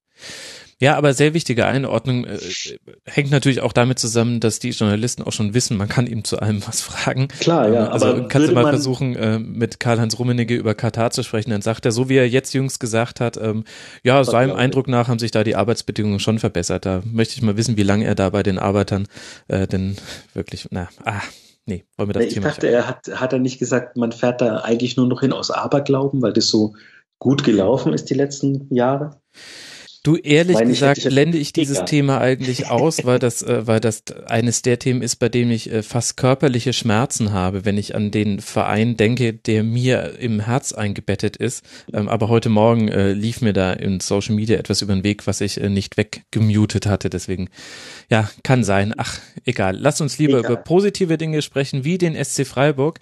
Bei anderen Vereinen konnte ich wunderschöne Storylines aufbauen, wie man in meiner und auch ein bisschen in deiner Branche ja sagt sagt. Also gerade der HSV, der hatte schöne Phasen, in denen man nur verloren hat, in denen man dann Punkte gesammelt hat, dann hat man wieder nur verloren und dann hat man wieder Punkte gesammelt. Das eignet sich wunderbar, um durch so eine Hinrunde durchzupflügen und dann auch so die großen Linien zu spannen. Und jetzt habe ich ja schon angesprochen, wenn ich jetzt versuchen würde, das beim SC zu machen, dann wäre das eine Zickzacklinie, wie sie schöner nicht sein könnte. Die Säge, ja. ja, die Säge tatsächlich. Deswegen fällt es mir ehrlich gesagt total schwierig, diese Hinserie in so großen Schritten zu betrachten. Kannst du mir da aushelfen oder ist das vielleicht auch einfach typisch für das, was der SC Freiburg in diesen ersten 16 Spielen getan hat, dass das irgendwie mal so, mal so war. Und äh, im Prinzip war es von bei jedem Spiel richtig so, wie es sein sollte, dass man vorher eigentlich kein Gefühl hatte und dann danach hat man sich gedacht, naja, das konnte ich mir jetzt erklären aus den, den Gründen, hätte aber auch so und so kommen können. Ja, also das sehe ich ähnlich. Vor allem, weil es ja wirklich so war, man hat immer zu Hause gewonnen und immer auswärts verloren. Es war einfach lange Zeit kein Unentschieden dabei, was äh, bei der Drei-Punkte-Regel jetzt nicht so verkehrt ist. Mhm. Ähm, aber auch nichts ist, wo man jetzt taktisch darauf hinarbeiten kann. Das ist auch ganz klar. Ähm, es war eher immer so zu Beginn der Saison, dass man wusste, okay, zu Hause gewonnen, cool, dann probieren wir es jetzt nächste Woche mal wieder auswärts. Dann kam immer ein Auswärtsspiel mit ganz wenigen Ausnahmen, was eigentlich gar nicht so schlecht gelaufen ist, wo man dann dachte, naja gut, vielleicht genau. beim nächsten Auswärtsspiel spielen sie da mal unentschieden, jetzt haben wir halt wieder verloren, aber es kommt ja wieder ein Heimspiel und dann hat man wieder gewonnen. Aber dass das Taktik ist, also wir haben im Füchsle-Talk darüber gewitzelt, dass die Taktik natürlich ist, einfach alle Heimspiele zu gewinnen in der Saison und dann läuft es schon. Ähm, das kann ich mir beim besten Willen nicht vorstellen. Und ich kann mir auch ehrlich gesagt den Saisonverlauf, wie er bis jetzt war, nicht so wirklich ähm, erklären, weil es auch nicht so war, dass dann auswärts irgendwie der Knoten geplatzt ist und dann läuft es richtig bombig, weil zeitgleich hat man dann zu Hause verloren, ähm, zum ersten Mal nach zehn Heimsiegen in Folge gegen Wolfsburg verloren auch jetzt kein Spiel, wo man, das man unbedingt hätte verlieren müssen, aber es hat mhm. passiert. Und dann hatte man das Gefühl, ah, okay, jetzt geht's ein bisschen bergab. Also der, der November, der war ganz hart. Da gab's einen Punkt. Und dann kam der Dezember und jetzt steht's eigentlich wieder, stehen wir eigentlich wieder super da. Was vielleicht auch ein bisschen daran liegt, dass wir noch nicht gegen die Bayern gespielt haben. Aber nichtsdestotrotz, also 16, 16 Spiele und 23 ja. Punkte. Ja, der Guardiola ist ja nicht mehr Trainer. Der hat ja nicht gewonnen im Schwarzwald. Das ist ja sein Makel. Mal schauen, was da passiert. Das ist auch meines Wissens nach das, was ihm am häufigsten vorgeworfen wird. Genau, deswegen. Geht da nicht um Champions League Halbfinals, sondern dass er beim SC keine Punkte geholt hat. Das ist rauf und runter steht das hier immer in der Abendzeitung jetzt noch. Naja. Unglaublich. Anderes naja. Thema. Ja, äh, gut, also dass es nicht Taktik ist, ist ja klar.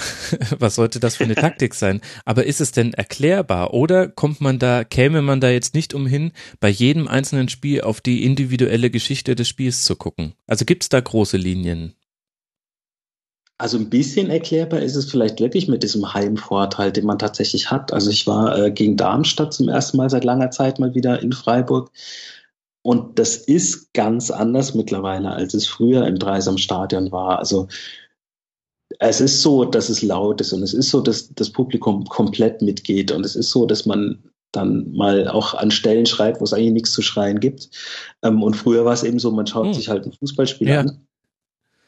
Also das ist vielleicht so ein Faktor, den man, den man weder beeinflussen kann noch genau einordnen kann. Aber es ist tatsächlich so, dass man zu Hause, glaube ich, als Spieler, wenn man auf den Platz ähm, geht, weil Fußball ja ist viel Kopfsache, dass man eben so, so erstmal mit dieser so, wir sind jetzt zu Hause Einstellung rausgeht und auswärts vielleicht eher mit der, ja, dann schauen wir mal, was heute passiert, Einstellung. Und es eben auch ein Unterschied ist, ob da jetzt 20.000 Leute für dich sind oder 2.000. Wobei man sagen muss, dass die Auswärtsfanzahlen bei uns sehr äh, zugenommen haben eigentlich in den letzten zwei, drei Jahren. Das ist schon auch ganz spannend zu sehen. Ja, dann sollte ich dringend auch mal wieder zu einem Freiburg-Heimspiel gehen. Ich habe, glaube ich, auch noch die alten Zeiten erlebt. Ich habe ja in Freiburg studiert und deswegen auch eine gewisse Nähe zu dem Verein und war da immer, wann immer es ging im Stadion. Das waren äh, furchtbare Zweitliga-Zeiten zum Teil. ähm, aber da, ich habe immer, wenn ich äh, Besuch hatte, habe ich gerne äh, Leute mit ins Stadion genommen. Zum einen, weil ich ja eh gerne das Spiel sehen wollte und zum anderen, weil ich auch Gott sei Dank ein Umfeld habe, das man mit ins Stadion nehmen kann. Und äh, die waren fast immer putzig angerührt, bis zum Teil erheitert über die Freundlichkeit des Freiburger Publikums. Das war damals zumindest noch so. Also ich ja, weiß noch. Das ist nach wie vor so. ich weiß noch, wie ich mit meinem Bruder gegen 1860 im Stadion war und die 60er kamen raus und er in altem Bayern-Fan-Reflex hat jetzt nicht wahnsinnig laut geboot, aber äh, hat schon äh, gesagt, dass er sich jetzt nicht wahnsinnig freut, die jetzt hier auf dem Platz zu sehen. Da hat sich gleich jemand umgedreht und gesagt, also Junge, das muss jetzt auch nicht sein. Und direkt danach sagt der Stadionsprecher, ja, und wir begrüßen auch ganz herzlich das komplette Team, alle Betreuer und Fans des 1860 Und München klatschen. und Ja. ein freundlicher, warmer Applaus. Und ich habe ihn nur angegriffen und habe ihm gesagt, ich habe dir gesagt, hier ist es anders. Und ja, den Blick werde ich nicht vergessen. Das waren schöne Zeiten. Naja, jetzt bin ich ein bisschen abgeschweift, aber Ja, ich kann vielleicht da noch reingrätschen. Mein Highlight war mal in Freiburg, da hat jemand gewagt, ähm, ein Schimpfwort zu rufen gegen den Schiedsrichter. Mhm. Und da hat sich tatsächlich jemand umgedreht und hat gemeint, so, nee, du weißt ja nicht, vielleicht hat er heute einen schlechten Tag und vielleicht ist er mit dem linken Bein zuerst. Lass ihn mal, es sind ja noch 70 Minuten. Und da habe ich dann auch gedacht, so, oh, okay, es ist ja immer noch ein Wettbewerbssport irgendwo. und man positioniert sich ja dann doch auf eine Seite. Vielleicht kann man dann manche Sachen einfach unter Folklore abheften, statt immer zu diskutieren, ob das jetzt korrekt ist und ob man jetzt den Schiedsrichter auch noch toll finden muss und klatschend begrüßen muss. Ich weiß ja nicht. Also ähnlich Es- wie, wie dein Erlebnis, das war so typisch. Ja, ja, aber es hängt auch sehr vom Standort im Stadion ab, ehrlich gesagt. Also auf der Nord, da äh, geht's dann auch schon ehrlich gesagt eher so zu wie im in normalen Stadien, Im normalen Anführungszeichen. Stadion. Ja. ähm, und ich stand dann immer sehr gerne auf der Süd, weil da äh, konnte man später hin. Ich liebte den Blick auf den Schlossberg, den man dann noch hinter der ähm, Nord sehen konnte. Und der Weg zum Bierstand war sehr, sehr kurz und da war eigentlich nie eine Schlange. Man musste nur aufpassen, je nach welchen Gästefans da waren, ähm, was man da ausgeschenkt bekam. Aber ja, okay, eine letzte Geschichte noch, äh, weil das, das werde ich auch nie in meinem Leben vergessen. Es war das letzte Heimspiel und der SC hätte noch aufsteigen können. Damals hat, ich glaube, sogar 60 auch in Fürth, Cottbus äh, gespielt. Und ähm, 60 ging in Führung und hätte Cottbus da verloren, wäre Freiburg, ähm, hätte die Chance gehabt aufzusteigen. Und die Tordifferenz war wichtig. Und dann bekommt Freiburg, ich glaube beim Stand von 3 zu 1, 2 zu 1, vielleicht auch 3 zu 2, bekommt einen Strafstoß. Und es wäre gewichtig gewesen, den, diesen Strafstoß zu verwandeln, denn wenn sie den verwandelt hätten und zeitgleich eben das andere Team, ich glaube es war Cottbus, will ich mich jetzt nicht drauf festnageln lassen, äh, verloren hätte, dann wäre der SC aufgestiegen. Also sehr, sehr wichtige Situation. Und Alexander Jaschwili in seinem letzten Spiel für den SC nimmt sich den Ball und schiebt ihn in einer Art äh, freundlichem Grußpaket zurück zum Torhüter. Ich vollkommen entsetzt und vor mir dreht sich ein alter SC-Fan um und, und sagt nur so, ach Mensch, Yashi. Wahnsinn, einfach toll. Großartig. Also, also wirklich toll. Also, ach ja, das werde ich nie mein, mein Leben lang nicht vergessen. Und ich gestehe auch gerne öffentlich, der SC hat auch in meinem, also nicht äh, neben dem, unter dem FC Bayern, irgendwo hat der SC auch noch sein Plätzchen gefunden bei mir, das muss ich sagen. Wie schön. Ja, ja. Kann man ja auch zustehen. Jetzt sollten wir aber dann vielleicht doch wieder zurück auf die Hinserie kommen. Äh, sonst, sonst kommt jetzt nämlich gleich noch Ralf. Ich glaube, vom FC kann man auch tolle Geschichten erzählen und dann machen wir Ja, hier. nee, klar, aber ich, ich gerade ja. vielleicht um das nochmal zu, um zu komplettieren. Also Freiburg äh, deswegen für mich äh, immer eine Reise wert, weil ich einfach diese Studentenkneipen liebe. Und äh, natürlich dann da, also auch wenn ich jetzt den, dem Studentenalter schon lange entwachsen bin, äh, trotzdem da immer gern nochmal einkehre. Es ist eine der schönsten Städte Deutschlands und äh, Ja, mit einem definitiv. wirklich geilen Verein und äh, du spürst das auch, also dass das irgendwie anders ist. Und die Geschichten, die du gerade erzählt hast, bestätigen das nur. Das wäre in Köln nicht denkbar. Also nicht in der in dieser dieser Schlagzahl. Mhm. Ach ja, das Atlantik, mein Gott, das war früher meine Bleibe. Naja, Grüße nach Freiburg, alle, die das hören. Ich habe da ein paar Hörer. Wohnzimmer quasi. Ja, so ein bisschen, bis ich mir dann Sky-Abo geholt habe, weil ich bei Freunde freie Mitarbeiter wurde. also dann, dann musste ich dann nicht mehr hin. Dann ähm, gab es aber auch nicht mehr die Spaghetti mit den zwei Pfund Käse oben drüber. So, Jetzt aber endgültig nochmal zurück zur Hinserie. Michael, du hast vorhin schon, wir haben vorhin schon die Spieler angesprochen, die so besonders überzeugt haben und Vincenzo Griffo, auch wenn wir ihn schon mal aufs Tableau gehoben haben, aber ich möchte es nochmal herausstreichen, denn äh, was dieser Typ für den SC in der Hinserie geleistet hat im Offensivspiel ist Wahnsinn und gleichzeitig ist auch, da gebe ich dir vollkommen recht, Wahnsinn, dass der noch beim SC ist, denn im Grunde hat er genau dasselbe in Grün in der zweiten Liga schon gemacht. Er ist der, der Spieler, der die zweitmeisten Chancen kreiert, 2,9 pro Spiel, nur Pascal Groß von Ingolstadt macht da noch mehr und dann ist er aber gleichzeitig noch von den Spielern, Offensivspielern, ähm, der derjenige mit den siebthäufigsten Schüssen auf gegnerische Tor. Das heißt, er kreiert nicht nur selbst viel, sondern er schließt auch ab, bildet sich dann auch wenig überraschend darin ab, dass er drei Tore in der Bundesliga erzielt hat und vier vorbereitet hat. Ich finde es unglaublich, wie, wie wichtig der fürs Spiel bei Freiburg ist und trotzdem ähm, ist nicht immer er derjenige, der glänzt, sondern dadurch, dass es immer so eine Kollektivleistung ist, ist er auch wahnsinnig gut darin, den besser postierten Mann da nochmal einzusetzen. Also der nimmt auch nicht mal jeden Schuss, den er jetzt nehmen könnte. Ja, also das ist was, was er auch gelernt hat in der letzten Saison. Da gab es äh, schon Spiele, wo man das eine oder andere Mal gesagt hat, ja, man muss nicht jetzt immer noch drei oder vier oder fünf andere Leute noch mit austribbeln. Man kann dann mhm. auch mal früher abspielen. Also das ist tatsächlich was, wo er sich gemacht hat, würde ich sagen. Und was eigentlich auch so ein bisschen lustig ist, ähm, ich habe mich sogar, als er nach Freiburg gewechselt ist, gefragt, ja, warum kommt denn der jetzt in die zweite Liga nochmal? Also der hat das Jahr davor äh, ausgeliehen ähm, in, in Frankfurt gespielt. Das war schon überragend eigentlich in der zweiten Liga. Und ich habe mich da schon gewundert, so ja, warum hat den niemand auf dem Zettel? Ich hoffe also natürlich, FSV dass das Frankfurt. Genau, genau, genau. Beim äh, kleineren Volksbankverein. ähm, also ich, ich habe mich da schon gewundert, warum den niemand auf dem Zettel hatte und hoffe natürlich, dass das noch ein bisschen so bleibt. Aber ähm, wissen tut man es natürlich nicht. Also er ist so das, das kreative Element auf der einen Seite. Auf der anderen Seite ähm, hat er sich auch ein bisschen geändert in seinem Spiel, dass er eben auch dann mal abspielt, wenn es nicht direkt einen Scorerpunkt gibt ähm, dafür. Und das ist tatsächlich ein Pfund in dieser Saison. Also er ist auch einer von den paar Spielern, die noch mal einen Schritt gemacht haben im Vergleich zur letzten Saison aus meiner Sicht. Mhm.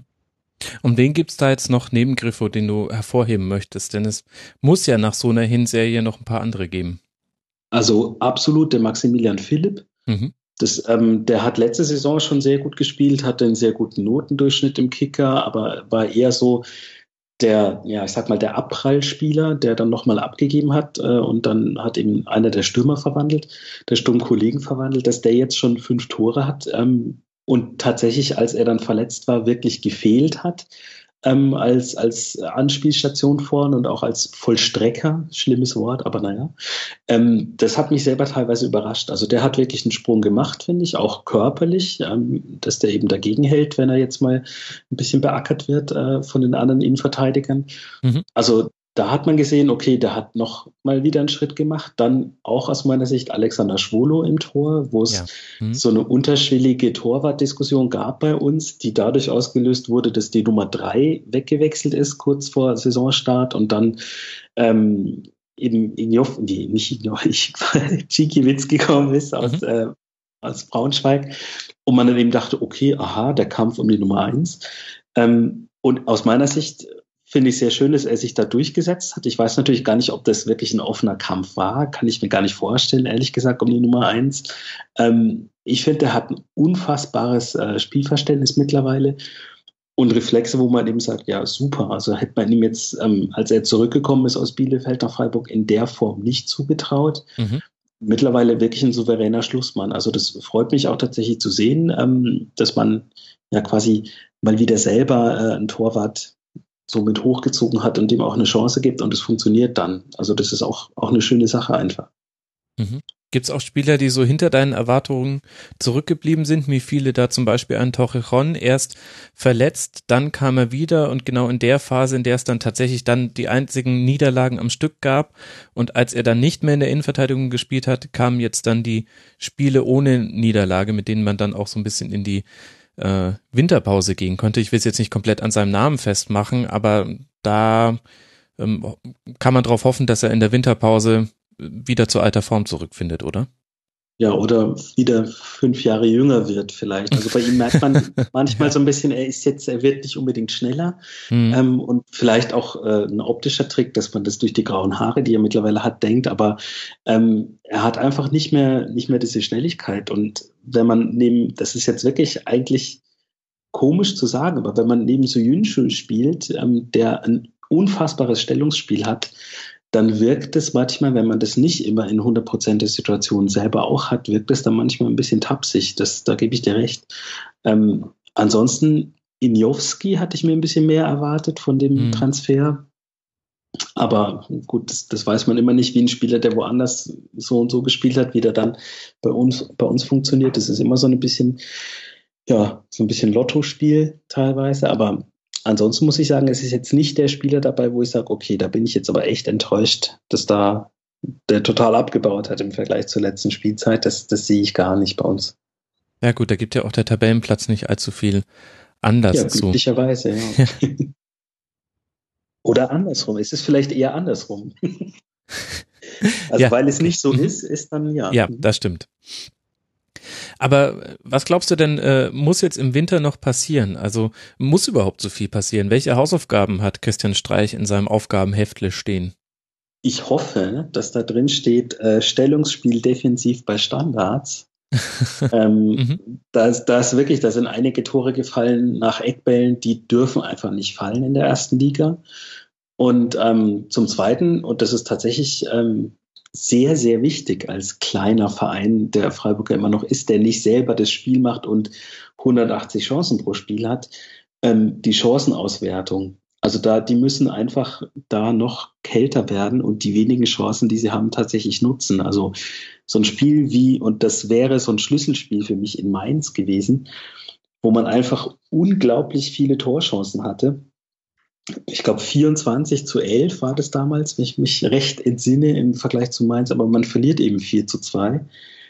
Das darf einfach nicht passieren, dass man aus äh, 24 Torschüssen nur zwei Tore macht, wenn man eben äh, nach wie vor ja gegen, die, gegen den Abstieg spielt mhm. ähm, und eben auch nicht weiß, was die Mannschaften, die hinter uns sind, da jetzt noch alle, äh, alle ja, in der Rückrunde liefern. Also Gladbach, Schalke, Leverkusen, Wolfsburg, das sind ja wirklich Mannschaften, die da noch unten drin stehen, die da normalerweise nicht, äh, nicht hingehören und wahrscheinlich da auch nicht, nicht stehen werden am, am Jahresende oder am Saisonende.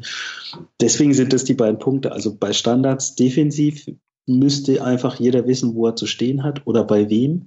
Und wenn eine Chance da ist, wäre es schon schön, wenn man die Quote ein bisschen hochschrauben könnte. Das ist auch so äh, Kritik, wie sie nur ein Freiburg-Fan äußern kann, aber es gibt ja auch nicht so viel zu kritisieren. Aber ich finde, du hast. ja, ich sage jetzt nicht, wir müssen noch für 20 Millionen den und den holen, ähm, weil ich einfach sehe, die Mannschaft funktioniert sehr gut und weil ich auch äh, nicht das Gefühl habe, dass wir jetzt einen Transfer bräuchten, ähm, um irgendwie in der Struktur was zu ändern. Also die Mannschaft funktioniert tatsächlich als Mannschaft überragend gut. Ähm, das war auch nicht immer der Fall in Freiburg, dass man jetzt, wenn man irgendwie Instagram als junger Mensch äh, folgt, was die Spieler so gemeinsam alles unternehmen, das ist auch lustig zu sehen. Mhm. Also es ist nicht so, dass die, ah ja, Feierabend und jeder geht nach Hause. Ähm, die gehen dann ins Kino, die gehen zum Bowlen, die fahren zusammen nach Liverpool, schauen sich ein Fußballspiel an es ist schon witzig zu sehen, dass das als Mannschaft funktioniert. Und ich glaube, da wird jeder, der jetzt noch dazukommt, ähm, das würde erstmal so ein bisschen das Gefüge ein bisschen verändern und dann muss man sehen, ja, ah, okay, was, was bringt der, auf welcher Position soll der spielen? Und also ich sehe keinen kein Handlungsbedarf jetzt auf dem Transfermarkt. Was ich halt als Handlungsbedarf sehe, ist wirklich ganz klassisch auf dem, auf dem Trainingsplatz blöd Eckbälle üben, Eckbälle verteidigen. Ja. Na gut, das geht ja Gott sei Dank noch am leichtesten. Ralf, ich finde, wir haben es ja vorhin schon herausgestrichen, aber es gibt wirklich viele Parallelen, die man zwischen Köln und Freiburg ziehen kann. Also jetzt bei allem, was Michael jetzt nochmal gesagt hat zu, zu der Gruppendynamik und dass man wieder als Mannschaft auftritt, das erinnert mich wirklich wahnsinnig an auch die erste Erstligasaison nach dem Aufstieg des FCs. Ja, ich habe gerade innerlich hier genickt und gelächelt, als der Michael das gerade mit dem Zusammenhalt erwähnt hat, dass die gemeinsam was machen ähm, das ist auch so ein Faustpfand, du hast es gerade erwähnt, seit dem Aufstieg, oder besser gesagt seit der ersten Saison, eigentlich schon unter Stanislavski, die allererste Saison, hast du schon gemerkt, dass da so langsam etwas zusammenwächst. Und ähm, ja, äh, sich dann auch teilweise richtig echte Freundschaften ergeben. Das weiß ich. Also das ist jetzt das ist kein Blabla oder sonst was und ah, nur für die Medien oder so. Nein, aber so ein, äh, so ein Timo Horn ist wirklich ganz dick fest befreundet mit Dominik Marot. Die beiden sind echte Buddies. Haben zusammen jetzt auch Silvester gefeiert, posten dann auch die Bilder und dann geschehen aber auch so Dinge, wenn dann so ein paar Verletzte wie Bittencourt und sonst was alle, ne, ich glaube, Horn war auch noch dabei, oder wer auch immer, auf jeden Fall dann auch sechs Leuten dann zusammensitzen und dann das Spiel gucken. Also der Mannschaft das Auswärtsspiel und äh, sozusagen vorm Fernseher mitfiebern. Ähm, das ist eben nicht selbstverständlich heute in der Bundesliga. Und äh, es scheint da wirklich so zu sein, dass Mannschaften, zum Beispiel halt auch Freiburg und in dem Fall auch der FC, äh, die einen starken Zusammenhalt haben, unglaublich viele Dinge kompensieren können, die vielleicht von der individuellen Klasse her von anderen ähm, ja doch schon noch etwas unterscheidet. Und scheinbar äh, dieser alte Freunde müsste ja sein, wobei das brauchen wir also ganz romantisch müssen jetzt nicht werden, aber ähm, es ist zumindest was dran, dass man sich auf dem Spielfeld versteht und dass, äh, dass man die Abläufe des anderen kennt und dass man auch, ja, sage ich mal, privat mal ab und zu was miteinander macht, muss ja nicht dauernd aufeinander hängen. Das scheint doch, doch noch äh, zu ziehen und das freut mich, dass diese Werte halt doch noch gelebt werden in dieser Geldliga. In diesen, in dieser Kaufleute-Liga in kurzen Hosen. genau, das das darf man natürlich bei der ganzen Sache nie vergessen. Paul Mavrei sieht man gerade, ähm, der zwei Wochen vorher im Kicker noch gesagt hat, wie toll er ist ja alles in Köln findet, der Zusammenhalt ist großartig. Ich glaube, das hat er auch wirklich so gemeint in dem Moment. Aber dann hat sich eine neue Konstellation ergeben. Dann ist das so. Also dann, dann ist er dann halt weg. Aber der grundsätzliche Zusammenhalt, äh, den, den könnte er immer noch gut finden und äh, wird, er wird wahrscheinlich beim HSV erstmal ein anderes Konstrukt vorfinden. Ich bin gespannt, wie er da einschlagen. Höchstwahrscheinlich. Obwohl, obwohl es da ja deutlich schon Besserungen gibt. Gislo bringt da schon ein bisschen was rein, aber der HSV ist ja heute Nee, nee, das hören wir erst so in circa acht Stunden, liebe Hörer, im vierten Teil des Rasenfunk Royal. Aber wir sind ja hier im zweiten Teil. Michael, eine Sache finde ich noch interessant, wenn ich mir angucke, wie der SC spielt, und zwar auch im Vergleich zu dem, wo man herkommt. Äh, früher war Freiburg eine Kurzpassschule. Ähm, es gab taktische Neuerungen, jetzt gut, wenn, da geht man jetzt schon ganz weit zurück, aber unter Volker Finke natürlich vor allem. Ähm, Und ich will jetzt aber gar nicht den ganz großen Bogen spannen, aber wenn ich mir jetzt angucke, ähm, Freiburg spielt die wenigsten Flanken pro Spiel mit weitem Abstand. Das kann ich noch sehr gut nachvollziehen, weil man zum einen jetzt nicht unbedingt immer die Stürmer drin hat, die die abnehmen können, außer Petersen wird eingewechselt. Und zum anderen sind äh, Flanken jetzt auch statistisch gesehen ähm, gegen die meisten Innenverteidigungen der Liga jetzt auch nicht das probateste Mittel. Aber sehr interessant. Auf Platz fünf der Mannschaften, äh, die lange Bälle spielen, liegt der SC Freiburg. Also nur Wolfsburg, Ingolstadt, Darmstadt und Augsburg spielen mehr lange Bälle pro Spiel. Und ähm, logischerweise Mannschaften, die ähm, hinten in dieser Tabelle sind, sind Bayern, interessanterweise auch Gladbach. Da ist der lange Ball kein Stilmittel. Mal gucken, ob Hacking denen das vielleicht beibringt, dass es äh, durchaus mal okay ist. Und Dortmund. Was, was hat sich denn da verändert? Mir ist es ehrlich gesagt äh, gar nicht so aufgefallen, dass der SC seinen Spielstil da ja doch relativ äh, drastisch verändert hat. Also, dass man zu so vielen langen Bällen greift. Ja, das ist tatsächlich auch so ein Punkt, ähm, dass du da nicht der Einzige bist, dem das nicht aufgefallen ist. Also es geht immer noch das Klischee, die Breisgau-Brasilianer, die Kurzpassmaschine etc. pp. Aber dass die Mannschaft auch mittlerweile physisch ganz anders spielt als noch vor drei, vier Jahren, ähm, dass sie selber auch mal einen Fuß reinstellt oder selber auch mal. Also doch die Kloppertruppe. Ja, nee, schon im Rahmen. Ja, ja, ich habe es ja vorhin gesagt. Aber äh, also ja, ja. das ist tatsächlich was, ähm, was so ein bisschen unterm Radar passiert ist. Also man, man lebt immer noch das Klischee in der Sportberichterstattung, wenn es um uns geht, aber eigentlich sind viele Dinge gar nicht mehr so. Ähm, was aber auch gar nicht so verkehrt ist. Also weil vielleicht, wenn alle das denken, dann bereiten die sich vielleicht auch anders auf die, die Spiele vor und dann funktioniert es vielleicht auch das eine oder andere mit dem langen Ball. Ähm, man hat allerdings auch mittlerweile einfach Spieler, ähm, wo das ganz gut funktioniert. Also wenn man sich ähm, den Soyunshu jetzt nochmal, um ihn rauszugreifen, anschaut, der spielt sehr gute lange Bälle, die natürlich ähm, eigentlich eher dann nur auffallen, wenn sie nicht ankommen. Dann geht das wieder das Geraune los, aber der hat eine 79 Prozent Passquote. Also irgendwas macht er ja richtig. Und das kann man natürlich auch nur machen, wenn man die Laufwege kennt und weiß, wer wo steht. Und so ein so ein Kurzpassspiel ähm, ist natürlich auch was Schönes anzuschauen, aber ist halt auch in dem Sinne, sage ich mal, anstrengender, das über 90 Minuten auf den Rasen zu bringen. Und gerade für eine Mannschaft, die sowieso unheimlich viel läuft, also vom Läuferischen lebt, ist das vielleicht dann auch mal so, eine, so ein Entlastungsmittel, dass man eben dann, ja, man sagt zwar den Ball laufen lässt, wenn man jetzt 20 Kurzpässe spielt im Mittelfeld, aber im Endeffekt muss man ja dann auch immer den einen Schritt aufeinander zu und wieder weg und hin und drehen machen. Und wenn ich einen Langball spiele, mal flapsig gesagt, dann läuft ja nur der eine dann läuft der Ball vor und der eine läuft dahin, wo der Ball hinkommt. Und die anderen haben vielleicht die Sekunde, um sich neu zu stellen und dann eben auf äh, den zweiten Ball zu gehen. Ähm, also das ist tatsächlich eine spannende Sache, warum das in der Öffentlichkeit nicht so angekommen ist, dass das Spiel nicht mehr so ist wie 1994 beim SC.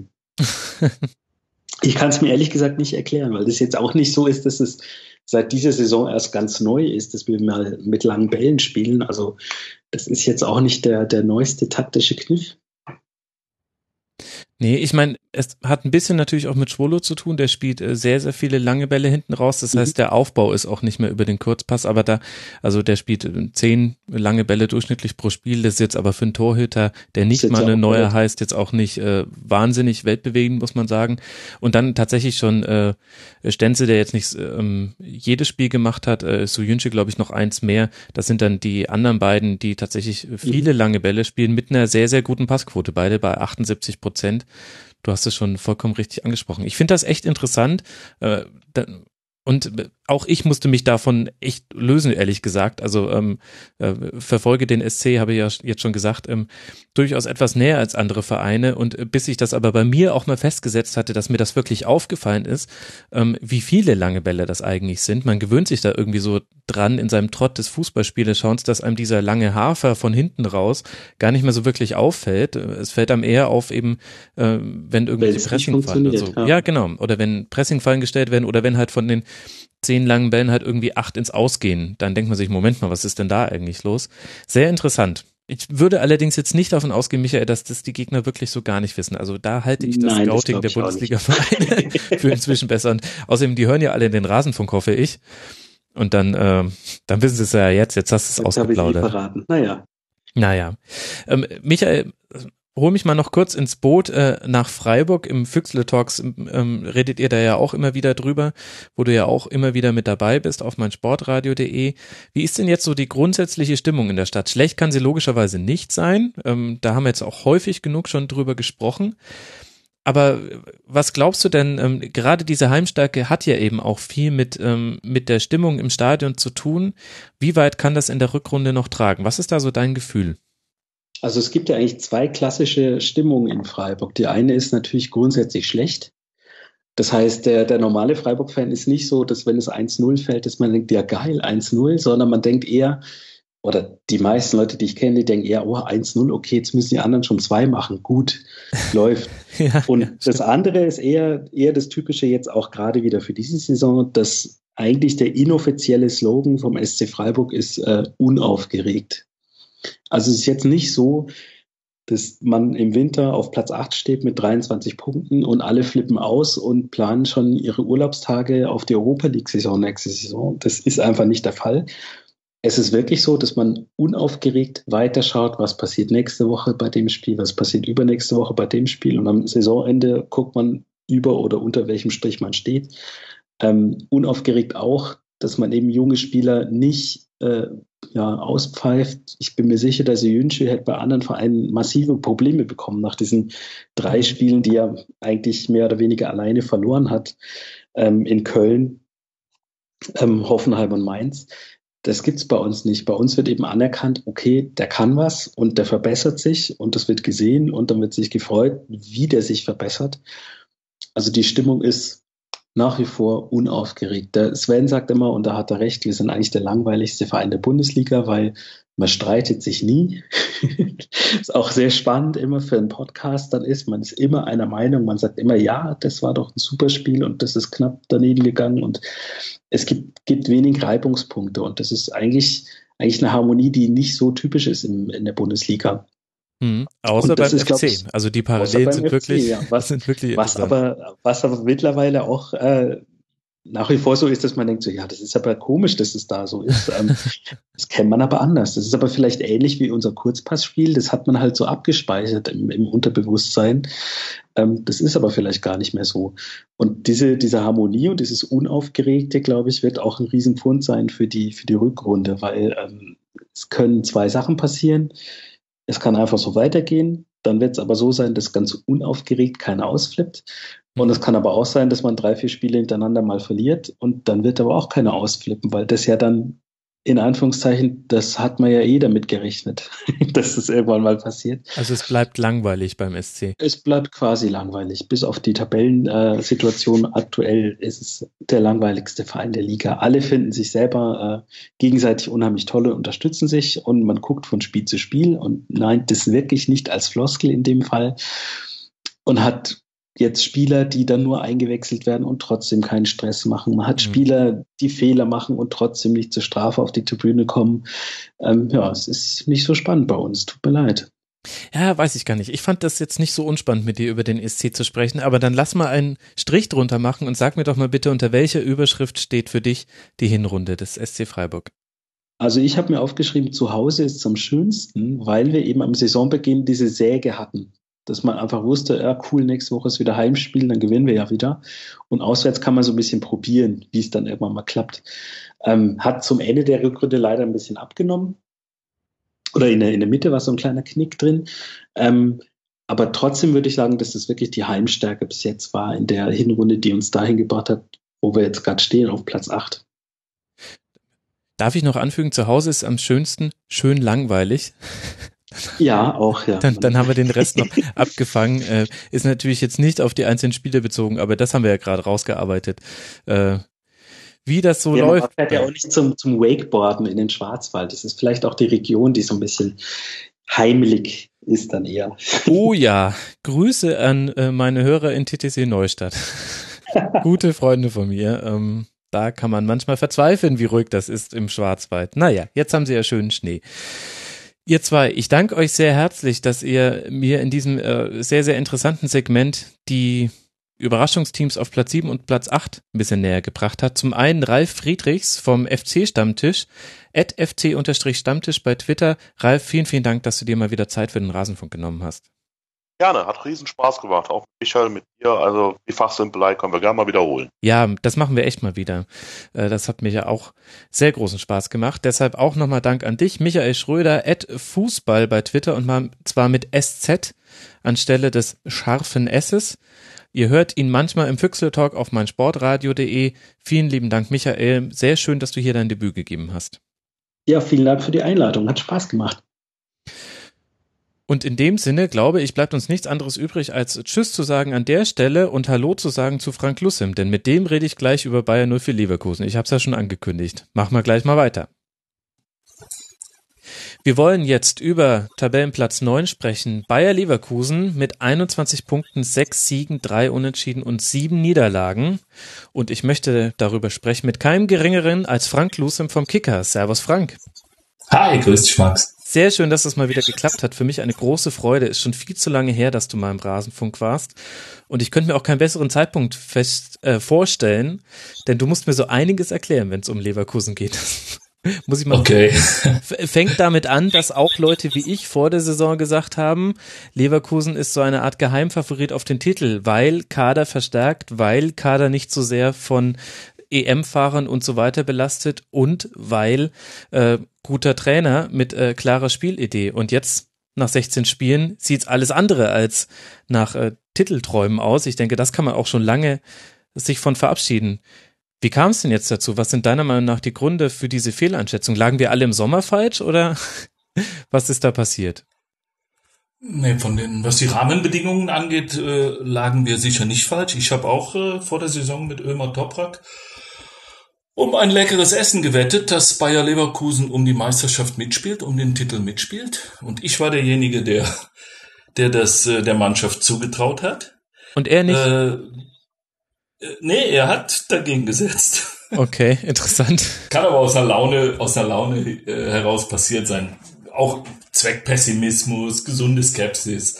Äh, der Ömer ist ja keiner, der, der äh, schlechte Stimmung verbreitet oder so. Aber äh, er war da nicht so optimistisch wie ich. Äh, äh, und wie gesagt, die Rahmenbedingungen waren perfekt. Die Mannschaft ist nicht geschwächt worden. Mhm. Äh, Im Gegenteil, äh, riesengroße Angebote für Karim Bellarabi und Ömer Toprak in Gesamthöhe von rund 60 Millionen Euro wurden abgelehnt. Mhm. Das ist eigentlich neu für Bayer Leverkusen. Leistungsträger wurden früher immer verkauft, selbst in den allergrößten Zeiten. Denken Michel Ballack, C. Roberto, Lucio, äh, Jorginho, wie sie alle hießen, irgendwann sind sie alle gegangen. Mhm. Dazu kamen mit Kevin Volland und, und äh, Julian Baumgartlinger Spieler, die in der Bundesliga gezeigt haben, dass es drauf hat und jetzt bereit sein sollten für den nächsten Schritt. Äh, die Mannschaft also zusammengeblieben, die Mannschaft verstärkt alles eingespielt, der Trainer der gleiche. Es gab im Grunde genommen keinen Grund anzunehmen, dass es schlechter läuft, als es gelaufen ist. Mhm. Aber wenn ich jetzt eine Überschrift äh, finden müsste, äh, was diese Hinserie angeht, würde die heißen zu kurz gesprungen. Das reicht vorn und hinten nicht. In der Tat, da gebe ich jedem recht. Okay, dann, dann lass uns doch mal auf die Gründe kommen, warum man zu kurz gesprungen ist. Vielleicht, wenn wir uns mal so ein bisschen durch die Saison durchhangeln. Es begann ja schon mal denkbar schlecht mit einer Auswärtsniederlage bei Borussia Mönchengladbach am ersten Spieltag, aber da ist ja noch nicht viel Porzellan zerbrochen. Ich glaube, schwieriger ist es dann, wenn man zu Hause gegen den HSV zwar gewinnt, aber dann auch bei Eintracht Frankfurt verliert. Wie, wie hast du den Saisonstart jetzt auch im Rückblick erlebt? Ja, man hat sich äh, mit der Niederlage in Mönchengladbach, heute weiß man ja, dass, äh, dass keine Niederlage ist, die passieren musste, mhm. äh, weil Mönchengladbach nicht mehr das Mönchengladbach ist, das es in der vergangenen Saison noch war. Ähm, mhm. Dann hat man gegen den Hamburger SV äh, zwar 3-1 gewonnen, aber das Ganze erst in den letzten acht Minuten, glaube ich, nach einem verhängnisvollen Wechselfehler des Hamburger Trainers der äh, statt mit der 1 zu 0 Führung im Rücken die Defensive zu zu äh, äh, stärken, hat er hat er Stürmer für Stürmer eingewechselt, hat das ganze hat das ganze äh, wohl nicht nicht so erkannt, wie er es erkennen musste. Poyampalo hat dann drei Tore binnen kurzer Zeit geschossen und damit lagen sich mhm. äh, dann alle wieder in den Armen.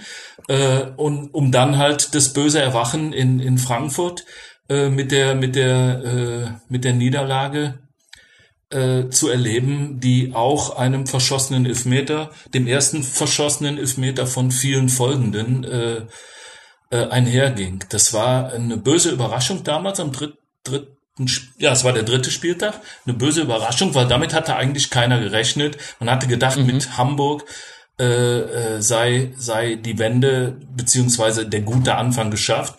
Und das war ein Rückschlag, äh, von dem man sich dann doch eher schwer erholt hat. Mhm. Es kamen so Spiele wie, wie äh, ZSK Moskau 2-0 geführt, 2-2 noch vor der Pause kassiert, äh, Monaco in der Champions League 1-0 geführt, dann das 1-1 äh, ganz, ganz spät in der Nachspielzeit. Es musste eigentlich bis zum Spiel gegen Borussia Dortmund in jeder Partie musste sich äh, äh, reingekämpft werden. Das war alles sehr verkrampft. Das war, war äh, da war nichts Leichtes, nichts Leichtes zu sehen oder nichts durchgehend Leichtes. Es gab gute Phasen, mhm. respektable Phasen, aber die wechselten sich halt ab mit unverständlich schwachen Momenten, äh, in denen es dann noch regelmäßig äh, geklingelt hat. Wie hat denn Roger Schmidt in dieser Phase versucht, dem entgegenzuwirken? Weil so ganz neu ist dieses Phänomen ja nicht, dass Leverkusen etwas wechselhaft von Spieltag zu Spieltag spielt.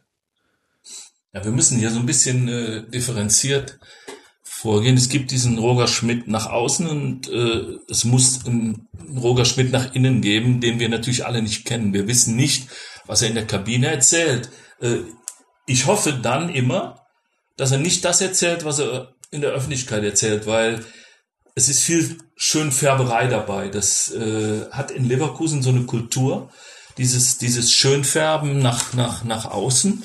Äh, da ist alles, da wird alles nicht so ernst genommen offensichtlich. Äh, dann haben wir nächste Woche die Möglichkeit, das zu korrigieren. Und dann wieder die Woche drauf können wir es korrigieren. Und jetzt haben wir wieder am Mittwoch ein Spiel und dann können wir das korrigieren. Wenn man immer etwas korrigieren muss, muss vorher immer was schiefgelaufen sein. Mhm. Und äh, das war eigentlich für die Qualität dieses Kaders äh, viel zu häufig der Fall. Wenn man zum Beispiel in eine Länderspielpause geht, äh, gegen Borussia Dortmund 2-0 gewonnen hat und kann dann eigentlich mal ganz beruhigt da reingehen. Natürlich sind viele Spieler weg, man, man kann nicht richtig trainieren, aber fährt dann nach Bremen und kassiert eine 1 zu 2 Niederlage, die äh, vor allen Dingen basiert auf dem größeren Willen der Werderaner, mhm. das Ding zu machen, auf dieser, dieser größeren Geilheit, den letzten Ball zu kriegen, diesen Zweikampf zu gewinnen, diesen äh, Schuss abzublocken, sich da reinzuwerfen, dann ist das was, wo ein Defizit sich auftut bei Bayer und wo man sich fragen muss, warum passiert das wieder und wieder und wieder. Fehlt da so ein bisschen vielleicht Leistungskulturdenken im Verein, wenn du schon von der Außendarstellung her von so einem Relativieren sprichst, was ich ja auch als äh, neutraler Beobachter so nachempfinde, dann ist es natürlich auch schwierig, da anders nach innen hin aufzutreten. Also es fällt schon auf, dass Leverkusen meistens dann gut spielt, wenn es wirklich gefragt ist. Die berühmten Spiele gegen Dortmund, auch wenn es da manchmal ein bisschen unglücklich läuft, wie beim 0 zu 1 letzte Saison zu Hause mit dem Platzverweis für Roger Schmidt. Wir erinnern uns. Aber in solchen Spielen ist Leverkusen dann da. Es gab ja auch in der Champions League in dieser Saison einige Spiele, unter anderem das Auswärtsspiel bei den Tottenham Hotspurs. Da schafft es dann irgendwie Leverkusen seine Leistung zu bringen, aber es ist total typisch, dass es dann danach eben zum Beispiel gegen Werder auswärts nicht klappt. Ja, ich glaube, dass äh, ich weiß jetzt nicht, ob sich diese Kultur breit macht. Ich glaube schon, dass die sich im Verein auch Gedanken machen äh, darüber, wie man das, was da passiert, abstellen kann. Ich weiß aber nicht, ob die sich alle gemeinsam Gedanken machen, beziehungsweise ob diese Gedanken immer in die, in die gleiche Richtung gehen. Ob sich mhm. jetzt der Manager Boll die gleichen Gedanken macht wie der Trainer Schmidt oder äh, der Sportdirektor Völler oder der, der Geschäftsführer Schade. Das, das weiß ich nicht, das kann ich ich kann da keinem was äh, um Gottes Willen unterstellen. Ich kann aber jetzt auch nicht sagen, ja, das ist so, da ziehen alle an einem Strang. Das, das stellt sich mir so nicht, nicht äh, in Gänze dar. Ich kann nur das beurteilen, was ich von der Mannschaft sehe und äh, da ist es halt kein einheitliches Bild. Da ist mal der stark, dann ist wieder jener stark, dann ist äh, äh, die, die Spielidee äh, setzt sich mal durch und dann wieder nicht. Man, man kommt dann dahin und sagt, okay, man hat die Tottenham Hotspurs geschlagen in, in London, äh, aber ist das denn wirklich so viel wert? Oder sind diese simplen, etwas simpel spielenden Engländer, sind die den Leverkusenern nur auf den Leim gegangen, was in der Bundesliga keinem FC Augsburg mehr passiert? Hm. Die lassen dieses Pressing ins Leere laufen äh, und, und äh, machen das alles äh, relativ einfach und Leverkusen läuft sich ein Wolf und versucht und versucht äh, und kommt nicht zum Erfolg und, und äh, dann sind solche Siege wie gegen Tottenham in meinen Augen auch ein bisschen weniger wert, als sie nachher äh, verkauft werden. Man hatte ja das Gefühl, äh, das wäre eine der stärksten Mannschaften Europas, die da, äh, die da aufläuft mit Tottenham. Fakt ist, das ist dritte Klasse in Europa. Moskau, das ist dritte, vierte Liga in, in Europa. Wenn wir jetzt mal oben von, von Bayern, Real, Barca etc. ausgehen und dann äh, das alles runterstufen, dann hat Tottenham nichts zu tun mit einem Borussia Dortmund oder, oder äh, mit, mit dem FC Arsenal. Das ist eben so. Äh, und, und da muss Bayer Leverkusen im Grunde genommen äh, viel selbstbewusster an die Sache rangehen und nicht so tun, als hätten sie da gerade eine Weltauswahl äh, bezwungen. Mhm. Naja gut, jetzt kommt er mit Atletico dann ein alter Bekannter und das ist dann aber, glaube ich, mal eine Top-Mannschaft Europas. Ähm, das ist sicherlich eine Top-Mannschaft, ja. Aber das liegt ja schon in der Zukunft. Äh, was ich ganz interessant finde bei Leverkusen, wir haben im Rasenfunk auch in der letzten Saison häufig drüber gesprochen, über den fehlenden Plan B. Also sprich über die Frage, was macht Leverkusen, wenn dieses Pressing, was sehr, sehr gut funktioniert, wenn der Gegner das sabotiert, indem er sich entweder so tief hinten reinstellt, äh, dass ein klassisches Pressing gar nichts mehr bringt, oder die Bälle rausprügelt im Darmstädter Stil. Und wenn ich mir jetzt die Statistiken angucke, dann sehe ich auch tatsächlich, bei Leverkusen ist die Mannschaft mit dem drittmeisten Ballbesitz durchschnittlich in diesen ersten 16 Spielen gewesen. Also hinter Bayern, Dortmund kommt gleich schon Leverkusen. Ist das vielleicht tatsächlich einfach immer noch ein Problem, dass die alten Stärken Leverkusens, nämlich eben dieses überfallartige Pressing, diese schwarmartigen Bewegungen auf dem Platz, dass das jetzt gegen die meisten Gegner gar nicht mehr so zum Tragen kommen kann, weil die eben anders spielen? Ja, auf jeden Fall. Das hat der Rudi Völler ja auch gesagt, äh, dass, dass äh, man sich wieder auf diese Tugenden zunächst mal wieder besinnen muss. Also Fakt ist ja, die letzten Monate waren geprägt von einem Fußball, der überhaupt nichts ausgesagt hat. Das war mhm. das, was äh, Franz Beckenbauer wahrscheinlich Rumpelfußball genannt hätte.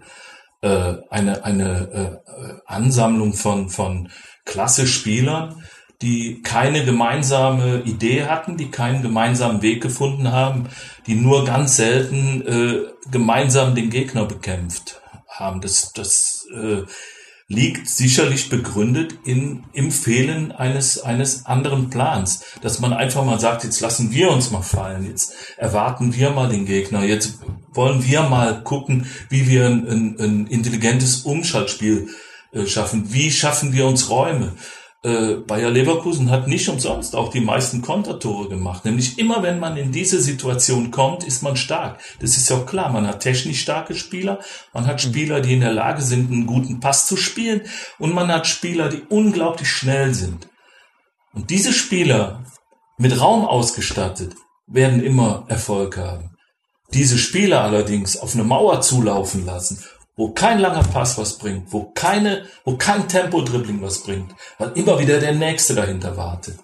Äh, diese Spieler werden immer Probleme haben. Und deshalb bin ich ja schon sehr lange der Meinung, dass man äh, aus Bayer eine hervorragend funktionierende Kontermannschaft äh, machen könnte und, und äh, mit dieser Mannschaft dann auch äh, basierend auf einer, auf einer starken Defensive mit dieser Mannschaft dann auch äh, Erfolg haben könnte gegen äh, vermeintlich viel stärkere Gegner, gegen die Schwachen ohnehin.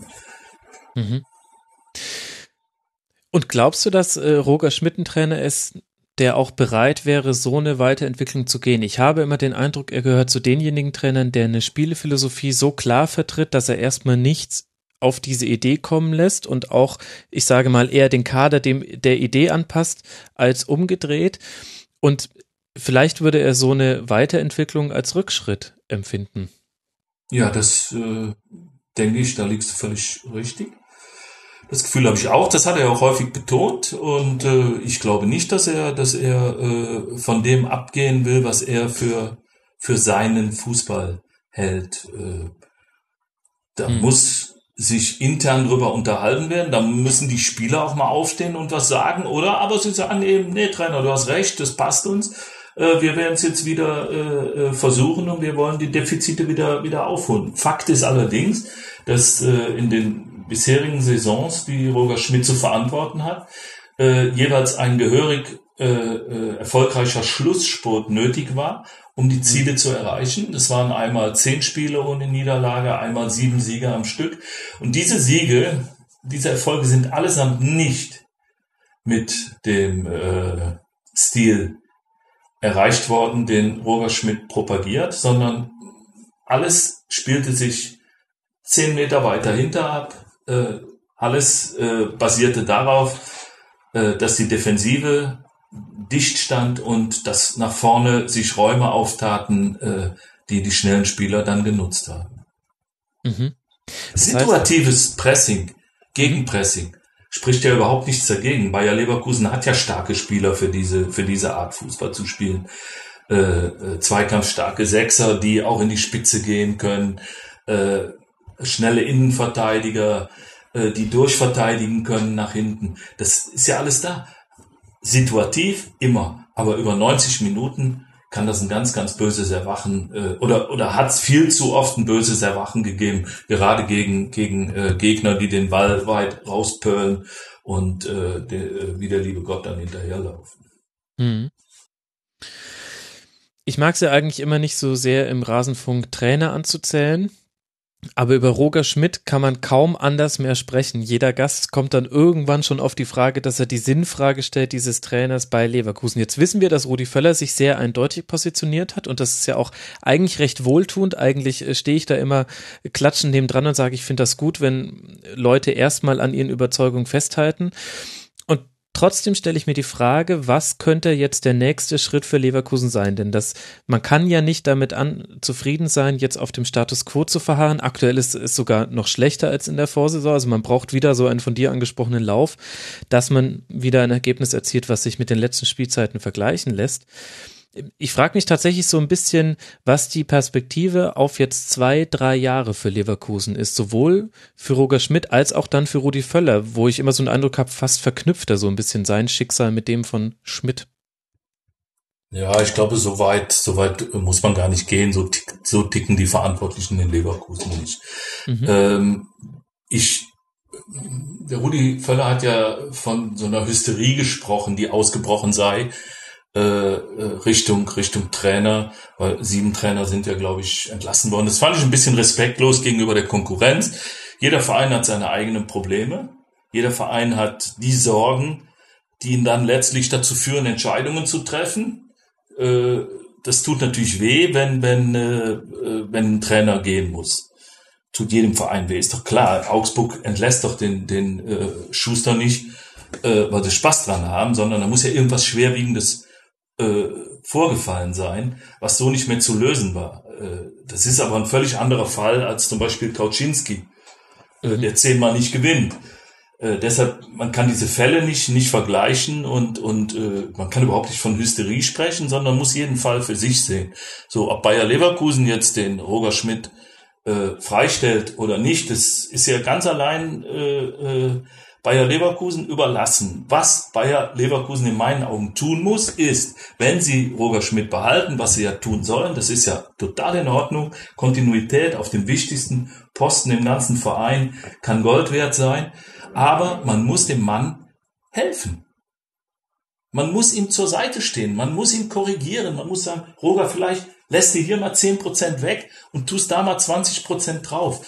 Man hat ja nicht umsonst äh, Roger Schmidts engsten Vertrauten Oliver Bartlett freigestellt, mhm. äh, äh, an dem es ja, an dem es ja hakte. Und, und äh, wenn es dann tatsächlich stimmt, dass Roger Schmidt der Mannschaft Vorwürfe gemacht hat, ähm, dass, dass sie sich nicht für Bartlett eingesetzt hat, ja, dann verkennt er völlig die Realitäten. Denn diese gleichen Spieler waren heilfroh, äh, als sie gehört haben, dass der jetzt erstmal nicht mehr wiederkommt. Und da kann man diesen Spielern keinen Vorwurf machen, sondern da muss man mit denen darüber reden, warum war das so und was können wir hier besser und anders machen. Ich glaube, unheimlich viel im Profifußball hängt, oder im Fußball überhaupt, äh, hängt von einer guten Stimmung in der Kabine ab. Wenn du diese gute Stimmung in der Kabine hast, wenn du so ein Miteinander hast, dann wird sich das irgendwann auch auf dem Rasen bezahlt machen. Dann hast du dieses Miteinander irgendwann auch auf dem Rasen. Aktuell hast du in Leverkusen nie das Gefühl gehabt, dass es ein Miteinander gibt da. Jeder für sich, alle gegen einen, keiner für alle und den Ball aus elf Metern noch nicht mehr in der Lage, äh, äh ins Tor zu schießen. Das, das sind alles Dinge, mhm. die, die, die spotten doch jeder Beschreibung angesichts der Qualität, die Bayer hat. So, und deshalb sage ich, an Roger Schmidt festzuhalten, herzlichen Glückwunsch, tolle Entscheidung, aber nicht auf die anderen gucken, nur auf sich selbst gucken, mit Roger Schmidt sprechen, wo können wir dir helfen, mit der Mannschaft sprechen, ist es noch euer Trainer, geht ihr für den noch raus und sagt, Attacke, jetzt räumen wir das Feld von hinten aus, oder sind die Probleme äh, äh, tiefer, vielschichtiger, als wir das hier denken. Nur so kann es gehen. Und wenn es so nicht geht, dann wird es nach der Winterpause so weitergehen wie vor der Winterpause, weil sowas kommt von sowas. Und das kann man nicht, nicht äh, einfach wegschweigen. Das geht nicht. Ja, ja, ist vielleicht auch schon genau der richtige Schwenk zur richtigen Zeit, denn wenn man äh, den Trainer kritisiert, dann muss man durchaus ja auch die Spieler ein bisschen in die Verantwortung nehmen. Äh, der Trainer ist ja immer nur ein Teil des Ganzen. Und da, wenn man näher hinguckt, sieht man ja auch einige zumindest, die in der Leistungskrise checken, stecken, Prominentestes Beispiel natürlich äh, Chicharito vorne drin. Äh, derzeit aktuell erfolgreichster Torschütze ist äh, Cialanolo mit vier Toren und vier Assists, also erfolgreichster Scorer. Ähm, und vom eigentlichen Sturm nicht so richtig viel zu sehen derzeit. Ja, das ist äh, in der Tat so. Das, das äh, ist natürlich auch ein Ergebnis dessen, was ich eben mit Rumpelfußball äh, äh, bezeichnet habe. Wenn's, äh, es, es läuft ja nichts oder es lief ja in vielen Spielen viel zu wenig in die richtige Richtung. Mhm. Äh, und und ähm, es ist offensichtlich nicht so konsequent analysiert worden, wie man es hätte analysieren müssen, um es abzustellen. Und äh, man kann jetzt wirklich nur hoffen, dass so ein 1 zu 1 beim 1. FC Köln, wie am 16. Spieltag geschehen, dann wird das wieder gefeiert, als, als sei das ein Riesenerfolg. Das ist natürlich kein Erfolg. Bayer Leverkusen muss gegen den 1. FC Köln in normalen acht von zehn Spielen gewinnen, was die äh, äh, unterschiedliche Qualität angeht. Äh, da saß Chicharito auf der Bank und äh, kam dann irgendwann rein, aber das war beliebig, das war beliebig.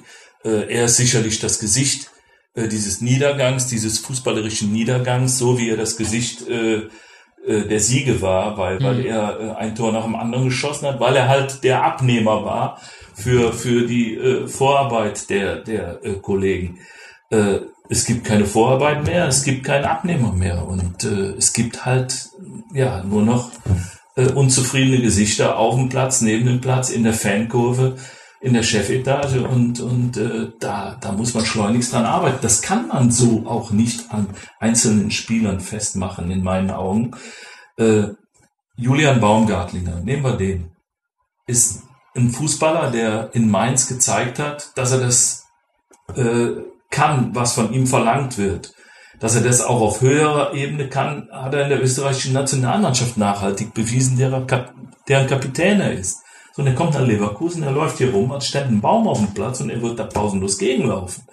Das äh, sind Dinge, die, die sind nicht erklärbar, aber die müssen sich die Leverkusener selber erklären. Sie hm. müssen darüber reden. Das, das ist das A und O. Dieses Miteinander ist das A und O. Und wenn sie da keinen Weg finden, Irgendwann, das ist wie in einer Firma, komm, geht mal alle saufen, haut euch die, die äh, Maßkrüge über den Schädel und, und dann geht er raus und dann, dann geht's bei Null los. Irgendwie sowas muss es da mal geben. Und wenn das nicht kommt, dieser, dieser Knackpunkt, dann, dann äh, glaube ich nicht, dass da viel besser wird. Wer wären denn die Spieler, die so ein Miteinander erzeugen müssten? Wer sitzt denn im Mannschaftsrat bei Leverkusen? Gut, du hast, hast natürlich äh, einen Spieler wie Lars Bender, der äh, von, von einem fast schon tragischen Verletzungspech verfolgt mhm. wird. Äh, er ist Kapitän. Eins ist klar, Lars Bender äh, ist ein fantastischer Junge, ein richtig guter Kapitän, einer, der vorangeht. Allerdings jeder weiß, wenn ein Spieler verletzt ist, dann hat er mit sich selber zu tun. Dann hat er auch nicht diesen Einfluss, den er haben muss als Kapitän, äh, wie der, der auf dem Platz steht. Völlig klar. Ömer Toprak hatte lange Zeit mit sich selber zu tun, lebt ebenfalls unter Verletzungspech. Pausenlos schwirren die Geschichten um ihn herum. Äh, äh, Borussia Dortmund, äh, türkische Nationalmannschaft. Nichts, was, was einen selber stark macht. Bernd Leno ist im, im Mannschaftsrat guter Junge, aber Torwart. Macht ein Torwart einen Fehler. Bernd hat zwei Stück gemacht in der Hinrunde. Äh, dann hat er auch zu viel mit sich selber zu tun, um, um äh, äh, noch, noch groß eingreifen zu können. Unabhängig davon habe ich auch das Gefühl, dass die Jungs in Leverkusen alle ein bisschen zu brav sind, mhm. äh, als dass mal einer aufsteht und sagt, Kinder, wir müssen das jetzt hier mal wieder auf die Reihe bringen.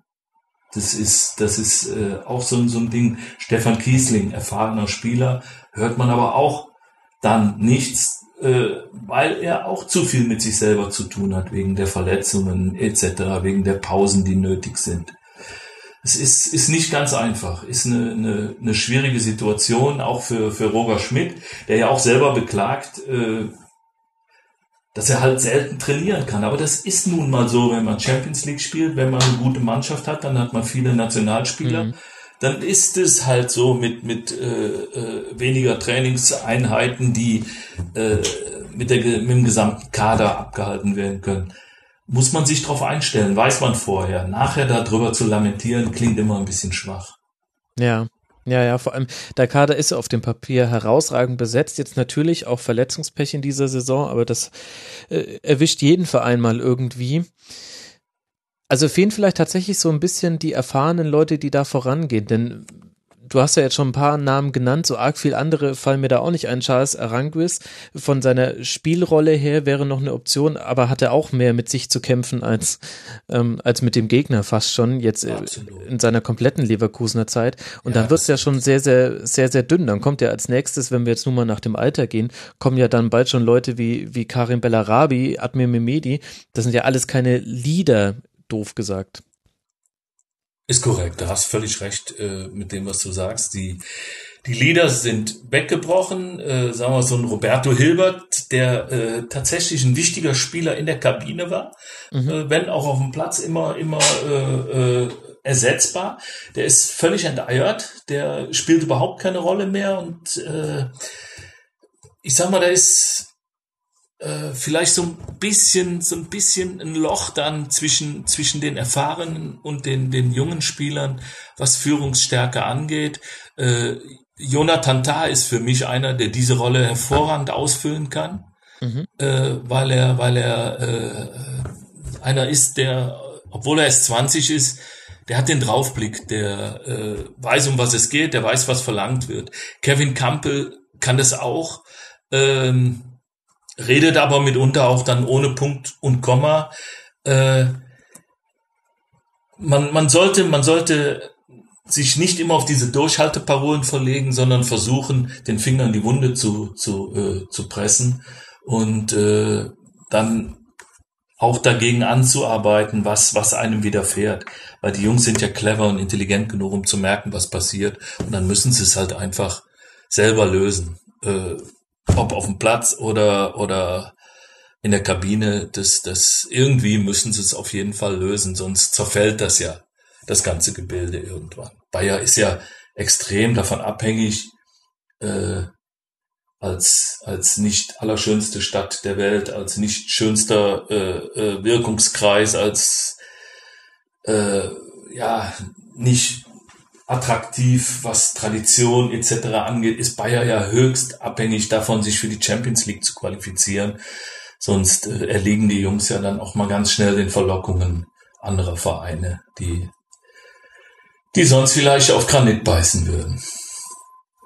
Ja, ein bisschen den Eindruck hat man jetzt schon, dass es da schon bröselt an einigen Ecken und Kanten. Also nehmen wir mal an, äh, an den Gerüchten um Toprak äh, zum BVB ist mehr dran als nur Gerücht und dann hört man auch schon, dass äh, der Unmut rund um Chicharito, ich glaube sowohl auf Seiten der Verantwortlichen als auch beim Spieler, das, das läuft ja alles nicht rund. Ich stelle mir so ein bisschen die Frage, was müsste denn jetzt in der Winterpause passieren, dass man da diesen Trend umdrehen kann? Man kann sich ja nicht darauf verlassen, dass das wieder hinhaut mit einer Siegesserie, die dann, sobald man aus der Champions League ausgeschieden ist, kommt. Ich glaube also äh, so, so simpel sich äh, das anhört, was ich eben gesagt habe. Ich glaube, dass man, dass man dieses äh, so ein Wir-Gefühl äh, erschaffen muss. Und dass man dann auch auf die verzichtet, die den Weg nicht mitgehen. Das muss aber, äh, das kann nur funktionieren, wenn es ehrlich ist.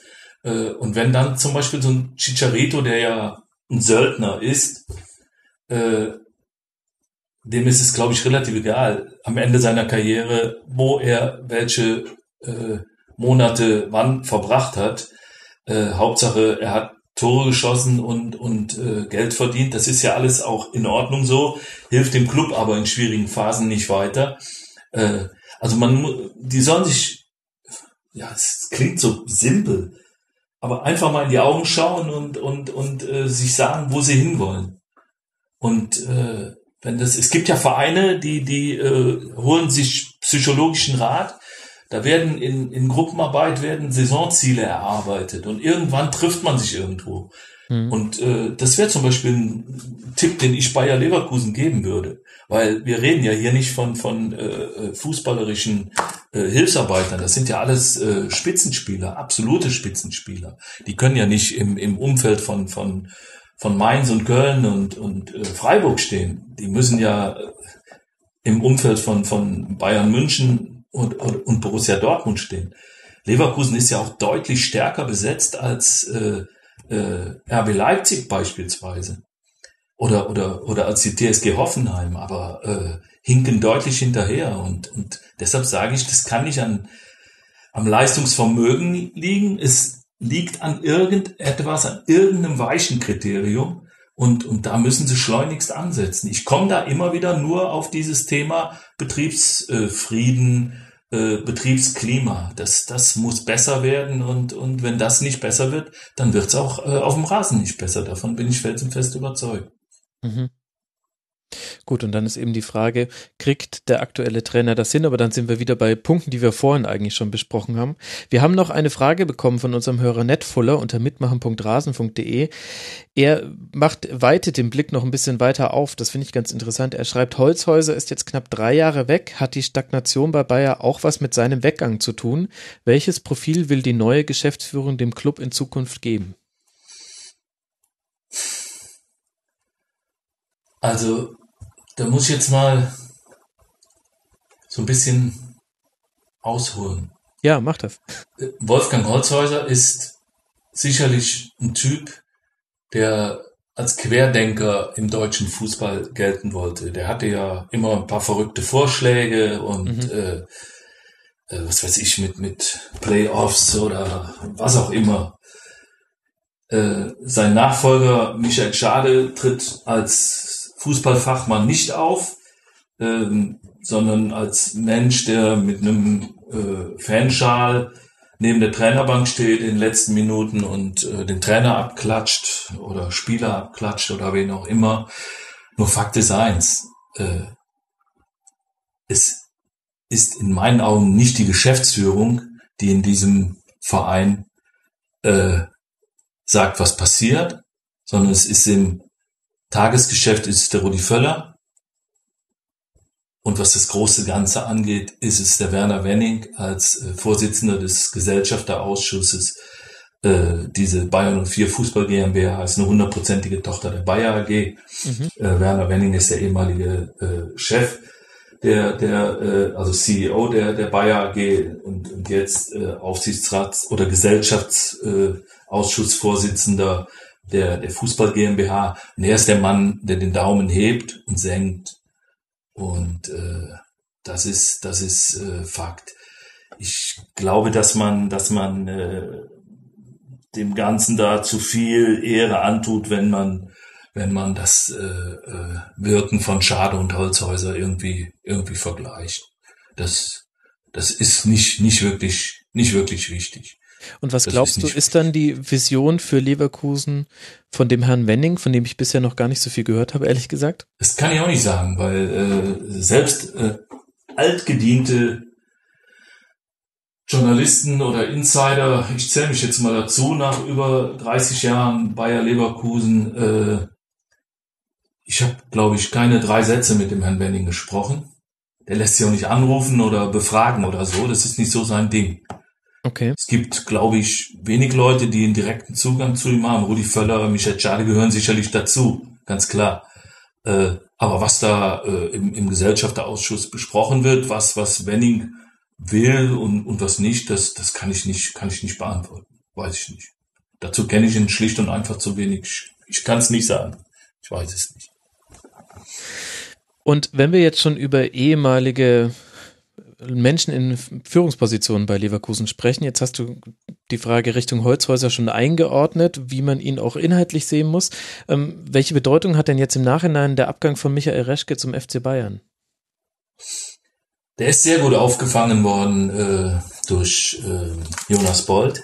Mhm. Da, äh, ist, das ist quasi äh, ja ein Einwirken. Die beiden haben seit 2008, also seit acht Jahren, sehr eng miteinander gearbeitet, hatten ein sehr, sehr enges Verhältnis, das natürlich leiden musste, ganz klar. Äh, man ist jetzt äh, in Konkurrenz und, und äh, arbeitet nicht mehr gemeinsam.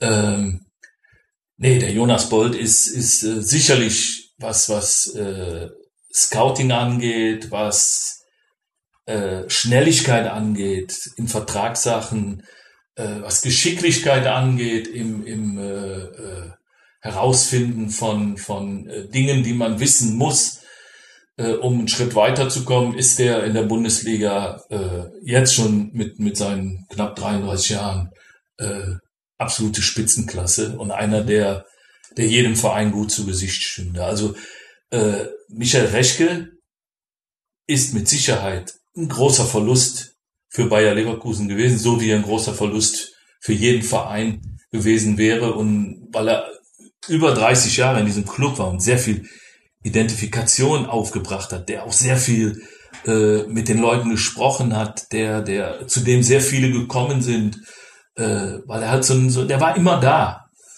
Äh, was das rein fachliche angeht, da ist der Jonas Bolt sicherlich, äh, sicherlich richtig gut mhm. äh, und und äh, konnte konnte das konnte das schon schon äh, kompensieren. Da brauchen wir nicht drüber zu reden. Der Kader ist ja auch nicht schwächer geworden. Es gab ja auch keine riesengroßen äh, Fehleinkäufe seitdem seitdem der äh, Michael Reschke äh, das Feld da geräumt hat. Äh, die weichen Faktoren allerdings, äh, ob, ob, ob der Jonas Bolt die so äh, erfüllen kann, das kann ich, kann ich nicht beurteilen.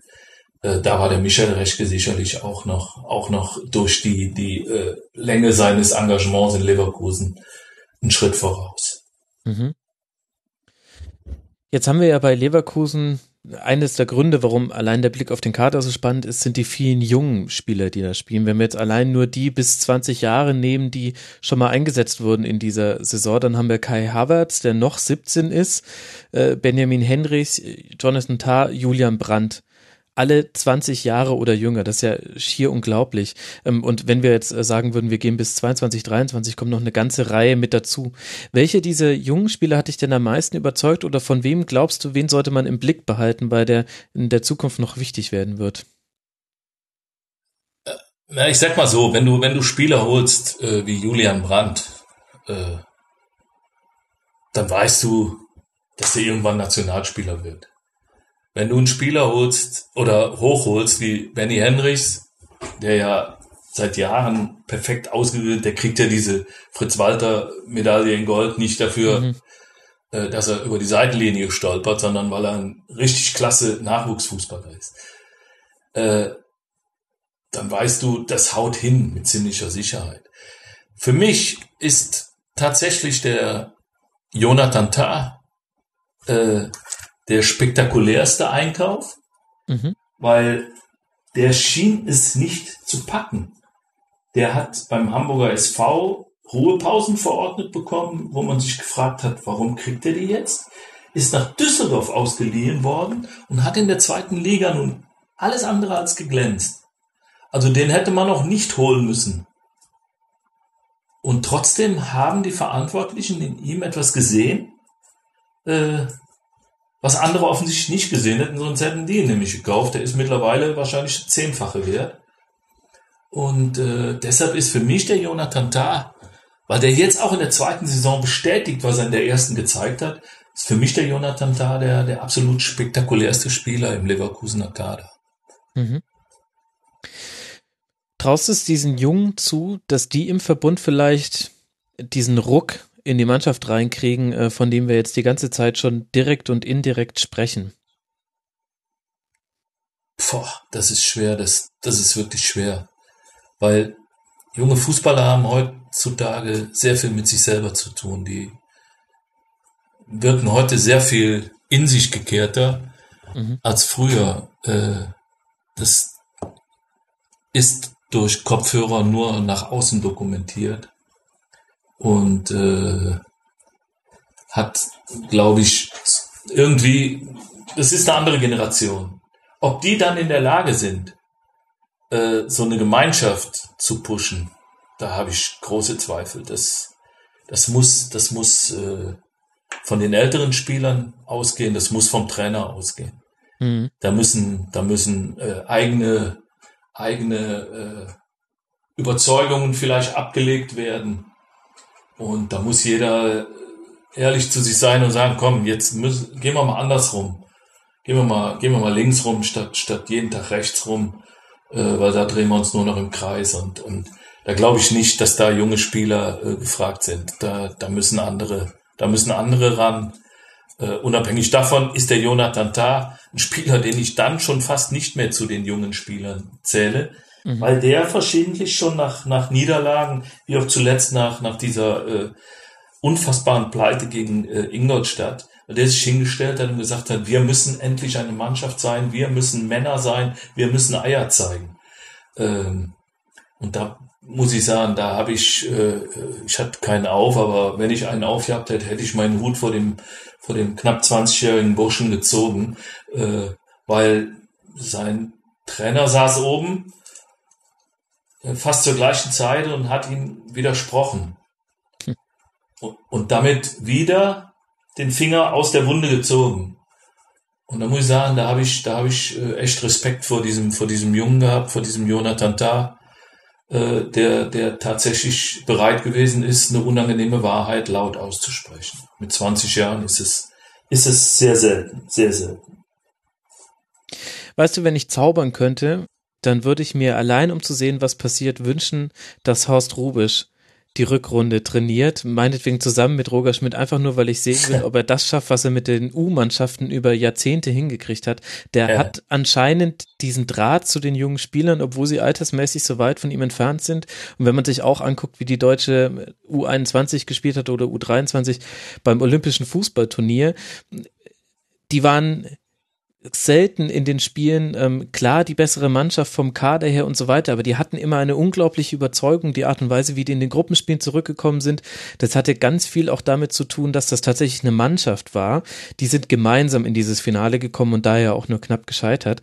Und ja. ähm, das ja, Horst Rubisch ist ein Name, Jupp Heynckes, Jupp Heynckes äh, oh ja. wäre der nächste äh, äh, aus dieser aus dieser Gilde, äh, der der äh, schon schon äh, als er 2009 kam, eine völlig überfrachtete und verunsicherte Mannschaft übernommen hat und äh, damals die ersten 25 Ligaspiele äh, mit der Mannschaft nicht verloren hat. Und mhm. äh, das war schon, das war schon äh, vom Allerfall. Er ist Vierter und Zweiter geworden.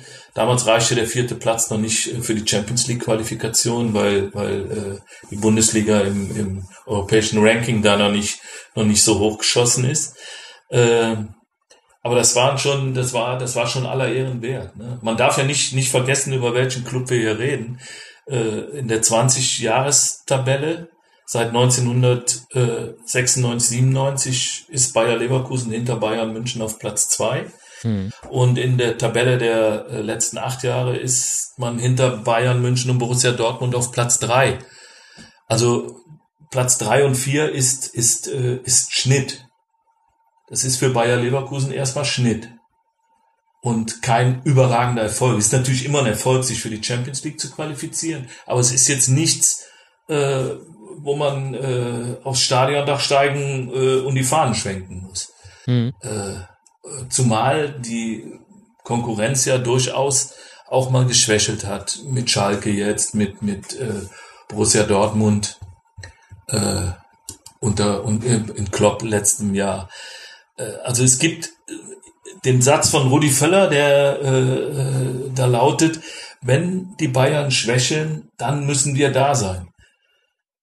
Also wenn die Bayern mal geschwächelt haben in den letzten Jahren, dann war das, glaube ich, in dieser Hinserie. Hm. Ich dachte mir, es hätte äh, Clemens Tönnies gesagt, aber ich glaube, es hat schon so ziemlich jeder Bayern-Verfolger irgendwann Ja, aber ne, es war schon ja. Rudi Völlers Credo, ja, okay. dieser, dieser Satz. Äh, nur Fakt ist, also wie gesagt, wenn die Bayern mal geschwächelt haben, auf allerhöchstem Niveau, also ich will denen da überhaupt nichts einreden, äh, aber sie waren ja tatsächlich äh, auf einmal mal Zweiter, ja, dann war es in dieser Saison. In dieser Saison, in der auch Borussia Dortmund geschwächelt hat, aus guten Gründen, äh, Leistungsträger abgegeben, äh, mhm. äh, viele junge Spieler äh, im Kader etc. pp. Bayer Leverkusen hatte allerbeste Voraussetzungen, genau die Rolle zu spielen, die RB Leipzig spielt aktuell. Hat mhm. allerbeste Voraussetzungen. Und sie haben diese Voraussetzungen nicht genutzt.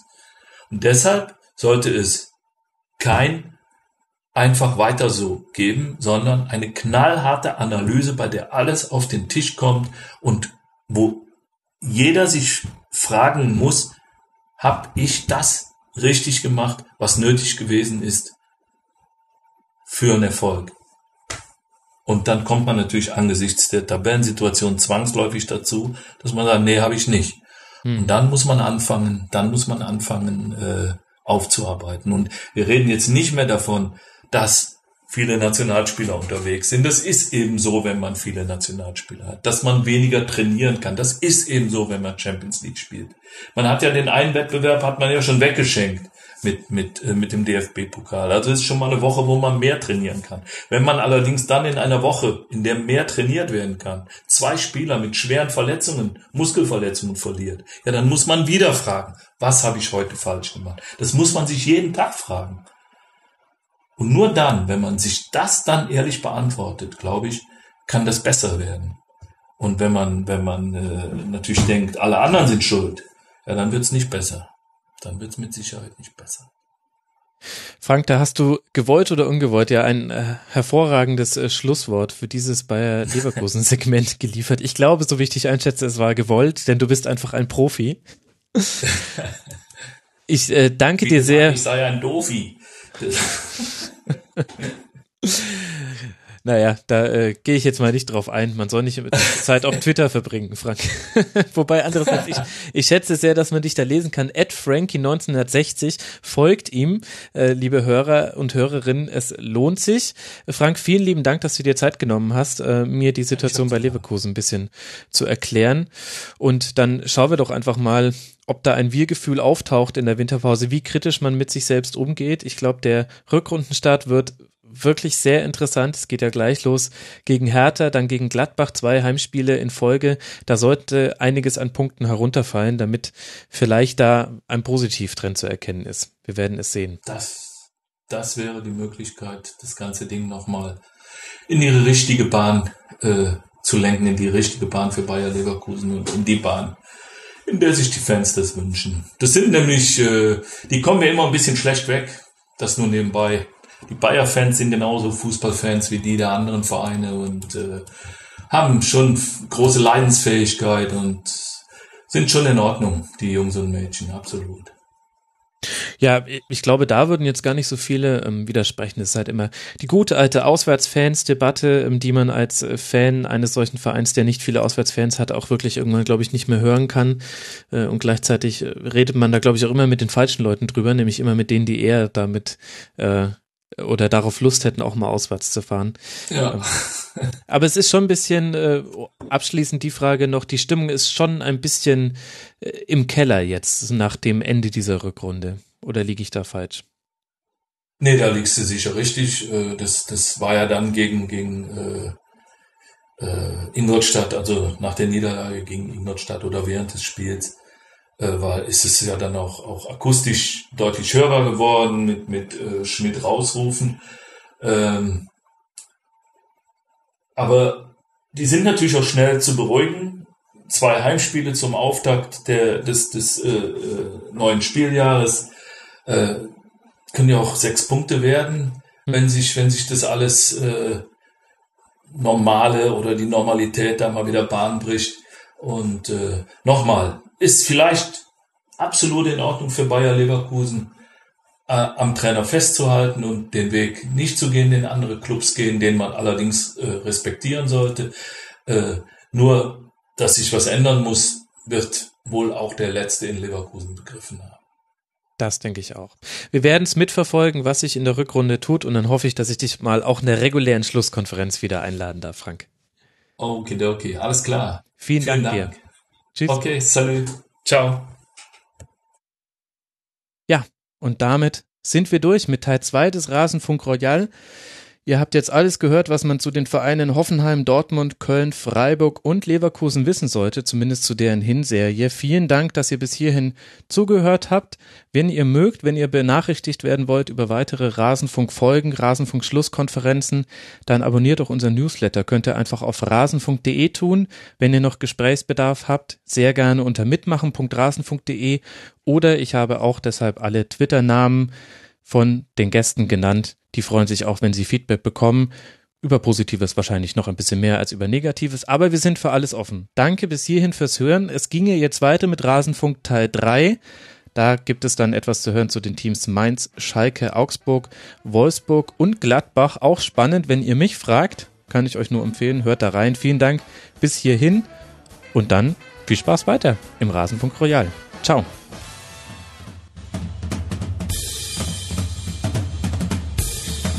Das war die Rasenfunk-Schlusskonferenz. Wir gehen nun zurück in die angeschlossenen Funkhäuser.